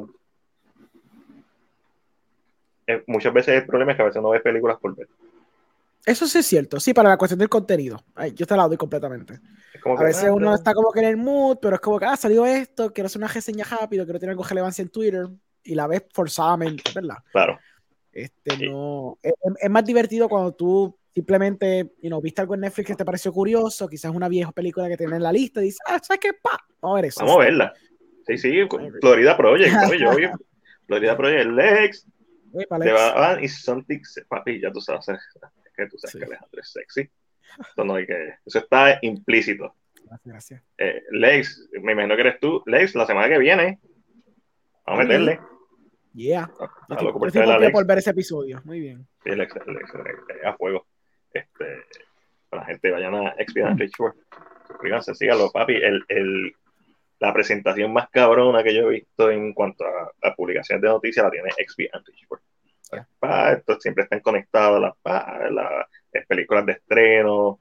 eh, los- o sea, es duro, es duro. Uh, esa es buena la pregunta. Este, papá, ¿qué expectativas tienen para Mucha muerte. Diablo, ¿tú quieres acabar todo el quiero mundo ahí? ver a los Velociraptor corriendo por Venecia y bajando a un italiano y ¿Tú lo quieres R? arrancan así. por la idea. Tú la quieres R, hardcore. Que, que quiero que un dinosaurio venga y agarre la Torre Eiffel y la arranque de raíz y la tire. mi, mis expectativas con Jurassic World Dominion es que hagan una película de Dino Crisis. Esa es mi expectativa. Y si al final no me salen los Power Rangers Dino, me va a molestar. No, mano, de verdad, yo no vi la, la anterior de. Yo me disfruté eh, Jurassic World por lo que es. ¿Sabes? Es Una película posconera. Por esta. eh, Bryce, eh, la hija de Ron Howard. Bryce Howard. Bryce Dallas Howard. How- el Dallas. Dallas, Texas. Este, Bryce Texas Howard. Bryce, Texas. Bryce Dallas Howard. Ron Howard. Eh, no, ella le mete, ella le, ella le mete y ella dirige probablemente los mejores episodios de, de Boba. Fett, aparentemente. Y, y en, de Mandalorian le mete y es talentosísima. Y, y, y pues puede correr en tacos contra un, eh, un T-Rex. Son talentos. A- Ale- Alejandro, ¿cómo te explicas esas decisiones? ¿Tú cómo ¿Cuál de todas? este personaje femenino corriendo, atrayendo un velocista a un, no, a un, tino- a un T-Rex y la deja en tacos. Ah, Yo creo que fue una cosa que de verdad pasó desapercibida para, para mucha gente en ese set. O por lo menos se pasó desapercibido para el director y nadie supo arreglárselo. Ok. Sí. Pero tú no ves que esa era la idea, hacerla correr en tacos. No, yo no creo que esa era la idea porque después ya se Las quitan los mujeres no tacos. se quitan los tacos cuando pasan emergencia. Yo no sé si ustedes han estado en una pelea de un club, ellas no se quitan los tacos para coger. Pero entonces, pero- She- pero entonces She, la misma película se los quita eventualmente. Ese no fue parte del punto. Ya, pero eso después, después. Pero maybe en esa escena específicamente, las Sí, mujeres sí, no, jajaja, deja de correr. No, no, no. Ia. Ia, esto, esto es duro. Transformers, Transformers Beast Wars. I mean, lo veremos, sabe Dios, veremos todas esas cosas, todos esos combos. Yo Esa a veía Beast Wars. Esa es la Tú sabes cuando, cuando el CGI está empezando y están tirando series ahí al garete con CGI todo jodido como reboot. Papi, esa Sí, sí. serie. Yo, yo vería, yo vería un revamp de reboot, una continuación porque nunca la fucking terminaron. Este, ah, tú sabes, Ángel sabe, Sí, sí. Ángel sabe. Fíjate, a mí me pareció Fallen Kingdom una Me película muy encantaba, me decente, era encantaba. básicamente de los Wars 2.0. Exacto, porque Jurassic World es básicamente Jurassic Park 2.0. So, Sí. no dudo Sí. que sea la misma mierda. Este, pero, por ejemplo, va a salir Jurassic World, eh, Jurassic World 3, pues quizás yo veo Jurassic Park. Ese es mi viaje. Y quizás veo, y quizás veo Fallen Kingdom y después y la veo para ponerme al día. Este, pero si le hago una reseña, quizás le hago la reseña de Jurassic Park. ¿Ustedes Sí. vieron el- la película de Netflix nueva que salió el trailer, creo que fue hoy? Se llama The Bubble. Sí, Ángel, está Yes. pompeado. Eh, Ángel está- cuando Ay, yo pero vi... no, o sea, güey, yo voy a empezar por una cosa. Ok, ok, dale, zumba. Si a mí ese director no me da un recuento de las primeras cinco películas de las cuales está grabando en The Bobo, yo me voy a molestar. Yo lo que le dije a Ángel, Santa. esto me recuerda a Tropic Thunder, Sí. el opening de Tropic Thunder. Que, que vemos las películas del personaje de Ben Stiller, esta franquicia de acción, y siguen, y sí, cada vez son más exageradas, como que, ah, ahora tengo que salvar dos bebés en la nieve. Este, so, Pero pero el no chiste visto- es que el trailer que salió primero, que salió hace dos días atrás casi, era el de la película. Beast, película. Beast Something. Sí, sí, sí. Básicamente Jurassic World Domination. Eso está tripeando la Y- producción de Jurassic. World Domination. Eso es Yo todo necesito esa ver. Entonces, me encantó Twitter. Yo entré a Twitter y la gente decía, wow, no, me sorprende que ya van para 6, las 5 fue bien porquería. y yo, la gente está como que siguiendo el chiste, decían, yo siento que dejaron caer la bola en la 4. Yo Ah, creo ok, que ok, ok, esta. Sí, sí. So, yo siento que hay mucho potencial de que nos den Papi, esto, esto las es una películas char- estas ridículas que está grabando un ella. Charnado, en el sentido de que, papi, estas películas que no tienen ningún tipo de derecho de existir, este, más allá de que hacen chavos, eh, eh, cuidado, y Sí, siguen sí. saliendo, so, ay, eso tiene su lugar, eso. Retro 80, Eh, Retro 80, nunca es tarde, nunca es tarde. Estamos aquí ya hablando mierda. buena. Exactamente. Este, Eh, pero sí, este, lo vi de Bobo. Interesante. Wow, ¿qué? Perdón. sí, sí, Netflix hizo un live action de reboot, lo, lo- lo sé, y fue un fracaso, porque Oh. era, era live action y no era para nada la esencia de reboot. Sí, ellos se metían en, en realidad virtual y pendeja, pero y ahí estaba el logo de reboot, pero para, no eran los personajes de, de la serie animada ni nada. Fue un, fue un fracaso. Me pompié por un segundo. Yo dije, ¿qué? No, papi. No, no, papi. A mí, yo como quiera lo voy a ver.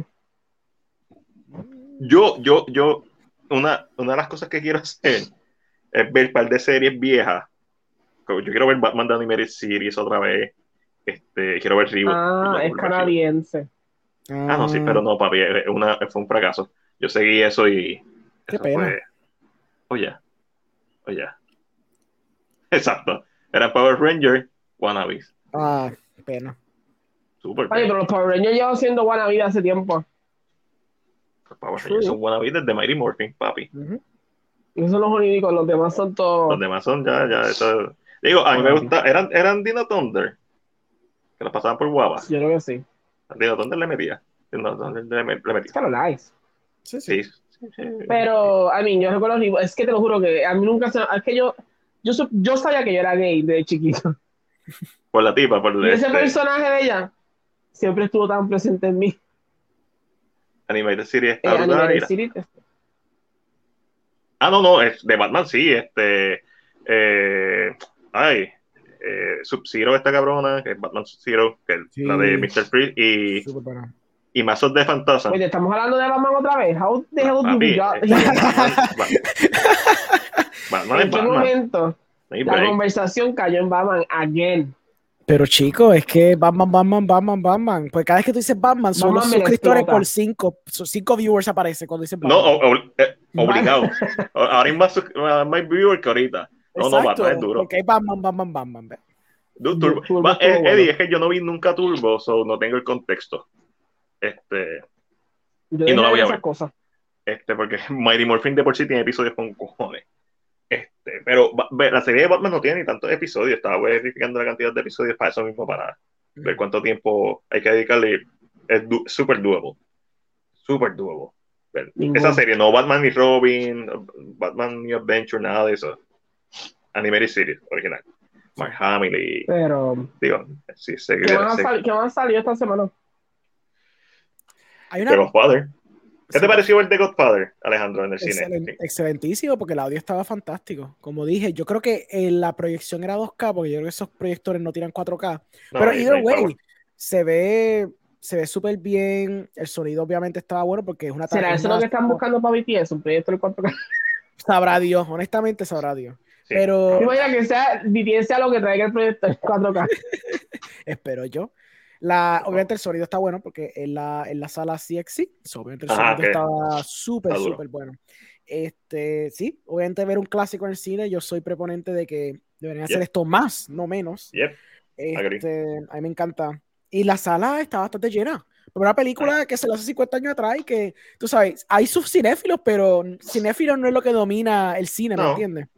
So, estoy seguro que hay gente que probablemente fue porque una amistad se lo dijo o escucharon esto y dijeron, ah, qué curioso de Godfather, nunca lo he visto quizás. Y para quizás mucha gente Ah, quizás no fue la primera vez. novia. Dame a ver The Godfather al cine. I mean, hey, todas las excusas que hayan. Why not? No, yo, yo ya, la- ya- ya la quitaron, ya no está. Ya me cago en nada. Era una semana, si no me equivoco, lo que estaba. Tú tienes que, a mí, no va a durar mucho. más No, no, yo entiendo, pero, yo- o sea, sí, sí, hace sentido. Pero no era, no era que la quitaron porque la gente no fue, es que yo creo que era un limited time engagement Ujú. como quiera. Tú sabes, esta era una cosa que era una semana a punto. Nunca iba a ser más. Ujú. Alejandro, ¿el Godfather es una película perfecta? Diablo. Pues si lo piensas en ojos de los 1970 cuando salió, exacto, sí. Que for sure, es perfectísimo. Ya, ok. Sí, sí, sí. full. A- ahora, obviamente, el problema es que tú, tú has visto tanta, mucho más cine que. no, no, lo que pasa es que Godfather subió la barra. Oh, sí, sí, sí. Esto es como cuando tú ves Citizen Kane, que tú dices, ah, yo he visto todo esto. Es como que, pues sí, cabrón, porque esta Sí, fue la cabrón, porque que esta lo película lo inventó. Exacto, esta película inventó. Godfather es la misma cosa. Godfather es una cosa ya. que inventó todo eso. O sea, inventó Ah, no, sí, todo yo sí. lo que hay. Yo soy súper proponente de que las cosas tú las tienes que apreciar en, el contexto de la época que salió. Sí, siempre va a tener la influencia de lo, del- de lo que has visto modernamente, pero Claro.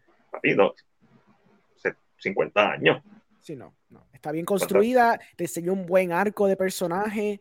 Este- Una vida casi. Digo, la, la- la segunda parte también hace lo mismo, pero Sí. papi, un, un- un canto de vida de estos personajes. Ver- ver el, el rise and fall Ah. de Al Pacino, cómo se presenta la narrativa. Este, es increíble. Ese paralelo de el padre y después la película termina con el bookend. Ah, tú estás perfecto. Ah, qué excelente entonces. Papi, hasta Está ahí, tengo break. coger, Sí. genuinamente corre a verla, no, no chiste, tienes que verla. ¿Sabes, sabes que Nicolas Cage quería salir en The Godfather 3, si no me equivoco? Interesante. I mean, quizá lo hubiera hecho un buen trabajo, Nicolas Cage. Se ha tirado Sí. cosas buenas. Yo quisiera ver la el corte, el corte nuevo que hicieron para la tercera. Yo lo tengo ahí. Excelente. Necesito verla para ver si está mejor, si arregló bastante de los issues. Bien, Está ¿por qué le dices Coda? Yo la tengo ahí. Ni que se la fueras a prestar. ¿Por qué no? ¿Por qué no? Ver, Yo, yo no sé si eso tiene un digital copy. Ah, Yo te puedo dar el digital copy si lo tienes, si es que no lo, no lo redimí ya. Este, retroir y duro saber, saber que está la película es como que, ah, ok, todavía tengo break de verdad. Sí. Este, salió una película que mucha gente habló en Sundance de ella, que es la de Fresh, que está en Hulu. Ah, Ay, exacto. Dios mío, se Eso salió. Sí, me, me han dicho que lo, que lo que está impactante en los primeros 30 minutos y la película parece que el tercer acto es sólido, eh, que la actuación obviamente de Sebastián Stan está súper nítida. Ah, esa, ¿De qué es, estamos es- es horror, horror-ish. Una película va- de. Se llama Fresh. La, el, el gimmick mío, es como como- ustedes brincan de un tema a otro sin hacer un corte ni nada, esto es un editaje cabrón. Porque Así. estamos hablando de lo que sale, lo que sale el fin de semana y una película que yo sé que Pero quizás no no estamos hablando gente- de The Godfather y de Dakota, como Porque- brincaron otra No, película tan porque, no, no, porque Coda no es Coda. Coda estamos hablando de la, de la, del, del re- re-edit que le hicieron a la de Godfather 3. Sí, se llama. No sé, Ese fue el brinco. Entonces, hablamos de que iba a dar Godfather- el digital copy. Exacto, pero de Godfather estábamos hablando porque esa película sí salió la semana pasada. Y de momento que- escucho que están hablando de Sebastián Stan, me confunden, yo estoy Eh, mira, pues, mira, ahora Angelo, estamos brincando a la otra película que sí salió de Gracias. semana que se llama Fresh. Fresh es una Fresh. película que está en Hulu, salió en Sundance, es de una, es una primeriza de esta directora que realmente no me acuerdo el nombre. me imagino que la vas a ver porque sale en Sundance. La quiero ver porque no la, no la vi en Sundance, porque de verdad que me pasó desapercibida, pero leyendo la- las reviews me dicen que el intro está bastante interesante, eso se tiraron Ujú, algo, que, algo similar que pasó con, con Drive My Car. Es por Ah, eso, es por eso. Es por el gimmick, tengo que admitir que el gimmick, el gimmick de los primeros No es 30 ningún por minutos. Es porque es de Sundance. No, te voy a explicar lo que es. Es por el gimmick, el gimmick que pasa este, en los primeros 30 minutos y lo que hacen con Sebastián Tan en el personaje como tal en la película. Eso es lo que me tiene como que eh, interesado. Alex, ¿Qué? Alex, Espera, voy a traer, a- voy a traerle un invitado. Es para Sí, mí. ¿no? no te niegues. Ajá. No niegues que es porque es de Sundance. Pero si yo vi películas malas en. Sundance, yo vi películas malas en Sundance. Eso no pasa. Sundance- no tiene malas películas. las vas a tomar Chacho. siempre primero. Créeme que Sundance tiene malas No, películas. no, no lo dudo. Mira, nos pregunta que si Titanic 2 es real. No, No, no. Yo, me, yo me acuerdo cuando chamaquito había un trailer. Había que- un trailer. Y le sacaban a Leo de un cubo de hielo. Yo vi eso y yo cuando chavaquito yo me, cre- yo me comí el cuento, yo decía, espérate, de verdad, va a ser un Titanic a 2", mí, y se veía como tan está el cine hoy real. en día, no me sorprendería si realmente tuvieran esa historia. Diablo, sería una aberración, de verdad, la cosa más rara del mundo. No, ese estilo de películas que hacen en Asylum Ajá. Studios. Ese, ese, sí, yo espero eso de Asylum, pero Y si hacemos, y si hacemos mm, que esto sea Ajá. Un, una- un multiverse en Marvel y ese el, el Capitán América Libre. Ay, Dios mío, está, está apretado. qué horrible.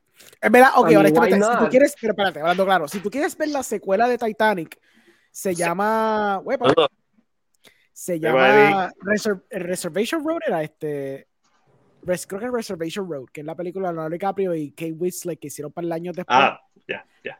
Esa es la secuela de verdad de Titanic. Porque Es como el reunion que- de estas dos. Sí, porque Reservation o Revolution Road. Revolution, Revolutionary está, Road. Gracias, está. gracias por Ya. arreglármelo. Tirando ahí, ¡pap! Muy bien, gracias. Yo, yo tengo cualquiera aquí. ¿Cómo está Eddie? Bien, todo bien, gracias a Dios. ¿Y ustedes cómo están? Ya tú sabes, aquí súper. Todo bien, todo bien. Está... ¿Qué pasó? ¿Por qué quieres estar aquí? ¿Qué va a tirar? Tira la Nada, tuya. simplemente, tú sabes, tú sabes Janguear. como, como, como a nosotros nos gusta hablar de películas a cada rato y pues como estamos hablando ahorita, tú sabes, de, de como todo el mundo se la, se la tiene, tú sabes, Sí, 14 de- quilates a Batman. Ale- Alejandro, tú y yo hablamos por encima de eso. Este, ¿A ti te gustó Batman? Sí, a mí me gusta Batman. A ti te gustó Batman. Batman es un masterpiece. No, No, ok. That's it. Ya. Para, para mí eso es totalmente justo. Este. Ah, es que mi, es que mi novia es como que yo estoy. Yo me caso ya mismo. Este. Hace rato se supone que te... ¿Verdad? hey, poco a poco. Poco a poco. Jesus Sí. Christ, what are you waiting for? Yo no tengo problemas con que. Yo no tengo problemas si a ti te gusta o no te gusta una película, ni a nadie. A mí me encanta hablar con, con personas que opinan diferente a mí. Este. Alejandro y Alejandro. Y estoy El loco de, que, de, de tener libre el domingo para poder tener esa conversación. Eh, porque pun- puntos de vista son puntos de vista. ¿Cuál es el problema para ti, Eddie, que acabas de ver, ver hoy la película? Que fue hilarious. Dude, cuando tú me dijiste lo de la marcha imperial, fue como que, ok, yo no estoy loco. Ok, pues para empezar, yo esto, cuando yo estaba leyendo o siguiendo las noticias de, de cuando estaban haciendo esta película, que obviamente se supone que esta película hubiera sido el script que Ben Affleck hizo. No. No, está eh, el script de Ben Affleck, el villano era Destro, estaba basado en The Game de, David Fincher. Pues yo Este, pensé- eh, yo pensaba que esto, obviamente no iba a ser el script de Ben Affleck, pero se supone que este Batman iba a ser, oh. que iba a ser Ben Affleck para, tú sabes, para la historia. Correcto, Pues, originalmente esto- Ben Affleck hizo su guion que se llamaba The Batman, este, iba a ser una secuela de, de Zack Snyder Justice League, obviamente eso nunca pasó, eh, en el 2017 en particular, y... pero no, Pues esto, pues obviamente pues mis expectativas empezaron a bajar. Esto, luego cuando le preguntaron a Robert Pattinson por qué él no está, iba a work out para el, para el role, que él dijo que he didn't want to set a precedent, pues eso fue para mí como que, ah, no, pues ya, you're just being lazy, básicamente.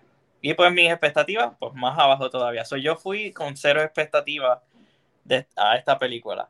Lo que yo no me esperaba, que era lo que yo te estaba diciendo cuando, porque yo, yo la estaba viendo y te estaba texteando al mismo tiempo. A ese nivel de que ni, ni siquiera la película me, me, sí te me, capturó. acaparó, me acaparó tanto la atención para yo enfocarme en ella.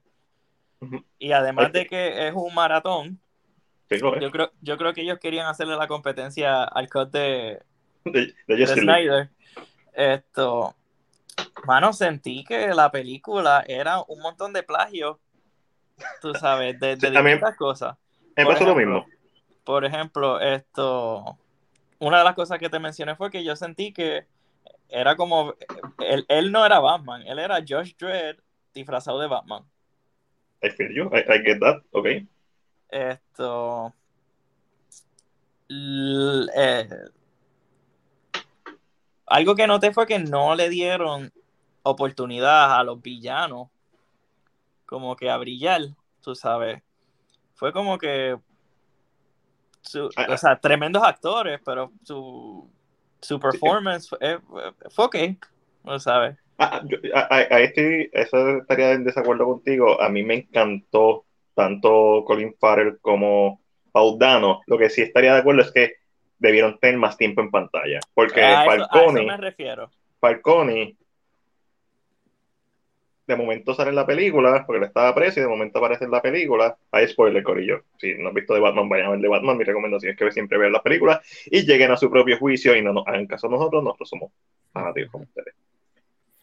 Y siento que ese arco de historia, aunque está atado con la historia, porque lo, la película no es incompetente en el sentido de que no, no, de momento pasan cosas random, fuera de que Alfred desaparece de la historia, pero está bien, está en una cama de un hospital, yo puedo entender eso. Pero sí, eh, se, debía estar más enfocada para mí, en, en, especialmente en Paul Dano, que es una bestia actor. Alejandro, Diga usted. a ti como alguien que, que te gustó la película, que te gustó la experiencia de ver la película, Mm. este, ¿verdad? y sin quitarle eh, mérito a la opinión de, de nadie. Eh, tú te sentiste, sí, tú sí te sentiste cautivado. ¿Qué fue lo que, desde qué momento? Eh, porque yo, yo la vi bien pesimista. Yo no la vi con cero expectativa, yo la vi pesimista. Mm. Y, no- y yo sé que eso no se debe hacer. Pero yo la vi pesimista, esa es la realidad, esa es la que hay. Ok. Pues yo tengo un beef con Warner Bros. Mm. por quitarle ese proyecto a Ben Affleck. Esa Sí. es la que hay.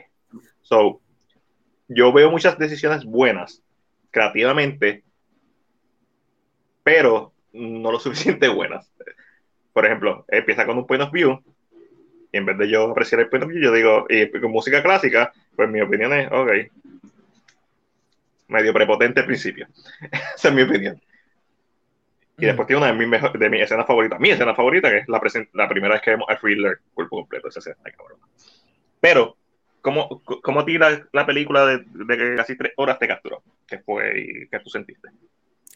Pues a mí me gustó porque yo estaba viendo, sentía que yo estaba viendo la película de Batman in its purest form, por lo menos de Ok. las películas que tú sueles ver de las películas animadas de Batman. Ok. O lo mismo graphic novels, o sea, el, Sí. chiste, el chiste fue que cuando fui a ver la película, ¿verdad? Pues yo fui a ver el fan screener, te dan una copia de, de la Halloween Special Number One, que es un one shot que tiraron el año pasado. Yo dije, ¡ay, qué cool! Me están dando la película que voy a ver ahora en comic book. Qué chévere. Porque yo- yo- de entrada yo sabía que iba a ver de Long Halloween y efectivamente eso es lo que termina haciendo. Pero no es algo malo porque a mí me gusta mucho ese storyline. Ah, no, um, está cabrón. A mí me gusta mucho el, el desarrollo de la narrativa en el sentido de que pues está este misterio de este tipo desquiciado, que está empezando a matar gente, que obviamente se tiene la justificación del por qué lo está haciendo, que eso es lo que me gusta de Paul Dano. Siempre entiendo mucho que The Riddler funciona como un yin yang de Batman, donde Batman quiere acabar con esta corrupción, pero The Riddler está tomando esas decisiones que Batman no haría, que sería pues, obviamente matar. Obviamente irse bien al extremo con sus decisiones. El, el aspecto extremista de todo esto. Um, ver cómo están ellos dos jugando esa, esa tarea y básicamente Batman está 70 pasos atrás porque Batman, aunque es un poquito más detectivesco que, que otras interpretaciones, como quiera el tipo está bien atrás de lo que está haciendo Riddler. O sea, él, spoilers, él nunca pudo parar lo que Riddler quiso hacer. El Riddler mega ganó y él tuvo que adie- adiestrarse a las consecuencias, lo cual me gusta bastante bien porque there's no saving the day. Esto termina en algo bastante dour, tú sabes. Él solamente se da cuenta que pues su imagen de lo que es Batman shiftió un poquito a través de la película porque ya hay gente que quizás no lo ve con, con la tesis que era, que básicamente se escupió la tesis al, al último, que es la, narración de cómo Es Superman, ya- ahora es Superman. Ahora Exacto, él es Superman. Lo cual, whatever, está bien fine, porque hasta, hasta el mismo el mismo Snyder hizo esa misma tesis. Él te quiso traer un Batman que era bien oscuro y ver cómo, por inspiración de Superman, he gets to the other side. Claro. Aquí le reinterpretado de otra forma, donde para él, él quiere utilizar este tipo de bat symbol como un símbolo de fear para entonces, al momento de que él no puede estar en todos lados al mismo tiempo, él sí puede asegurar que nada más con el símbolo de él, la gente se va a aguantar de hacer los actos más horribles del mundo. Pero claro, eso no para gente como The Riddler, que regardless de todo eso sigue haciéndolo. Pero claro, la película te explica el por qué, porque el Riddler cree que de Batman lo está ayudando. Y esa parte para mí fue fascinante.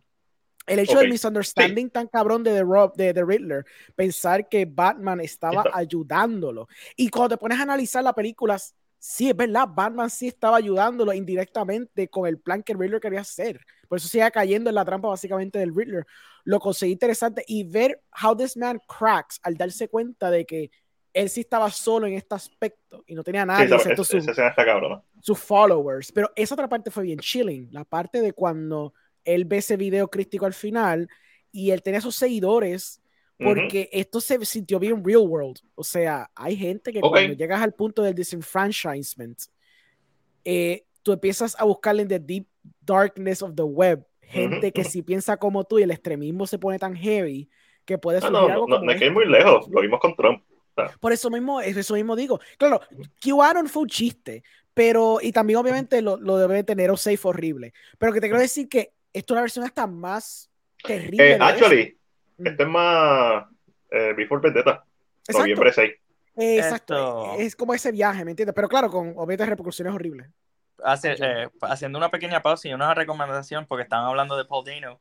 Zumba. Si no han visto la película Love and Mercy, se las recomiendo. El tipo hizo Vamos, pues. tremen- tremenda actuación. Sí, bien bueno. No, no, es infravalorado, actually. Él se fue con los puños con Daniel Day-Lewis en The Will Be Blood, like, a los puños. Y la escena de Riddler cuando breakdown me recordó a la escena de la iglesia de The Will Be Blood. Esa escena está tan- Oh, sí. esa escena está tan cabrón. Yo lo que Pero- rezo, y, lo, y lo dije ahorita, que espero que esta película, todo el mundo diga qué cool es Riddler y lo inspira Ah, a ver sí. más películas de este hombre. Ah, no, Porque- obligado, obligado. O sea, sí, eso es lo mejor que eso. Eso es lo yo también espero eso. Te pregunto. Batman estaba 70 pasos atrás Yeah. de Riddler. ¿Tú estabas 70 pasos atrás de Riddler? Ah, es que sabiendo, sabiéndolo en Halloween, sabiendo las inspiraciones que conlleva esto, ya yo más o menos sabía el endgame. No sabía que el endgame iba a hacer explotar mitad de la ciudad, pero, ajá, Exacto, eso, eso fue bien left field. Eso, eh, I am okay with that. sí, sí. Pero los Riddler en sí, cuando el primero de ley de la eso lo que, lo que le dijo Eminem a Machine, a Machine Gun Kelly. Ah, yo te entiendo, sí, sí, sí. Tú dices los, los, que- los Riddler- los riddles como tal. sí, algunos, Eh. algunos yo lo sabía, otros pues como que la cabeza no me estaba cayendo en cuenta con el Riddler, pero... sí, Pero el, el principal, Catalada. Ah, ratalada. Claro, el contexto de saber nosotros español, pues obviamente es un deterrent. Este, es un deterrent en el sentido de que nosotros ya sabemos lo que significa eso de verdad, mientras ellos no sabían lo que era. Claro. Sí. Esa es la, esa es la parte. Ajá. A mí me saca mucho la película, porque sí, me, está bien bonita, bla, bla. Ujú. Pero eh, no, no es como un Seven, no es como Zodiac, que tú estás en este journey descubriendo la misma vez que los personajes. Ujú. So, para mí no hubo misterio. Porque, y puede sonar arrogante, pero yo adivinaba las cosas antes que Batman. Porque para mí era novia. Obviamente los españoles lo entiendo. Este cabrón no sabe español. Pero ¿por qué no lo hiciste en latín? ¿Por qué no lo hiciste más complicado que para un- un- una lengua muerta? Algo, algo que también hiciera ver a Batman más cabrón todavía. Este, como detective. Y a Gordon. Me gustó que el pingüino se los vacilara. Porque eso es lo que yo estaba pensando como audiencia. Pero eso no le resta al hecho de que para llegar a esa escena pasaron un par de minutos. Like, ellos, ellos primero pensaron que era el otro cabrón. Después fueron al pingüino. Mientras estaban con el pingüino, pensaron que era Falcone porque otro pájaro. Ujú. Y entonces el pingüino le tenía que decir, no, es un- ¿qué cara es una ratalada? ¿A qué suena? Un- a un murciélago. So, Sí, sí. mi problema con la película es que la parte de misterio no la sentí. Eh, so, I never was engaged fuera de esa primera escena que Paul Dano mata a- al Mayor, Ujú. que está cabroncísima. En tu sala, cuando salió el nene, dijeron Robin. Alejandro. No, na- nadie dijo eso. Yo lo que estaba pensando es como que, ah, se tiraron lo mismo que hizo Burton, de coger una familia que se parece a la familia del Wayne Family, para hacerte, para hacerte el red herring de que, ah, sí, sí. ya, sí. So, me gustó ese juego porque era como que, ok, so, yo, ya yo sabía de entrada que tú no ibas a hacer de nuevo el killing, pero me está Ujú. cool que hiciste eso porque entonces haces el paralelo. Que mucho, la película en sí es mucho paralelo, pero tú sabes Ah, no, sí, sí. Sí, sí. La película ese- juega mucho con el paralelismo de, de, de los traumas y cómo eso se transfiere en todos los otros personajes. sí, cuando él mira al nene, obviamente, es lo que está diciendo es como que, papi, yo estoy fallando. Exacto. Yo estoy, te- Yo lo que Sí. pienso es que esto, a mí lo, como tal, en, en, en cuestión del Riddler, lo que me molestó de la película fue que te lo dije cuando estamos, es que cuando él explica la razón por la que él estaba haciendo, siento que la razón por la que él hizo lo que hizo era como que un poco débil.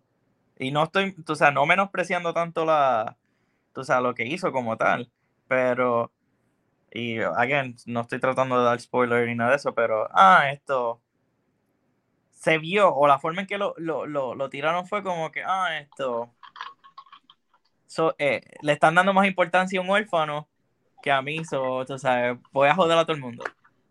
Así, porque, como, eh, así es como es se sintió. Así es como se sintió. Y honestamente, eso a mí me hizo pensar que tú sabes, coño, eso no es una razón suficiente para pa tú básicamente volverte un sociópata. Pero eso es un inciting incident, porque ese fue el trauma que cargó por toda su vida. El inciting incident fue que en ese orfanato la vida era una miseria. Cuando él empieza a indagar el por qué es una miseria, él se da cuenta que esta, esta cosa es sistémica. Y cuando él se da cuenta que es sistémica, todo se empieza a evolucionar en la mente de él, de que yo necesito hacer algo porque no puedo creer que toda mi vida yo sufrí todo esto, vi todo este trauma, vi toda esta muerte a mi alrededor, y nadie hizo nada y todo el mundo se lucró de esta miseria mía. So, eh, el inciting en sí fue el orfanato, pero todo eso se expandió. Entonces, al darse cuenta, pues yo necesito hacer el cambio que nadie está haciendo porque todo el mundo habla de cambio, pero eso es mierda para mí porque nadie está haciendo el cambio verdadero. Y por eso no confiaba en la tipa nueva. La tipa eso- nueva decía lo mismo y decía, pues sí, sí, el cambio verdadero es que yo voy a limpiar todos ustedes por carajo, como si esto fuera el arca de Noé. Jódanse todos ustedes. No, o sea, la, la idea de la película como tal, Ujú. en mi opinión, estaba, está, teni- yo siento que él quería tratar de proyectar algo, el director como tal, pero I feel, me personalmente, con todo lo que ha- han tirado ya de Batman y eso, I think he missed his mark. Pero puedo entender porque a mucha gente le, le- le gusta y respeto la opinión de ellos. Tú estabas mencionando ahorita, Magdiel, de, de, de la, de, de la música. Eso es algo que le critico como músico también. Esto, además de que el team del Batman se sintió como el Imperial March cortado las primeras ocho barras, Y, len- y más lento, un tiempo Dude. más lento. te lo repitieron, te lo metieron por ojo, boca y nariz por toda la película. Y la canción de Nirvana. Musicalmente, musicalmente, yo sentí que la, la película no tenía un soundtrack bastante variado. Era Sólido, como que ¿no? siempre el, el theme song de Batman, tum, tum, tum, tum, tum, y era como que literalmente salí de la película y se me quedó eso e, en, en el oído por- como por, por el resto del día, dude, porque la película, te, la película te mete ese song por ojo, Sí. boca y nariz. ¿Is that Sí, not sí. a good thing? Porque si logró eso, logró su propósito. No, Es que todo depende. Es un earworm, I think it made it, it made it solid. la, la que- razón. La Ah, razón yo- por la que a mí no me gustó el team de Batman es porque la razón por la que yo me recuerdo de él no es por su propio mérito, es porque es la marcha imperial. Exacto. Y es- Este- es como un plagio, en, en otras palabras.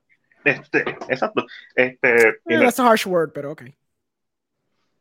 Mm, Yo no usaría Sí, plagio, porque no, no, exacta- exactamente. Pero es que, o sea, Alejandro, tú puedes cantar la marcha imperial por encima. Yo lo hice en el cine. Eso, eso pasa con todas las canciones pop en los últimos 10 años. No, exacto. Exacto, pero. si lo vamos por ese argumento, ¿me entiendes?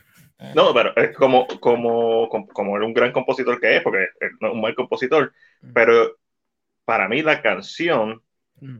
la recuerdo, pero no la recuerdo por las razones que son como alguien que conoce de música. Ujú. Ujú. este, y quizás tú no lo sentiste, tú quizás nunca habías pensado en la marcha imperial con, con el tema, pero la razón por la que el tema quizás es memorable no, no es por el tema en sí, es porque es la misma progresión de algo que ya he escuchado. Exacto. Es, es como si tú escuchas el principio de Billie Jean, Ujú. eh, si tú escuchas el principio de Billie Jean, que eso pasó, eh, eh, hay precedentes en donde eh, un, otro músico en algún momento utilizó ese principio y ese principio es tan y tan icónico que lo, lo llevaron a legal y, y Michael Jackson ganó porque eh, o sea, es tan icónico que no es literalmente estás plagiando. Yo no voy a decir que es plagio tampoco, pero yo pensé lo mismo. Yo pensé en la marcha imperial y, y, fue, y es fue annoying para mí eh, ese aspecto de la película, de la parte musical.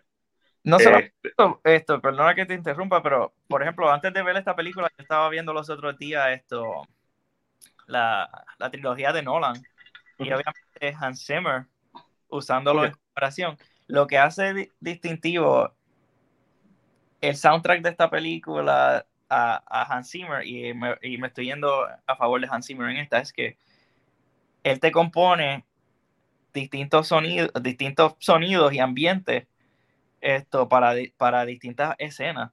Again, mi, mi problema con la película en esta es que te ponen el mismo tema toda la película, todo el tiempo. pero Y, Eh, y eh. eso hace que, en mi opinión, el ambiente, no sé, sentí que, por ejemplo, en, en escenas con, de, de Batman con Catwoman, estaba el, te- el temita. En el tum, tum, tum. Porque ahí yo sentía que eso no iba, era como que tenían que hacer otra composición que pegara con eso. Y Pero eso, si eso no es que- correcto, en, las- en las escenas cuando era Catwoman o sola, ella tiene su propio tema, cuando estaba The Riddler, su propio tema, incluso, I distinctly remember que creo que la escena cuando está Batman y Catwoman, ellos hace, él hizo un blend de las dos, ese- de las dos soundtracks, de ellos dos, de los dos temas principales. Además que hay que considerar que la película usa mucho el motif. So, obviamente el tan, tan, tan, lo va a hacer en diferentes variaciones mezclada con la demás mu- musical, la, lo demás, este, sound scores que están haciendo en la película. puede ser que la escuché tanto en la película que ya, ya me aparecía, tú sabes. Sí, Sí, es sí, como pero- cuando pero el- escuchas a la- al canto el- gregoriano de Wonder Woman. Exacto, este, sí, sí, el- No es pero que el- sale tantas veces en contexto de la cantidad que dura la película, claro, pero, pero, pero es, es tan específicamente diferente a lo demás que él hizo en Snyder Cut que se te recuerda demasiado. sí es. Porque, por ejemplo, madre. Catwoman tenía algo más jazzy, si mal no recuerdo. y Sí, el algo más juguetón de fondo, más Exacto. pianito. Hasta, que, de- hasta que vino esto, la segunda parte y, y tiró la legacía de Pat- Patty Jenkins por... Ah, Bueno. sí, ah, no, olvídate de eso. Olvídate, no, no hablemos de 84. Este, Sí, sí, exacto. este, eh, me, me parece muy interesante am- ¿verdad? ambas opiniones eh, eh, y creo que están válidas, estos son gustos al final del día. Eh, y creo que son súper válidas, actually. Y uh, yo, él sabe que yo estoy bien de acuerdo con él. Y Alejandro, tú sabes que yo, tu opinión, yo la tengo súper en alto. Y, y lo que tú digas para mí es como que, ok, perfecto. Ujú. No, No, siempre no, se hable así, tú sabes que todo el mundo respete, pero eh, yo siento que esta película va a pasar lo mismo que pasó con, que como te estaba diciendo, esta película se va a convertir lo que es Last Jedi para mucha gente. ajá, Que si es tú, posible. como tú, y- tú y yo, por ejemplo, que decimos que Last Jedi nos gustó, rápido la gente nos mira como que, ¿qué carajo te pasa, dude? Tú, tú sabes, estás tú no loco. sabes. No sabes. Sí, Sí, pero es, es- yo siento es- Eso va a pasar con esta película también, que mucha gente, tú sabes, le va a va... gustar. Y, y si a ti no te gusta, eres un pendejo. Este, which I am. eh, pero eso no significa los demás que no, no lo sean. Eh,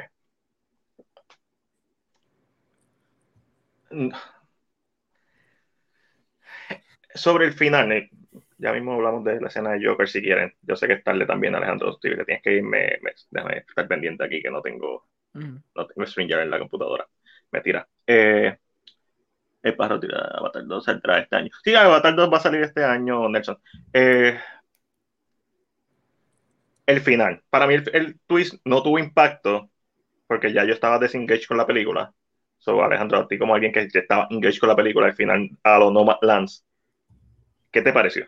Eso me tripió, porque entonces elevó los stakes. Era Para la ya- secuela. Ujú. para la secuela y, y lo que y lo que pues, lo que representaba para The Riddler hacer ese tipo de cosas, el hecho de que pues, sea, Riddler ganó en todo aspecto Sí. de la palabra, tú sabes. Sí le metió tres puños a tres pendejos de seguidores de él, pero él perdió una ci- ciudad en el proceso y todos los cambios que se querían tratar de lograr se echaron para atrás eh, sustancialmente.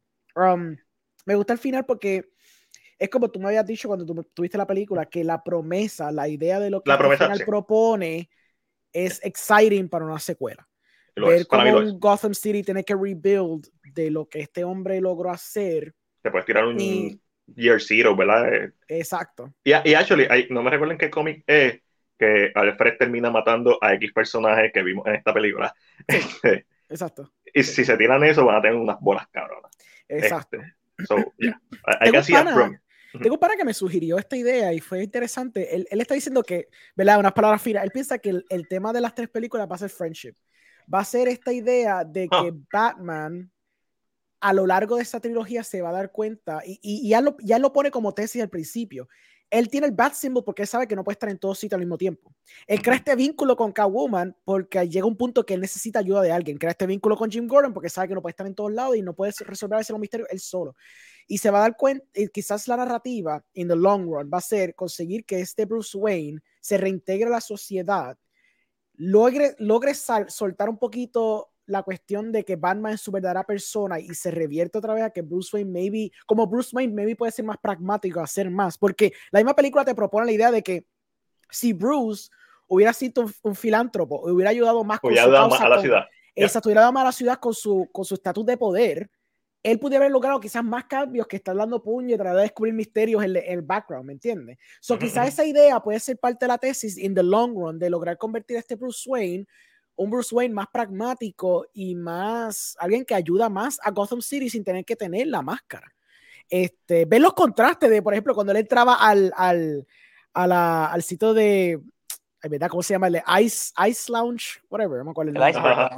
Exacto. Que él entraba como Batman y, y entonces se, se le reía en la cara básicamente. Y después como Bruce Wayne, todos ellos cagados. Fue súper fascinante ver eso. Eso Esa, parte- esa parte sí, sí, sí te puedo decir que me reí. Sí. Y, y esta- una de las críticas de esta película, que yo estoy Mm. en desacuerdo, a pesar de que yo estoy en la posición negativa de que a mí no me gustó la película. Yo no estoy diciendo que sea mala, a mí no me gustó la película, para mí me pareció aburrida y frustrante, no por la duración, sino por el ritmo narrativo, que no hice clic con él. Pero una de las críticas que encuentro sin justificación es que están diciendo que la película es muy oscura y seria. Esta película tiene humor. tiene Cuando humor. la parte de Jim Gordon de Hit Me Sí. ese es, aunque no estoy de acuerdo con, sabes, ca- eh, cada escena, cada buena escena también se puede considerar una, una mini película de tres actos. Ah, yo odio cómo empieza el acto de, de- de esta escena, porque para mí no hace sentido que después de la explosión nadie le quitó la máscara. Sí. Es como que no, nos llevamos al Gotham eh, City Police Department y después de... El cabrón recibió una explosión, se desmayó, nadie, nadie chequeó si tenía una, con- una concusión y estaba buscando porque estaba buscando cuáles son los procedimientos médicos. Y la ropa Exacto. no se la pueden quitar, pero sí les se supone que le chequen la cabeza. Sí. So, el- la gimnasia mental tienes que decir, y obviamente estamos viendo una película de un tipo que se disfraza de, de murciélago, so, hay un suspension de peli, Ujú. claro, pero una película que se enfoca tanto en, en, en ser grounded, tengo que hacer la gimnasia mental de que, ah, no, Jim Gordon no dejó que eso pasara. Ujú. Y, y esa parte me molesta porque todo el tiempo estoy pensando en cosas que no tengo que pensar, excepto en ver la película. Sí. Eh, pero esa escena, súper graciosa, esa escena que mencionaste de cuando él va al Iceberg Lounge, hilarious y fascinante, lo- porque lo es, hay que dársela, las cosas que son buenas son buenas. Y es como que, es cierto, eh, está temáticamente, va- es, es una película que, que, que sigue su temática, punto. Lo mencionan antes, como que no hace lo suficiente por la ciudad, Y uno o piensa, cabrón, ella, él es Batman, pero en la realidad es que no hace lo suficiente por la ciudad. Sí. Eh, ahora, mi contrapunto vendría siendo, y ningún contrapunto, más bien mi, mi apreciación a eso es lo de No Man's Land, aunque va a estar cabrón verlo en una película y la promesa de ver una película enfocada en eso, me la pela por el fucking cambio y lo que eso puede representar en una película. Oh, una sí, segunda película. Yo siento que ese cambio deberían ya darle un break Sí. y enfocarse en, en otro, tú sabes, otros cambios. A mí me hubiera Por ejemplo, encantado que Riddler fuera el, como el, el main villain de esta franquicia. Esto, él mencionó, en una entrevista que le hicieron a Patterson, él dijo que, que él le gustaría que se enfocaran en el Court of Owls. Ah, oh, ya. Eso estaría interesante. Yo siento que si ellos en verdad quieren hacer algo diferente, traten de salirse de, de hacer esta fórmula, de tratar de... sí, y voy a mencionar el cambio porque, pues, ok, Zack Snyder lo trajo, Nolan lo trajo. Pues mira, Batman tiene un cojón de, de villanos, tú sabes, traigan sangre nueva, básicamente, entonces, en la secuela, que traten de, estaría interesante que traten de también ponerla a Pattinson, si es que él va a seguir haciendo de Batman, que, que empiece a definir qué es Batman y qué es Bruce Wayne, porque en esta película siempre- él, él solamente fue Batman. Sí. Es- Esta es una película que en retrospectiva se puede beneficiar mucho de, de lo que está diciendo y la tesis del amigo de Alejandro, en donde, y, y eventualmente si haces eso, que sea un Batman de friendship y que involucre más y que aprenda a confiar, eventualmente puedes hacer una pseudo adaptación de, de, eh, de, de, de Family, de In the Family, Exacto. Que, que crea un impacto tan cabrón.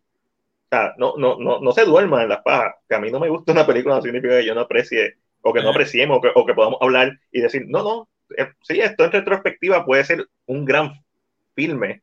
Exacto, tiene potencial, todo tiene Sí. potencial todo el tiempo. Todo, todo tiene potencial, correcto. And I'm looking forward that. O sea, like, o sea, yo quiero que esta, yo quiero que, yo ¿Qué hubiera querido que esta fuera esto? mi película favorita de Batman. Qué mejor ejemplo cuando estábamos hablando de Raccoon City, esto, Welcome to Raccoon City. La esa película película- fue una mierda, pero tenía lo, tenía lo, tenía Ah, potencial. había ahí, había, había algo. Yo le, yo le encuentro potencial hasta Dragon Ball Evolution, so, no, eso no. Sí, sí. Es una mierda, o sea, es, es- es caca visual. Este, pero es como que, ah, sí, sí, que Ángel me preguntó cómo tú harías una película de Dragon Ball Z live action. Y es como que la idea de Dragon Ball Evolution de empezar con el King Piccolo Saga no es mala, Pero empezar pero la cagaron, o sea, punto. O sea, todo lo demás lo cagaron. Lo único Sí. bueno que escogieron fue el villano. Como la pero la cagaste a nivel a nivel universal, multiversal. Feísimo. Sacho. Oh, sí, es terrible. Lo tengo por ahí, nunca lo he abierto. No, sé si, no sé si lo hablaron anteriormente, pero ¿qué opinaste de Uncharted? Entretenida, dumb, like fun dumb, este, eh, me, no me decepcionó, fue entretenida verla y, y es como National Treasure, pero sin la parte inteligente de National Treasure y con toda la parte fuera de la realidad que es Fast Furious. And I'm okay with that. Este, yo súper con eso. Es como que lo, lo que sí me gustó es que establecieran al hermano, a Sam Drake, desde la primera película y no como que en el cuarto juego que sale de la mierda. Ah, Nathan tiene un hermano. ¿What? Eh, pero fun, dumb movie, blockbuster, Tom Holland. Como que no, no, para mí entretenimiento, no, no es no sé. A mí me pasó como, pero y de esta, de hecho de esta aprendí porque esto, yo jugué todos los juegos y soy fanático de la serie, pero fui con una mente abierta porque no quería que me pasara lo que me pasó con Ready Player One. Ok, Yo leí, yo leí los libros, esto, y la película, desde la perspectiva desde que leí los libros, para mí es una porquería, pero le doy el hecho de que esto es una película bien hecha, pero si, si no leíste los libros, pues la puedes disfrutar. So, sí, la disfruta por la- lo que es. la volví a ver de nuevo, sacando la historia del libro por el lado y, y sabes, disfruté la película. Pues me pasó lo mismo con Uncharted, pero hay algo que sí critiqué. Ajá. Justo, que fue la dinámica entre Mark Wahlberg y Tom Holland, porque en los juegos, Sully y, y Drake, básicamente la relación de ellos es padre e hijo. En ningún momento en esta, en esta película se sintió esa dinámica. Obviamente, están tratando de hacer un origen. Tenían que establecer, en mi opinión, tenían que establecer, tú sabes, si van a mezclar los cuatro juegos para hacer una película, pues coño, cojan el Soli con Drake y denle énfasis a eso y no traten de hacerlo donde se convirtió en como que, ay, yo no confío en ti, yo no confío en ti. Y eso le quitó esa dinámica que, los juegos tenían entre, tú sabes, entre Soli y... Entiendo lo que dice. Mi, a mí no me molesta esa parte porque al establecer que no es esa, tú sabes que en los juegos él lo conoce chiquito.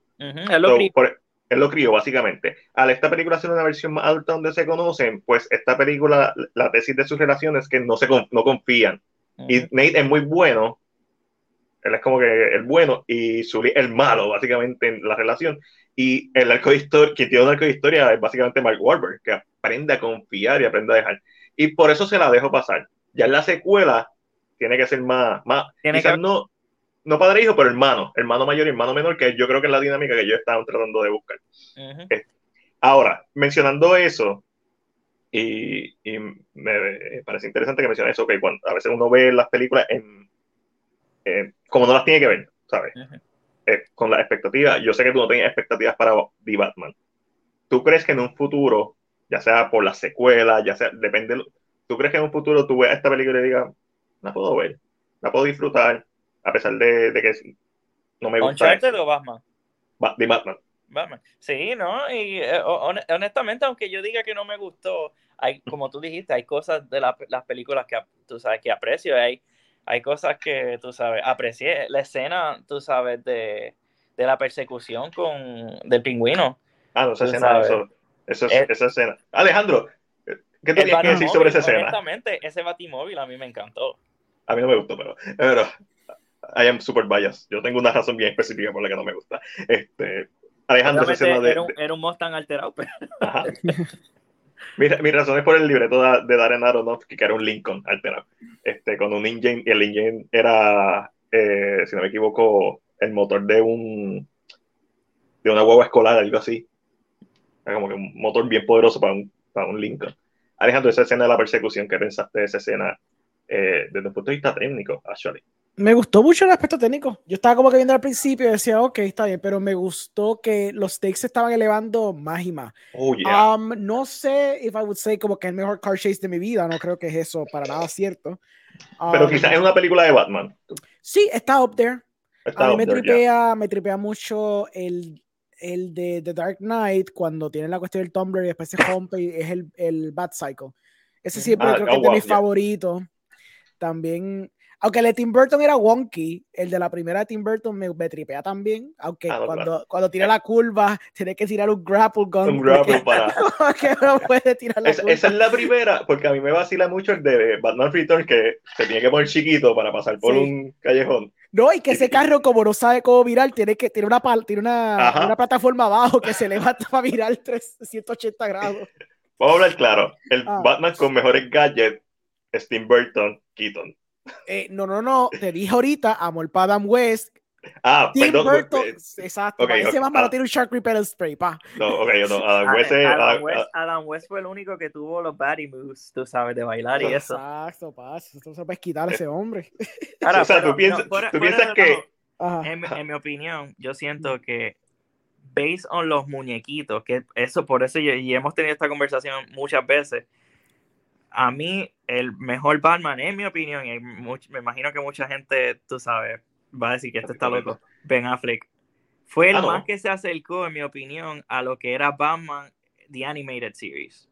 Oh, Después Christian Bale, por Nolan, porque obviamente Christopher Nolan es un monstruo. Keaton se la doy porque fue el primero y él fue el que puso el, el precedente.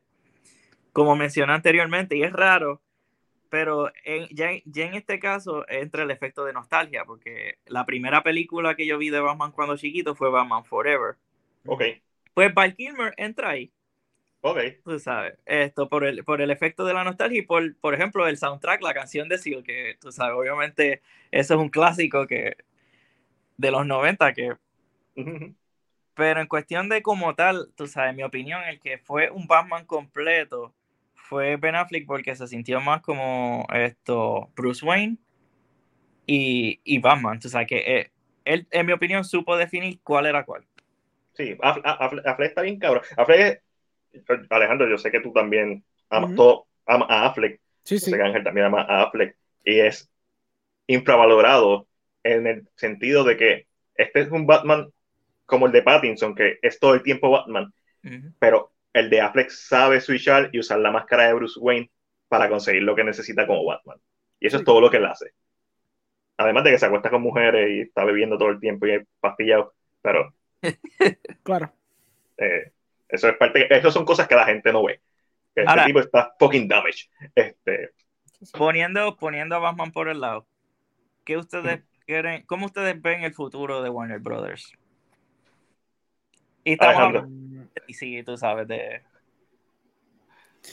Bueno, este quiero ver lo que pasa en abril o en marzo o en mayo, cuando sea que vaya Discovery a hacer escante, si es que va a hacer a- escante. abril 16 no es, por ahí.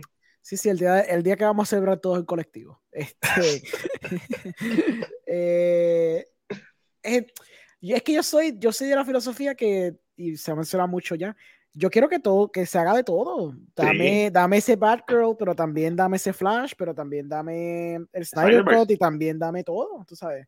Dame todo. ¿Por, por Dame qué no todo. tenerlo todo? La, la idea de ello está casi perfecta. Es la idea de, como si esto fuera entrar a un comic book shop y decir, ese Batman no me gusta, pero qué sé yo, el de Pattinson me tripea. Y Ujú, otra persona va a decir, ah, el de Pattinson es una mierda, me gusta Ben Affleck, está bien cool. Ah, usted es un ojo de pendejos, Keaton está bien cabrón. Y entonces compra tres cómics de Keaton. ¿Me entiendes? Es como que cool, mano. Like, vamos a tenerlas todas. Y like, DC Comics lo hace. El top 10 de DC Comics yo creo, de, de los últimos meses. Cuatro Batman. Y todos son los Batman diferentes, bro. Todos son diferentes. Son diferentes Yep. historias de Batman completamente.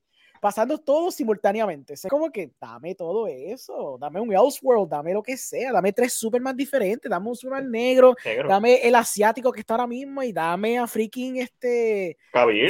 Ajá, dame Y Cavill, me dame mantiene a la serie, que aparentemente está, está Sí, durísima. que está sí. nítida, porque ya, como, como se mencionó ahorita, ya la gente está más educada. Ya la gente googlea esto tres segundos antes de entrar a la sala del cine y saben, ok, Pattinson no es el mismo que Ben Affleck. Cool, ya yo sé ese mindset, me siento ver la jodida película y me la disfruto porque yo estoy consciente que él no es Baby Ben Affleck y él se va a convertir en BBS después. Ya yo estoy consciente que esto es otra interpretación y estoy cool con eso.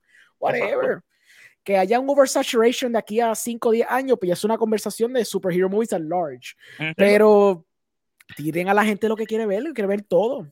Whatever, like, esos chavos, lo que no pegue, pues entonces empieza a cortar. Pero entonces la cosa es que pega, porque hasta ahora relativamente todo ha pegado de DC, por Yo bueno o malo que sea, ¿me entiendes? Yo personalmente pienso, y este, esta Mm. es una de las críticas que, que, que hemos, en nuestras conversaciones anteriores hemos mencionado mucho, y no solamente a las películas de superhéroes, pero a Hollywood en general.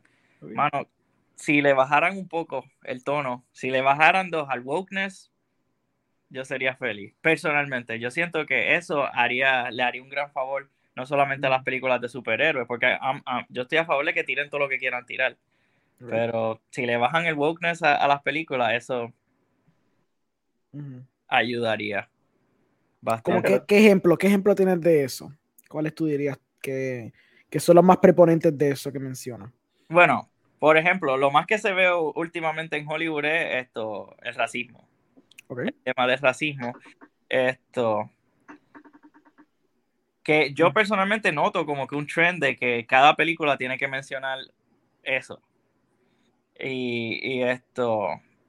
Pero digo, la cuestión de DC. Like, where do you see it con DC? Por, por ejemplo, con, con en esta, usando el, el tema de Batman, que hubo un ejemplo Mm. cuando esto, esta le dice eh, a él, tú sabes, ah, ¿qué tal si te vas? co-?" No, no sé si fue en esa parte, pero ella mencionó que todas estas personas, esto, esto, gente de chavos blancos, white privilege, esto que sí, esto otro. Pues fue como que, ok. You- Sí, es, este, el Sí. trend de, ok, déjame mencionar este, este tema con tal de, tú sabes, check, check a box. Ese- Ah, tú dices la, la escena del funeral scene. exacto, eh, la escena de funeral, sí. Esto, yo, Es yo que sé la línea, pero no, me- no- yo pensaba que era de otra parte de la película.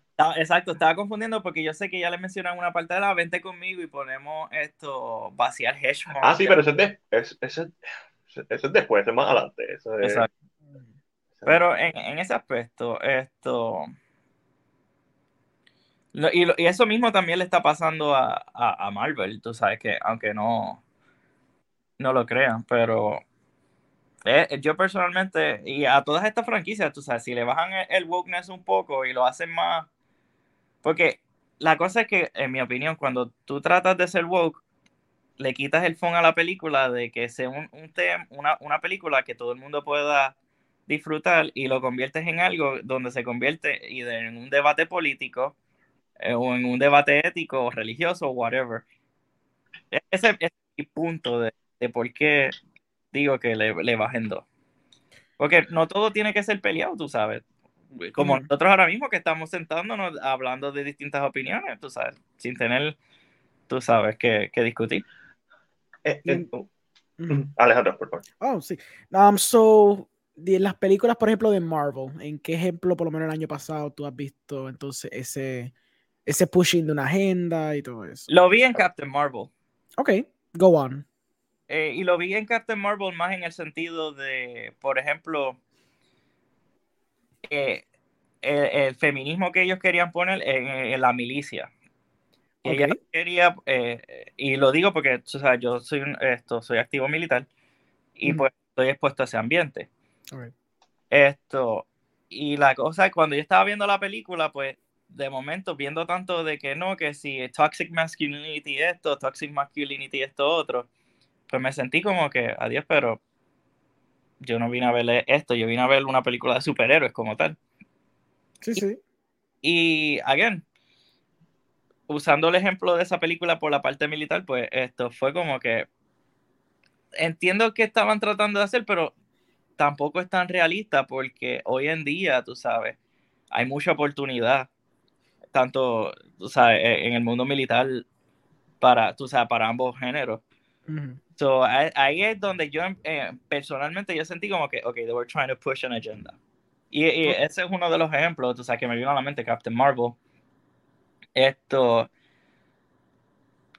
como tal, así de del trend del wokeness, eso yo no diría que lleva tanto tiempo. Yo siento que las películas llevan viniendo con ese, ese trend como de los últimos tres o cuatro años. Ok. Esto. So, es algo que es reciente y entonces ahí es como que yo digo como que, deberían como que bajarle dos para que entonces cada película que se tira ahora la gente la pueda disfrutar por lo que es, tú sabes, una película, have fun, no tiene que convertirse en, en Ent- Entiendo, entiendo lo que dices. Sí, es, es cuando hay formas de hacerlo. O sea, la gente ama a personajes femeninos fuertes. La gente ama a Sarah Connor, la gente ama a Ellen Ripley. Eh, que originalmente ni siquiera fue escrita Ellen, eh, no fue escrita como una mujer, fue era Ripley. Y Ujú. pues cogieron a Sigourney Weaver porque fue la más cabrón que hizo la audición. Eso está Ujú. cabrón. Yo soy bien proponente a eso. A- Bueno, si tu historia no necesita eh, sexo, hazlo, haz- hazlo sin ningún sexo y que gane el mejor. Exacto. Este, y yo cuando, cuando, cuando a mí, a mí no me molesta, yo no estoy muy pendiente, yo no, no entiendo todavía qué significa woke. Te- se tengo una idea, porque es imposible no tenerla, pero sí, es cuando se siente no natural en la historia. En, en la de Batman, Walkman, este, lo, lo, lo puedo lo puedo justificar narrativamente porque creo que la parte donde ella menciona eso es después de enterarse que su mejor amiga murió, so, si está resentida. So, yo lo podría justificar esa parte, sí, que se- he escuchado críticas de gente que ama la película, que dice, no, no, esta, esto se siente bien, una nota de estudio, esto tenía que estar porque estaba trending, igual que fucking la escena de Joker. Este, que yo la sentí como una fucking nota de estudio, igual que la escena cuando Pattinson se choca con, con la mierda esa, cuando está gliding, y es como que, ah, esto, tenemos que tener una escena en sí. Este, pero es también, el cine también es un reflejo del tiempo en el que, en el que estamos, y obviamente hay quienes lo saben hacer, hacer una película woke sin que se sienta invasivo a tu experiencia de, de verla. Y hay quienes no lo saben hacer. Eso no significa que no lo sepan hacer todo el tiempo, que lo sepan hacer todo el tiempo. A veces que se nota. eh. Yo pienso que todo lo que a ti te distraiga de la película es malo. pero eh, también uno tiene que, yo, eh, también yo tengo que, mis vallas y todo eso, yo también los tengo que dejar a un lado.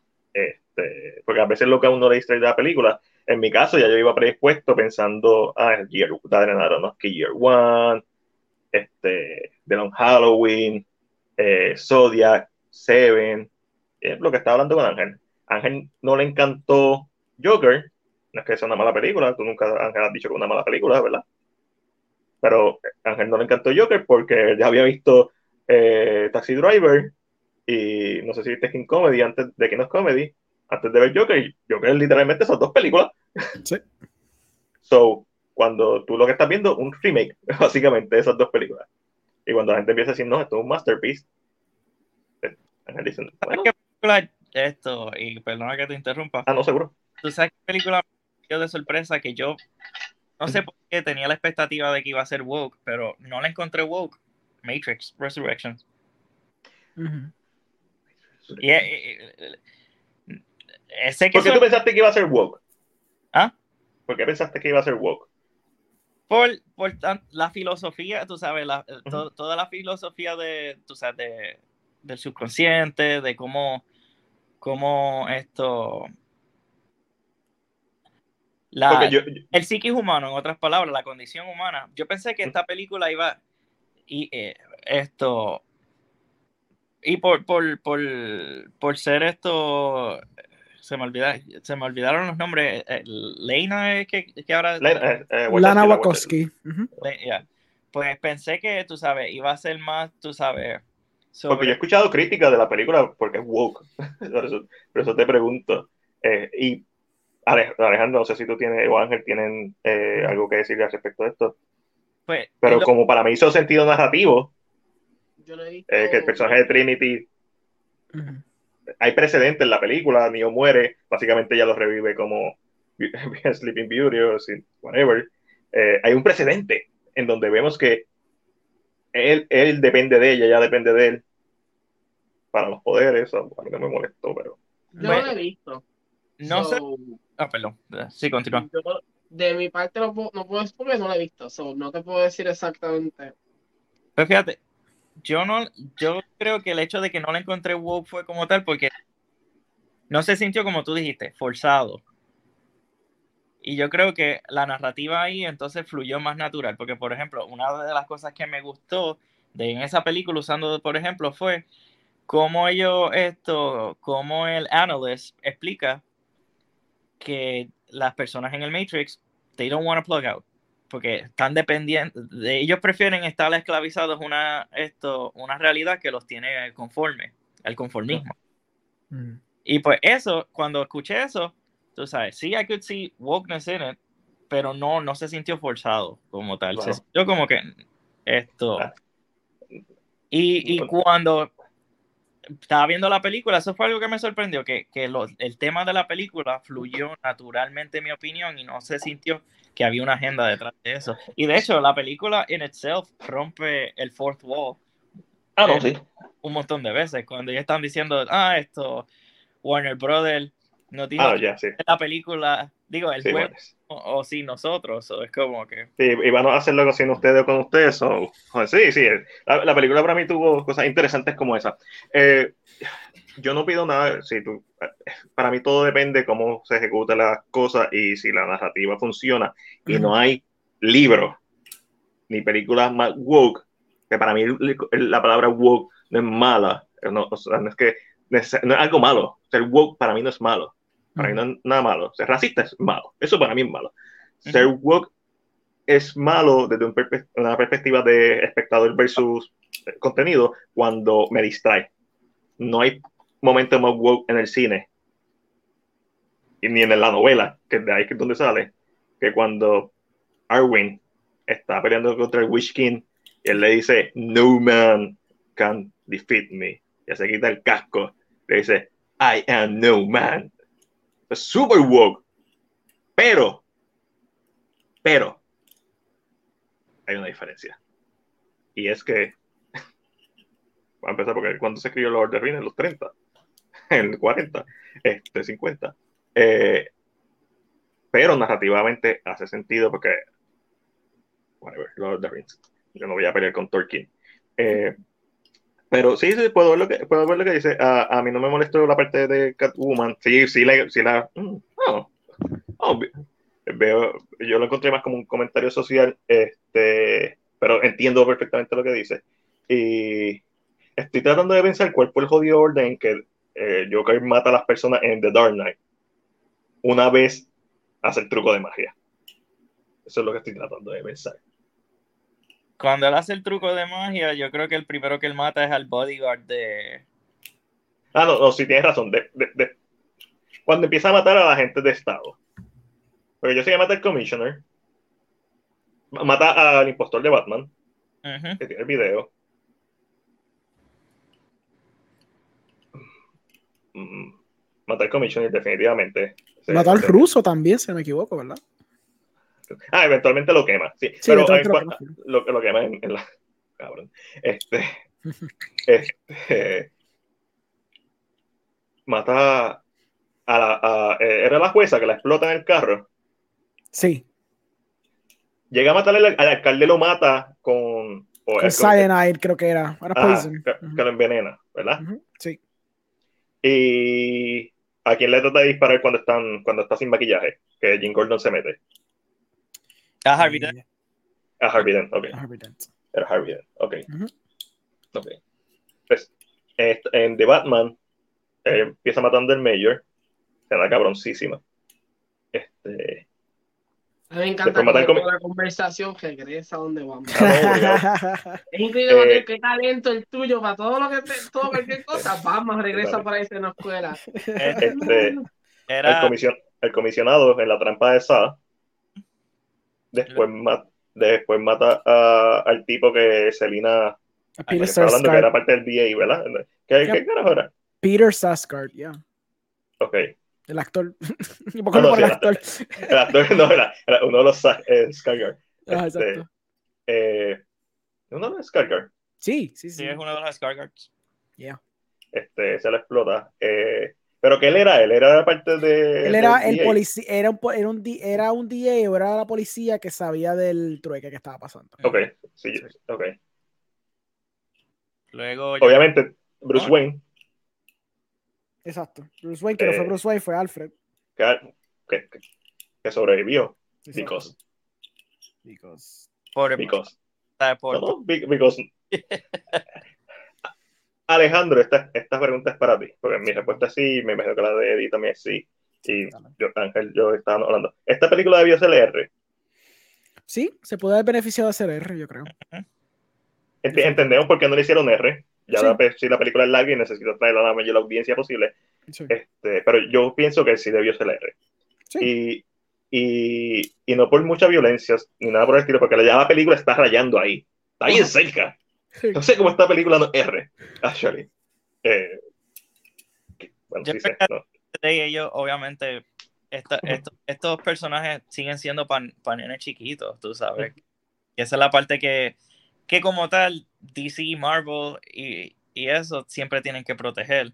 Porque eso, ese ejemplo, no sé si tú llegaste a ver, hace un par de años atrás tiraron un cortometraje de, de un reboot que iban a hacer de Mighty Morphin Power Rangers, Ah, Ah, sí, sí. durísimo, que quedó, tú sabes, era para adultos, básicamente. claro. Y estaba to- estábamos todos nosotros pompeados, diablo, esto, esto, pero a la hora de la verdad, cuando le entrevistaron a, a, a Tommy, se me olvida el nombre de él, eh, Sí, sí, to- todos sabemos. él dijo, El, tú el Roger él dijo, mira, at the end of the day, eh, tú sabes, Power Rangers is for kids, tú sabes. Yeah, Y esa es la parte que, y, eh, eh, yo creo que lo que es la- el género de superhéroe y, el, y estas películas así, de, en ese contenido, tarde o temprano, por más R o más, digo, por más violenta que queramos que sea o más que eh, pegue más a, a la edad que tenemos nosotros, a la hora de la verdad, siempre va a ser un tema que es, está, es para niños. Claro. Sí. Entiendo. Pero, eh, eh, esta- el- lo que me choca es, y entiendo la decisión, es una buena decisión eh, business wise. Narrativamente creo que se hubiera beneficiado de hacer R porque la película está tan cerca ya. Papi, cuando tú escuchas la muerte de la mejor amiga, Ajá. eso es horrible. Sí, se fatal. En, en- en el mejor sentido de la palabra, en donde estás escuchando algo fuerte, que quizás, eso, eso quizás es lo que yo digo, diablo, nunca hemos visto algo así, pero la escena del Joker cuando lo llevan a, a donde eh, eh, Michael J. White, Ujú. donde Spawn, eh, esa escena también está cabrona, de fuerte, en el contexto de una película PG-13. Este, para, la para mí la revelación de Harvey Dent como Two-Face es casi una escena de horror, por la, la tensión que crea. Eh, esta película tiene momentos que son así también. Este, lo de la marca de, tú sabes, de Falcone, están los cómics. Cuando le da la pela al tipo a lo último, que vamos a darle una pela, y yo estaba esperando, si hubiera sido R, hubieras visto la cara toda jodida. Eso, ok, eso. Yo creo, ok, eso. Diste en blanco. Caballo. Like, yo entendí lo que era porque el parámetro de PG-13 no me va a enseñar una cara toda Claro. destruida, pero se supone que lo que yo vea en ese momento es una cara Yeah. totalmente destruida Totalmente para destruida. enseñar cómo él se fue a la derriba completamente. Sí, que a- a- ¿quién, lo, ¿quién es que lo mira? Catwoman es la que lo como que. Sí, lo Claro, está viendo. cabrón. O sea, la implicación es que tú estás pasado de la raya, pero el Ah, visual claro, del sí. tipo no con la cara jodida no me enseña eso. Yo entiendo el porqué. Es lo mismo con. Me pasó con. fuck, ¿Cuál fue? Eh, Tenet. No, Tenet no fue con la otra. Dunkirk. Dunkirk. Cuando están las explosiones pasando en, en el beach, que está la toma close que él está básicamente reguindándose porque sabe que va a morir o piensa que va a morir y las Ujú. bombas están en el background cayendo. Yo sé que es PG-13, eso yo tengo que añadir el aspecto de que hay básicamente limbs volando en el aire. Obviamente no lo, ha- no, la- no lo hace porque es PG-13, pero Claro. obviamente la implicación de la escena es todo el mundo alrededor tuyo se te murió, por poco tú te mueres, pero es que las bombas pararon justo al frente tuyo. Ajá. So, yo entiendo, yo entiendo lo que obviamente se supone que la escena implique, pero al no tener el R, no puedes empujar para visualmente enseñarlo. Yeah. Mire, y el escopetazo que. Sí, bueno, por lo menos echa para atrás, menos freaking mal, porque sería el colmo que te puedes echar para atrás. Sí, Vamos. Eso, eso eran huesos rotos de seguro. Ah, no, sí. sí. Ah, no, yo. yo por- porque nunca le dispararon en las piernas. Es como que. sí. Ah, Básicamente, a todas las películas de Batman en particular, ¿por qué carajo nunca le disparan en la boca? Sí, O sí. sea, lo, lo podemos bullear a todas las películas de Batman. Este, eh, a menos que sea Terry McKenna. Nah, Batman Beyond, ¿para cuándo?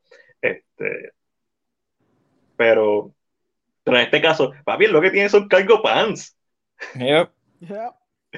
Y unas botitas estos macán. Papi, él está, él está a boda, por lo menos puedo decir eso. Pero independientemente de la película te haya gustado o no, yo creo que es una película que todo el mundo tiene que ver. Es una película, si no la quieres ver en el cine, espera HBO Max, espera hanguear para verla. Alejandro, ¿tú bebiste refresco o bebiste mucho refresco antes de ir a verla? No, porque tú me dijiste que no bebiera. Lo que más hice fue una botella de agua antes de comer, pero no me dio ganas de ir al baño. Ok. Eh, eh, Eddie, ¿tú bebiste algo antes de ir a verla? Sí. Y y lo sufriste, ¿verdad? lo sufrí. Ok. Ah, yo hice lo mismo. Yo me compré un cabrón jumbo de esto, de spray, y yo nunca salí de la película. Y cuando salí de la película, que fui al baño, no podía orinar. Este, I, I, I feel pain. Y no es por la película, esto fue culpa mía. So, no coman, no beban. Antes de entrar a la película, vayan al baño, por favor. Sí. Este, pues también está cabrón ver una película con dolor. Eh, eh, sí está. Y, y as- quizá eso aporta a que la experiencia para mí se haya sentido más larga. Eh, which I don't know hasta que la vuelva a ver. Pero, pero lo, lo más cool que tiene esta película es que abre el debate. Yo sé que tiene, tiene posibilidad de hacer algo cabrón. Hay cosas que no me gustan, hay cosas que aprecio mucho. Encuentro muchas cosas que, que ya he visto anteriormente, incluso mejor. Estaba viendo el clip de, de Swear to Me de, de Ah, Christian. Bale en Batman Begins.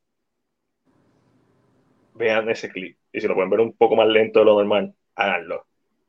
Ese cabrón necesita, en, en el contexto de, ¿verdad? de, la, de Batman Begins, ese cabrón necesita ser Batman para liberar toda la furia que él tiene. Ujú. Y esa es la parte donde psicológicamente yo digo, diablo, Christian Bale, es para mí Christian Bale es uno de los mejores Bruce Wayne. Para mí Christian Bale no es Batman, para mí Christian Bale es Bruce Wayne. No, no el comic accurate, pero el, el Bruce Wayne de Nolan. Sí. Eh, y en el sentido de que él logró psicológicamente diferenciar a Bruce Wayne, a Batman y al Bruce Wayne que todo el mundo ve, que es el- la, imagen pública. Son tres, él, él traja- él hace tres personajes totalmente diferentes. Está Bruce Wayne, que solamente es Bruce Wayne cuando está con Alfred y cuando está con, con Katie Holmes slash eh, Maggie Gyllenhaal. Ujú. está, está el Bruce Wayne que todo el mundo conoce, que es el public person, y está Batman. Y su Batman está tan fucking lleno de ira. Ay, freaking lo- Igual Affleck, Affleck, cuando, Sí. cuando- Yo lo, yo lo que pido es que, o sea, obviamente, si van a hacer otra, otra secuela y eso, como tal a Batman, a- al traje, que le arreglen Oh, sí. la frente. El, Ah, sí. Ya. El casco, yo me sentí como que este Batman era calvo, porque le pusieron esto, El Stitches. eh, eh, exacto, cuero, le pusieron eso tan, tan adelante que es como que, entonces la, eh, los las- técnicamente las orejas, diría yo, esto, las tenía tan para atrás que es como que eso es lo único que yo le Yo- cambiaría sí, al traje. yo Other le haría un cool. Yo le haría un rediseño al personaje. Se lo perdono por lo mismo, porque como, como he leído el libreto de Darren Aronofsky de Batman Year One, pues básicamente este, este en, en ese libreto es básicamente Home Depot Batman. En este libreto es básicamente Salvation Army Batman. So, en el sentido de que to- todavía no- es, es táctico, tiene muchas cosas tácticas, pero Es great value. es Great Value. Todavía no está. Ahora es que va a empezar a usar los chavos. Y yo espero ver eso upgrade en, en, en su traje. Y eso es una de las cosas que me pompea de esta nueva versión, de que iban a traer a la mesa, porque, como mencioné y Alejandro mencionó, el, el futuro de esta franquicia tiene todas las posibilidades del mundo. Mm. Y, y si la gente la vaquea, este, y si hace un buen trabajo en lo que es la próxima película, yo no quiero. Alejandro, ¿tú quieres ver a Joker en la próxima película? I really don't. A menos, y este fue mi compromise mental, si Ok. él termina siendo el equivalente de lo que fue Cillian Murphy en la trilogía de, de Nolan, Oh, yo podría aceptar eso. Si Joker Oh. simplemente está en los sidelines y de vez en cuando hace a boner joke y después lo meten en Arkham otra vez y se pasa jodiendo, yo lo aceptaría. Pero si le das una película de protagonismo nuevo, no me va a gustar. para nada. ok. Eh, te- tendrían que darle un descanso a ese personaje ya. Eh, está Sí, sobreusado, en mi opinión. Oh, sí, Sí, sí, sí. Sí, definitivamente. yo, yo espero lo mismo. Yo espero que quizás le den un Death in the Family después de que tú establezcas todo eso, Sí, pero que sea sideline. A mí me gustaría ver a Mr. Freeze. Sí. Qué nítido. Lo, Barry lo mencionó, pero yo no entiendo en este mundo cómo Mr. Freeze va a funcionar. Sí. Eh, Eso es lo que se me... Y yo, yo amo a Mr. Freeze. Este, yo amo a Mr. Freeze, especialmente, obviamente, cuando le dan el backstory en The Animated Series. Sí. Está cabrón. Este, pero no como, a la, como esta película es tan noir y tan es hiperrealística, porque obviamente esos diseños de góticos pues están bien súper no, Tim Burton, pero plantados en diseños de, de iglesia gótica. Sí. Yo, o sea, sí, Falcone. John Toturo me gustó, Jesus me gustó, este, eh, el pingüino, super realista, Catwoman, super realista, el mismo Riddler, super realista, Joker, pues, lo que vimos, pues, es lo que es. Eh, I guess, funciona. Mr. Freeze. Corillo, yo me voy despidiendo. Fue un placer. Esto sigue. Ah, no, seguro. Que la pasen bien. Y- Dale. Igual, ah, sí, vamos a cerrar también eh, el podcast, Alejandro, como siempre. Gracias eh, Claro. por de esto. Eh, estoy cruzando los dedos para poder eh, estar con usted el domingo Claro. y hablar un ratito de, de The Batman. Dale, vamos allá. Como ya. Ángel, gracias por la paciencia que nos tiene. Dios mío, que mucho hablan de Batman. Pero- pero- tanto de Batman que mis ganas de ver Batman están, mira. Es más, quiero volver a ver Gotham y todo. Imagínate. no, fo. A mí me gustó Gotham. Ay, Definitivamente yo me la disfruté. eh, por lo que era. So, Go- Go- Gotham logró adaptar un par de, de storyline eh, chévere. Eh, no estoy diciendo que sea calidad light, no, no estoy diciendo que es cinema, no. este, este, pero, pero sí, trajo, trajo No Man's. Land otra vez. Yo, yo creo que es una de las cosas que me gustó, pero a mí me como que, ah, lo vi en The Dark Knight Rises, lo vi en Harley Quinn, lo vi en Gotham, hicieron No Man's Land. Claro. Pero como quiera lo quiero ver, porque nada, nada lo ha hecho full. Y la expectativa de que esto sea full No Man's Land y ver todas estas facciones, porque sabemos que el pingüino va a querer capturar un cojón de cosas, ahora que no está, whatever. Este, so, yo estoy mega pompeado por ese arco de historia. Las series, te pompean, Alejandro. Serie, una serie del pingüino, una serie de Gotham Police Department. Acho, no, yo no quiero. No quiero ver más fucking. Yo no quiero ver spin-offs de esto. Yo, yo, ah, verás el domingo, porque creo el domingo XP Richford va a sacar el episodio porque nosotros lo grabamos ya. Yo estaba hiteando la idea de hacer spin-offs de, to- de toda esta franquicia. Es como que deja esta película existir, Ve- ¿Verdad que le quitan valor? No, no, le no quitas pel- valor. Claro que sí, completamente, porque por no la más película como tal. Porque la película es la película. It's gonna happen. No, no, it's gonna happen. Angelo tiene toda la razón. o sea, lo- lo- cuando empezaron a decir no, que el Joker is money. They're No, no, no, claro. No, mira, yo vi la gente aplaudiendo y yo vi que Peacemaker es la cosa más successful que ha hecho en cuestión de TV shows de Ujú. DC. Obligado, obviamente. So, el mero hecho que puedes exprimir un personaje como Peacemaker, yo puedo ver la justificación de hacer tres series de este universo de, de Matt Reeves. Ah, obligado, see sí. obligado. Que yo quiera, no, porque No. yo sé que va a ser un detractor y either way, in the grand scheme of things, sé que esto va a ser irrelevante a las películas. So, whatever. Pero pues, es verdad como Angelo dice, it's just gonna happen. A la mala. It's just gonna happen. So, Yo estoy para creer. está bien. Ellos llevan diciendo lo de Gotham Police. eh, es que Gotham Police Department no hace ni sentido, porque eso es Gotham. Sí, sí. Yes. Son Es, Gotham. go- Con más es. Gotham. ¿Qué tú vas a hacer con eso? Nada que no hayas Claro. hecho en Gotham. Ah, que puedes hacer algo con más production value, con un actor más Claro. cabrón, porque Jeffrey Sí, sí, Wright es un actor Ah, cabroncísimo. literalmente estás, estás haciendo Gotham, estás pre- presentando a los policías y pues lo que pasa con los policías.